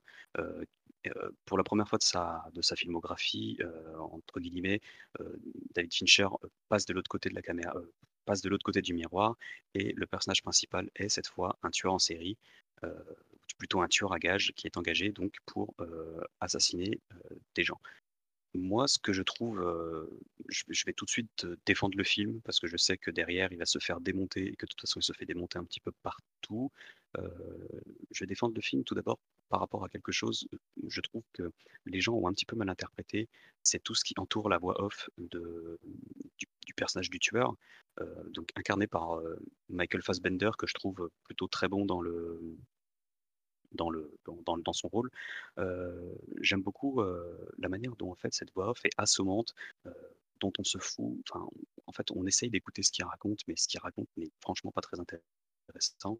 On n'a pas envie de l'écouter. C'est assommant, on s'en fiche complet de ce qu'il peut bien nous raconter. Et en fait, je pense qu'il faut se rendre compte au bout d'un moment que ce que nous raconte ce personnage, qui est vendu comme un, professionnel, machin truc, parfait, etc., ne doit pas être pris pour, pour argent comptant. ça peut peut-être être, une sorte de, de, de, pareil, de critique des apparences, comme dans Gone Girl. en fait, là, Fincher, il arrive à nous avoir par la manière dont il vend son personnage, c'est-à-dire très entraîné, très monomaniaque, très euh, euh, précis, très machin. Il, fait tout un tas de choses. Il se répète des mantras. Euh, en plus, il est incarné par Fassbender, qui est quand même plutôt voilà quelqu'un qui est assez charismatique, qui, qui, se tient, on va dire, au droit, raide, machin. Et on pense que ce type est un professionnel absolu. Et en fait, pas du tout. Je veux dire, moi personnellement, mon interprétation du film, c'est que le personnage du tueur, c'est une merde. Vraiment, enfin après je sais que les gens sont pas tous d'accord avec ça, mais pour moi, c'est un personnage de raté. C'est-à-dire que déjà la première chose qu'on le voit faire dans ce film, c'est rater sa cible, ce qui est quand même assez cocasse pour un, tueur en série, euh, un tueur à gage, pardon, mais on va me dire, oui, bon, il faut un film, euh, c'est peut-être la première fois qu'il va rater quelque chose. Mais en fait, non, pendant tout le film, il, il, il rate presque toujours ce qu'il entreprend. C'est-à-dire qu'à un moment donné, il veut tuer un avocat, il lui plante trois clous en lui disant au d'un temps, machin truc, tu vas te noyer dans ton propre sang, ça devrait prendre entre 7 et 8 minutes parce que tu fais tant de kilos. Et en fait, le mec, le mec meurt instantanément. Donc, il n'en sait rien, il improvise, il raconte que de la merde. Derrière, il a une autre cible, il veut endormir un chien. En fait, il lui envoie la mauvaise dose de somnifère, le chien se réveille. Lui, il est censé prendre par surprise sa cible. En fait, c'est sa cible qu'il prend par surprise. Et au finalement, ils sont obligés de se tabasser dans la maison. lui, voilà, il en prend plein la gueule. D'ailleurs, pendant cette scène, on montre encore que, soi-disant, il prépare tout, il se cache derrière un meuble, le mec juste tire à travers le meuble et oh étrange, les balles traversent le bois, rien d'étonnant. ensuite, il essaye de prendre une arme dans un tiroir, la seule chose qu'il trouve, c'est une râpe à fromage. Enfin voilà, il y a vraiment que des petits détails comme ça où en fait ce tueur, soi-disant professionnel, est incroyable, mais finalement peut-être pas si incroyable que ça enfin, je sais pas, c'est, et même au niveau de son mantra qu'il répète toujours, stick to the plan, don't improvise, anticipate et blablabla. En fait, si vous regardez bien, il ne suit jamais son plan. D'ailleurs, il n'a pas de plan. En fait, il improvise. Donc, il improvise littéralement de A à Z. Tout, tout, tout le film, il improvise. Il anticipe rien. Il, il ne suit absolument aucune phrase de son mantra. Et D'ailleurs, il y a même une mini remise en question de ce personnage de tueur, de sa propre, euh, comment expliquer, euh, de sa propre condition en fait. Il se rend compte que finalement, il est peut-être pas si parfait que ça parce que au début du film, il y a une scène assez drôle juste avant qu'il tire où il dit je suis parfait parce que j'en ai rien à foutre. Et en fait, euh, je crois que c'est après la quatrième cible quand il est en train de, surveiller la quatrième cible, son cœur monte d'un coup et il dit mais t'es vachement impliqué dans cette histoire, où est le moment où t'es censé en avoir rien à foutre? Et voilà, en fait, le mec, il est juste. c'est un mec comme tout le monde, il a rien de particulier, il est tueur à gage, on ne sait pas pourquoi. Après, il est quand même plutôt bon dans ce qu'il fait. Je veux dire, bon, finalement, il arrive à s'en sortir, il finit par tuer tout le monde, il finit par tuer toutes ses cibles, mais on a presque l'impression qu'il les tue un peu par hasard. voilà. Puis je finirai en disant que au pire des cas, je sais que c'est pas, pas un très grand film non plus. ça pourrait être, je veux dire, il dirait pas que c'est une adaptation d'une BD qui s'appelle Le Tueur. On pourrait penser que c'est une adaptation officieuse de Hitman. bon, voilà, c'est suffisamment rigolo à regarder. Ça fait un peu, ça fait, moi j'ai trouvé ça au final assez sympathique et ça méritait pas forcément la haine que le film s'est bouffé sur Twitter et que le film va se bouffer dans les trois interventions qui va suivre. Alors, juste moi, je vais, je vais rebondir directement. Je propose qu'on aille un peu en gradation, parce que moi, je suis un peu de l'avis de Snack. Je, je pense que je vais être plus modéré que, que nos deux compères. Euh, mais euh, disons que, donc évidemment, on a une conversation privée où on parlait de la préparation du podcast sur Fincher. Et euh, tout le monde chiait sur The Killer, ce qui, me donnait absolument pas envie de, de le regarder, mais je, je, me, je, me, suis forcé. Et il se trouve que je m'attendais à quelque chose de tellement catastrophique que j'ai été, si on peut dire, agréablement surpris, dans le sens où j'ai trouvé le film regardable. Mais il est quand même désastreux pour un Fincher, parce que... Euh, en fait, ça ressemble à une série B avec Bruce Willis, euh, relativement passable que tu, sur laquelle tu tombes sur la 17 en zappant. Mais là, euh, le fait que ça vienne de Fincher, ça fait mal parce que, comme je disais, oui, le, film est une série B. C'est ça ce qui est pathétique, c'est qu'en fait, ça ressemble à une série B très très oubliable qu'on regarderait comme ça euh, en, en mangeant, en faisant autre chose à- en même temps, mais ça vient de Fincher. Et après, il y a énormément de critiques que je trouve profondément stupides, et là-dessus, je rejoins Snack, sur la question, par exemple, de la voix off au début du film, qui est, tout le monde en a parlé sur Twitter, la critique, oui, la voix off est insupportable, oui, évidemment, elle est insupportable, et je pense que Fincher a totalement conscience qu'elle est insupportable, et je pense que Fincher tourne en dérision, avec euh, ce qui est pour lui de la dérision, avec tout son cynisme euh, et tout, son, nihilisme. Je pense qu'il essaie de, tourner à la dérision, euh, il, tourne complètement à la dérision, son personnage, à mon avis, il a comme je disais, il a totalement conscience que les monologues sont insupportables. Il a conscience que son personnage euh, ne respecte aucun de ses mantras. Euh, il a conscience aussi. je- en fait, je crois que appréciant Fincher comme je l'apprécie, je peux pas m'empêcher de me dire de trouver une sorte de raison au défaut du film. Et peut-être que parce qu'un un autre des gros défauts du film pour moi, c'est son, déroulement, son scénario qui est euh, relativement décousu. Enfin, on a une, suite d'enchaînements, de lieux, on pourrait dire un peu de mission, un peu à Lightman, où on, le voit enchaîner des meurtres, enquêter, mais en fait, l'enquête en elle-même n'est pas du tout expliquée. C'est d'une simplicité euh, absolue. Il a un nom, il retrouve le mec, on sait pas comment, on sait pas d'où, mais il le retrouve. Il est confronté dans une situation où il va se battre avec un gars qui, euh, qui a le physique de Francis Ngannou. Ensuite, il va se retrouver face à une vieille qui a une tête de coton-tige qui est jouée par euh, Tilda Swinton. Ça, j'ai trouvé ça très drôle, euh, le, le fait y ait une tête de coton-tige. Enfin, qui, que dans le film, ils disent oui, elle a une tête de coton-tige et que ce soit Tilda Swinton. Je m'y attendais pas ça m'a- fait rire. Euh, mais sinon, le, le, le film, c'est- largement le Pierre Fincher. C'est surtout sans intérêt, mais d'un manque d'intérêt absolu. Et ça se demandait, mais, mais pourquoi en fait? Pourquoi ça existe? Pourquoi Fincher continue à faire des films? Parce que pour moi, on, l'a évoqué, on disait même presque qu'il avait déjà tout dit dans Seven, qu'il avait fait un film parfait, que pendant tout le restant de sa carrière, il a cherché à perfectionner euh, son film parfait, enfin à, à- tenter en tout cas une autre perfection presque. Mais là, qu'est-ce que dire de The Killer à part que c'est euh, très très mid? Et comme je le dis, je pense que ce serait une série B euh, random, Netflix fait par un, un random, on regarderait ça, on ferait oui, sympathique, mais là, l'exigence qu'on attend d'un Fincher, on, est...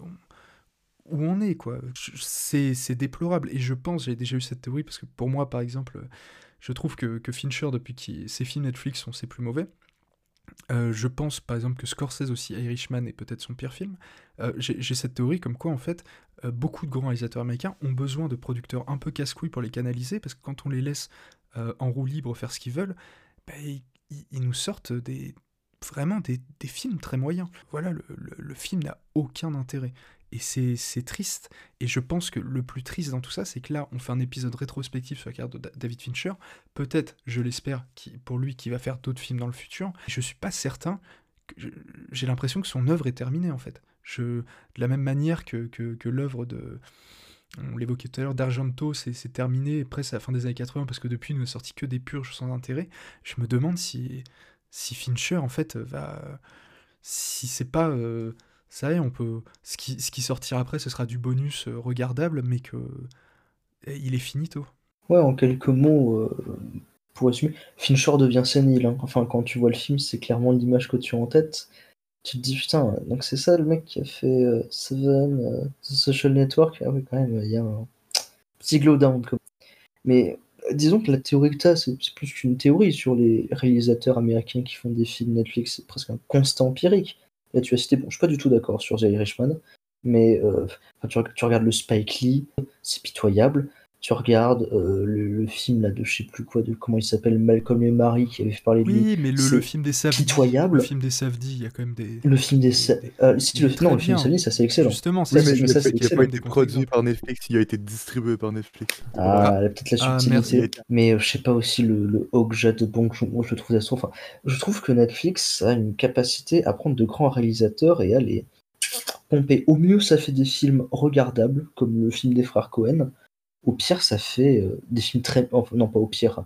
Au milieu, ça fait des films très mid comme ce qu'on a, et au pire, ça nous donne Da Five Blood ou Malcolm et Marie. Enfin, c'est, euh, ça nous donnera, ça nous donne que dans des occasions tellement rarissimes, au fait, on se dit, mais il faut mieux juste être produit normalement avec ça. Des films excellents ou juste très bons. Non, euh, c'est c'est presque ce qui fait du mal à dire quand tu regardes The Killer, c'est que honnêtement, je n'ai rien à dire. C'est euh, l'inintérêt absolu. Je n'en tire rien. Honnêtement, je l'ai vu, je me suis dit, j'aurais mieux fait de ne pas le voir pour l'émission. Je pense que j'aurais dit autant de choses. Euh, donc, je vais éviter de faire perdre du temps à moi, à vous et aux personnes qui nous écoutent. Et je vais laisser Samuel conclure. Alors, euh, à vrai dire, c'est assez étonnant d'ailleurs. euh, je suis plutôt d'accord avec Lucas en fait. Je crois que, en fait, je crois que le parallèle avec Seven doit se faire, en fait, forcément. Je crois que si on considère que avec Seven, David Fincher se personnifie avec son tueur, je crois qu'il se, per- se personnifie encore une fois avec son, son tueur dans The Killer. Sauf que le problème, en fait, c'est qu'on a un acteur qui est très charismatique, Fassbinder, qui a un peu d'un gogol avec son, son chapeau. En fait, on dirait une version euh, Echo Plus du Brad Pitt de, de Bullet Train. C'est un peu malaisant. En fait. Il marche, il est pas trop adroit. Euh, Attends, je viens de penser à ça, mais il y, y a ce côté très drôle. Au début, il dit Je suis déguisé en touriste allemand. Alors, je suis français, je crois pas qu'au Canada vous ayez beaucoup de touristes allemands, mais en France, les touristes allemands, ils portent des claquettes, chaussettes.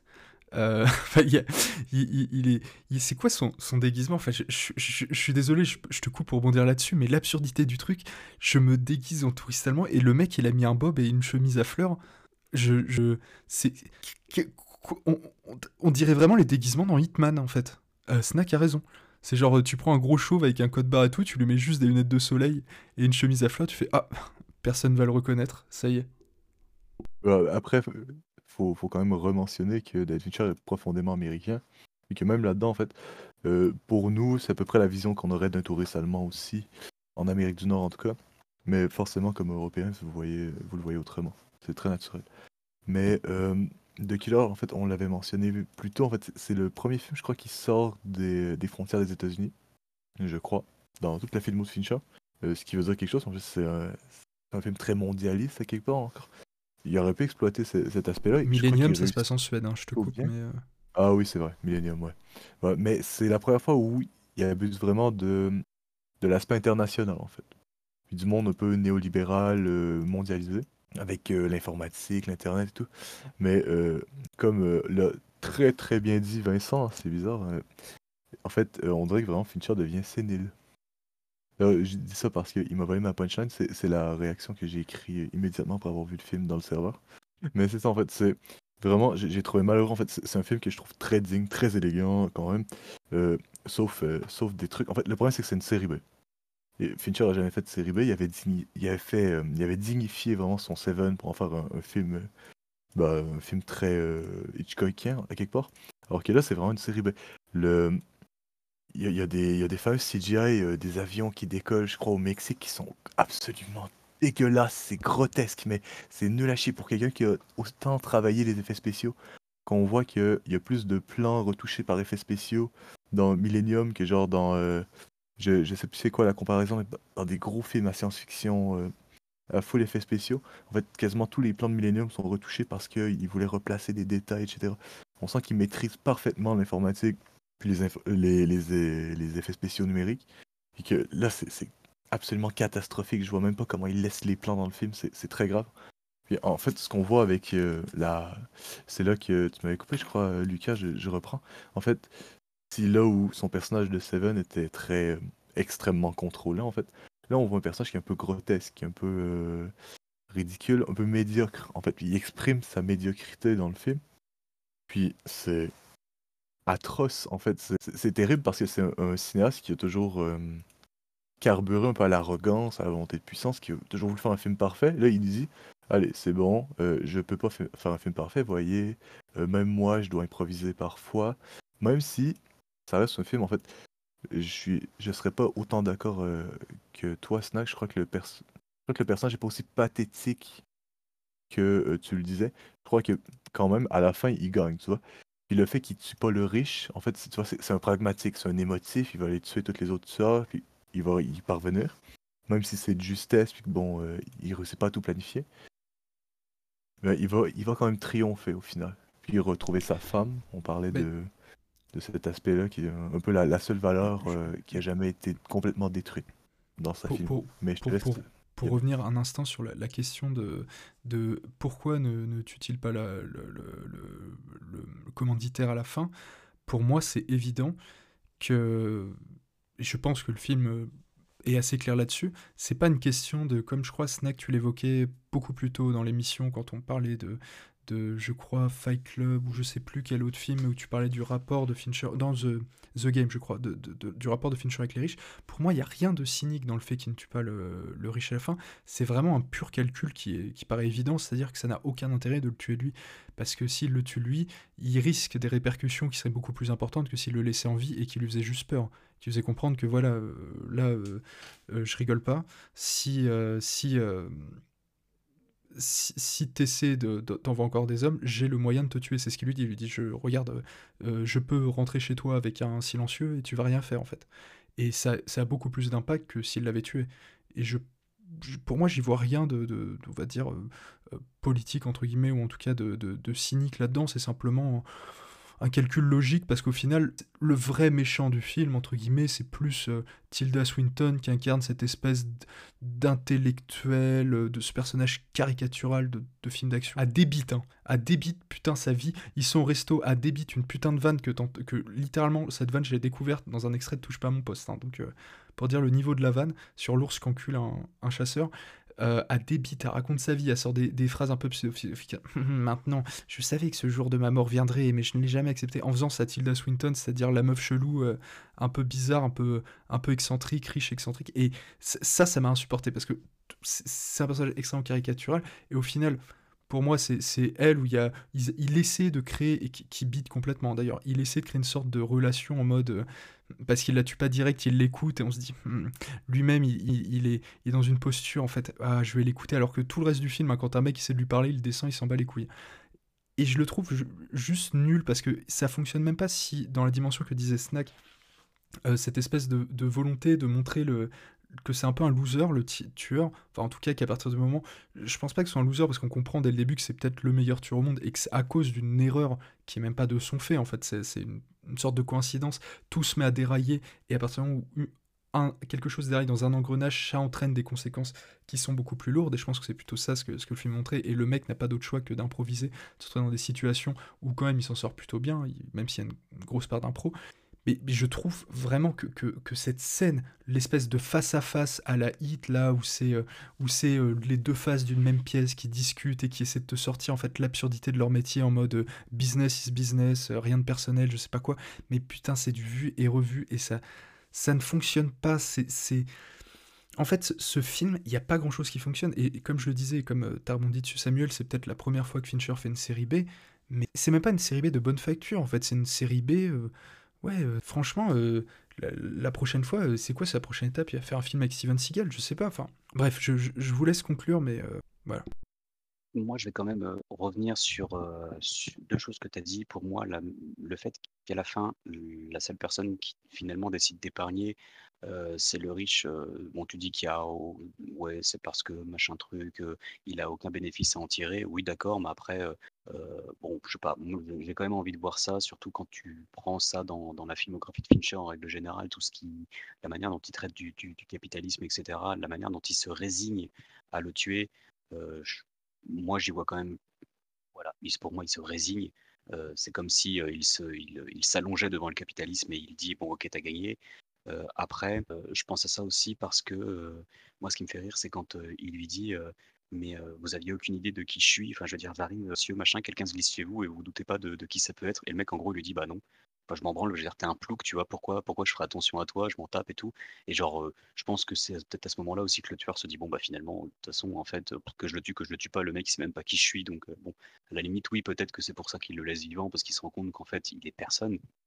Pourquoi pas Après, euh, il y a quand même, euh, pareil, enfin, je veux dire, beaucoup ont critiqué tous ces placements de produits qu'on voit en permanence, les McDo, les machins. Moi, je trouve que justement, la, la surenchère de placement de produits fait qu'à un moment donné, l'un dans l'autre, moi pour moi Fincher il s'en moque, mais il s'en moque genre vraiment ouvertement, genre en mode vous avez vu, vous vivez dans un monde de marques, vous vivez dans un Oui, monde oui, de mais- mais McDonald's, attends, pour- de, Starbucks, de trucs comme ça. quoi. mais non, mais t'as le contre-exemple parce que les, dans les placements de produits dont il se moque, t'avais euh, Fight Club qui le faisait très bien. Où tous les placements de produits étaient là pour aussi euh, te, montrer tout ce consumérisme et tout, alors que là, je suis désolé, le mec est en mode euh, je vais pirater euh, un truc, tu le vois faire sa commande Amazon et aller chercher son truc dans le dock Amazon, c'est même pas. Je trouve qu'il y a, y a rien de. il y a aucun discours sur le- le- les, les- les placements de produits et, et en même temps il pourrait être là juste pour ancrer dans le réel le, comme dans beaucoup de films comme dans les James Bond ou je sais pas juste d'une certaine façon ça permet d'ancrer dans le réel le récit mais même là ça ne fonctionne pas parce qu'ils sont tellement appuyés c'est pas juste quelque chose en fond sur lequel tu t'attardes euh, très peu c'est que t'as vraiment enfin, je trouve que, par rapport à ce que tu disais pour moi le, le contre-exemple absolu chez Fincher c'est quand même comme je disais Fight Club qui lui faisait était cynique autour de ses placements de produits. Là, absolument pas. Là, on dirait que il en avait rien à foutre. Il a dit, oh, faut que je place Amazon. Bon, bah, je place Amazon. Voilà. Bah moi, tu vois, je suis pas, je suis pas d'accord avec ça dans le sens où pour moi, justement, dans Fight Club, c'est évident qu'il fait une critique du consumérisme, donc il met des placements de produits, donc on a compris la critique. Là, pour moi, c'est vraiment quelque chose de, de plus insidieux en fait. C'est-à-dire que oui, ok, il met plein de placements de produits partout, mais euh, bah, je veux dire, il y croit pas. Puis je veux dire, y a, pour moi, il y a aucun univers où David Fincher, en l'espace de 20 ans, il se dit, oh, finalement, les placements de produits, non, c'est cool, tu vois.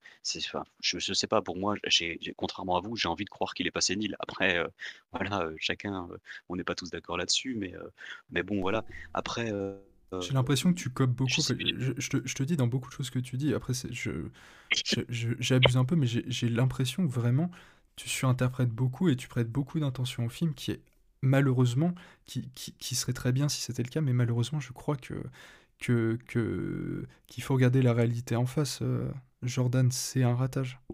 Non mais d'accord, non mais je vais pas défendre le film. Je veux dire, le film en tant que tel, en tant que même en tant que si on le prend en tant que pur divertissement, ne me n'est pas forcément incroyable. Après, euh, je sais pas, moi j'ai pas envie de croire que, tous ces placements de produits c'est gratuit, que à la fin, euh, j'ai envie de penser qu'il est quand même un peu plus profond que ce qu'il laisse paraître. Je dis pas que c'est d'une profondeur incroyable. hein. Moi, pour moi, The Killer, euh, dire, on va, on va quand même être assez clair. Pour moi, c'est au moins euh, flop 3, flop 4 de Fincher. Hein. euh, je vais pas mentir là-dessus. Maintenant, j'ai quand même envie de le défendre parce que je pense qu'il n'est pas aussi inintéressant que ce que vous dites, que ce qui est dit en règle générale. Et, voilà, tout simplement. Je pense que malheureusement, et c'est ce que je disais tout à l'heure en préambule de, mon avis sur The Killer, ce podcast, cette émission, cette rétrospective sur Fincher, malheureusement est une sorte de, presque oraison funèbre dans le sens où euh, je pense qu'on a évoqué l'œuvre d'un très grand ci- cinéaste américain, en tout cas d'un très grand cinéaste euh, contemporain euh, américain, très important. Et je pense qu'en fait, on arrive à la fin de sa carrière. C'est avec beaucoup de tristesse que je dis ça, parce que c'est un, un cinéaste qui m'a qui a été un des premiers, comme beaucoup d'adolescents, à, me donner envie de m'intéresser au cinéma, à me donner envie de voir des films. Comme tous les ados, euh, j'ai adoré Fight Club. J'attendais ces films avec beaucoup d'impatience à l'époque quand ils sortaient. Et, euh, et pourtant, là, c'est fini pour moi, Fincher. C'est terminé. Et, euh, et j'arrive pas à voir comment un cinéaste aussi perfectionniste qui accordait autant de soins à tous ses films puisse sortir The Killer. Pour moi, c'est. On l'a dit, on a utilisé ce terme qui est un peu fort, mais Fincher est sénile. Je pense que c'est le cas, et enfin, j'espère pas. J'espère qu'il a toutes ses euh, capacités euh, cérébrales, mais je pense en tout cas, il est devenu sénile dans son cinéma, et je pense que c'est mieux de le laisser là où il est. Ma conclusion personnelle, euh, de la même façon, Fincher a été le tout premier cinéaste qui m'a fait entrer dans la cinéphilie. C'est grâce à lui que je me suis rendu compte que, entre plusieurs films que j'apprécie, il pouvait y avoir un point commun, c'était un réalisateur, c'était une patte, c'était une vision, c'était des thèmes qui me parlaient. Et euh, je n'irai pas, je je ne vais pas vers le nom de Stradamus en disant euh, Fincher c'est finito, euh, il n'y a plus rien à en tirer, parce qu'il a fait euh, deux films mid à la suite. Bon. J'ai déjà vu pire dans ma vie, j'ai déjà vu des remontadas plus impressionnantes chez des cinéastes que j'aime beaucoup, ou même d'autres que je détestais. Je peux mettre ça sous la faute de Netflix, ou sous la faute, je ne sais pas si c'est des manques de budget, des manques de direction, ou d'autres soucis euh, dont je n'aurais pas les mots, mais euh, moi je n'irais pas jusque-là. Fincher, même encore aujourd'hui, euh, il a peut-être causé un, il a peut-être tenu une- un petit pied dans la tombe avec The Killer, alors qu'avec Monk on pouvait encore en discuter. Mais pour moi, ça reste encore le cinéaste à suivre et qui pourrait encore redorer son blason d'ici au moins 2-3 prochains films. Après, si son prochain et encore celui d'après euh, restent dans la même lignée, là par contre, je pourrais rejoindre Lucas en disant que bon, euh, bon c'est fini quoi. Mais là, euh, ne, ne, ne vendons pas la peau de l'ours avant de l'avoir tué, on va dire. Euh, donc moi je vais donner ouais pour moi non je, je serais pas aussi pessimiste que vous. Bah, c'est pour ça que je voulais parler en dernier mais Samuel ne peut pas. Je serais pas aussi pessimiste que vous euh, pour moi euh, voilà comme dit euh, comme dit euh, Vincent c'est pas parce que euh, il, euh, il fait deux films euh, c'est vrai assez moyens euh, pour moi il faut enterrer Fincher euh, d'autant que je trouve ces deux films quand même assez intéressants. Après c'est vrai que quand tu passes après un rush euh, The Social Network, Millennium, Gone Girl, voilà, c'est sûr que quand tu tapes euh, Mank et The Killer, surtout après autant de temps, parce que mine de rien, l'année prochaine, ça fera déjà 10 ans depuis Gone Girl, euh, c'est vrai que le, temps passe. J'ai envie de croire qu'un jour Fincher déjà reviendra au cinéma, première chose. Deuxième chose, qui nous refera des bons films. Honnêtement, j'ai envie d'y croire. Je vois pas pourquoi euh, ça serait, euh, euh, impossible. Non, voilà. Je pense qu'il va falloir peut-être qu'il se pose les bonnes questions, comme dit Vincent. Peut-être que le problème vient de Netflix, peut-être pas. Je sais pas. J'ai pas trop envie de chercher quelles peuvent être les causes du fait que ces deux derniers films sont beaucoup plus critiquables et beaucoup plus moyens. Maintenant, faut pas oublier que moi, Mindhunter, je trouve ça, je trouve ça assez incroyable. Euh, c'était, d'accord, c'est une série, mais c'était sur Netflix, c'était de Fincher, donc après, pourquoi pas. euh, peut-être que, euh, peut-être que, je, je- je le disais au début du podcast, peut-être que euh, Fincher est en train d'engager une troisième phase depuis Manque, qui serait une phase de film moyen. J'espère pas. Moi, j'espère que, euh, voilà, il va revenir, euh, il nous refaire des très grands films comme il a faire avec Social Network ou Gone Girl. Je suis peut-être là pour le coup un peu optimiste, mais après tout, moi, je préfère voir le meilleur chez Fincher, comme il a toujours essayé de voir le meilleur au cinéma. Alors, Fincher, naturellement, euh, c'est un, cinéaste qui a cherché la perfection toute sa vie. Euh, alors forcément, en fait, c'est une quête qui doit s'autodétruire à un moment. Euh, c'est un cinéaste qui doit s'assagir. C'est euh, probablement en fait le meilleur espoir pour lui, c'est qu'il cherche à, à accepter un peu sa, pas sa médiocrité, mais son humanité. En fait, finalement, c'est quand même un cinéaste un peu qui, qui chassait le, surhumain. À quelque part, en, termes Nietzsche, en fait, c'est euh, quelqu'un qui a cherché le surhomme, en fait, qui s'est humanisé pendant trop longtemps, et peut-être euh, un peu trop humain maintenant. Stop.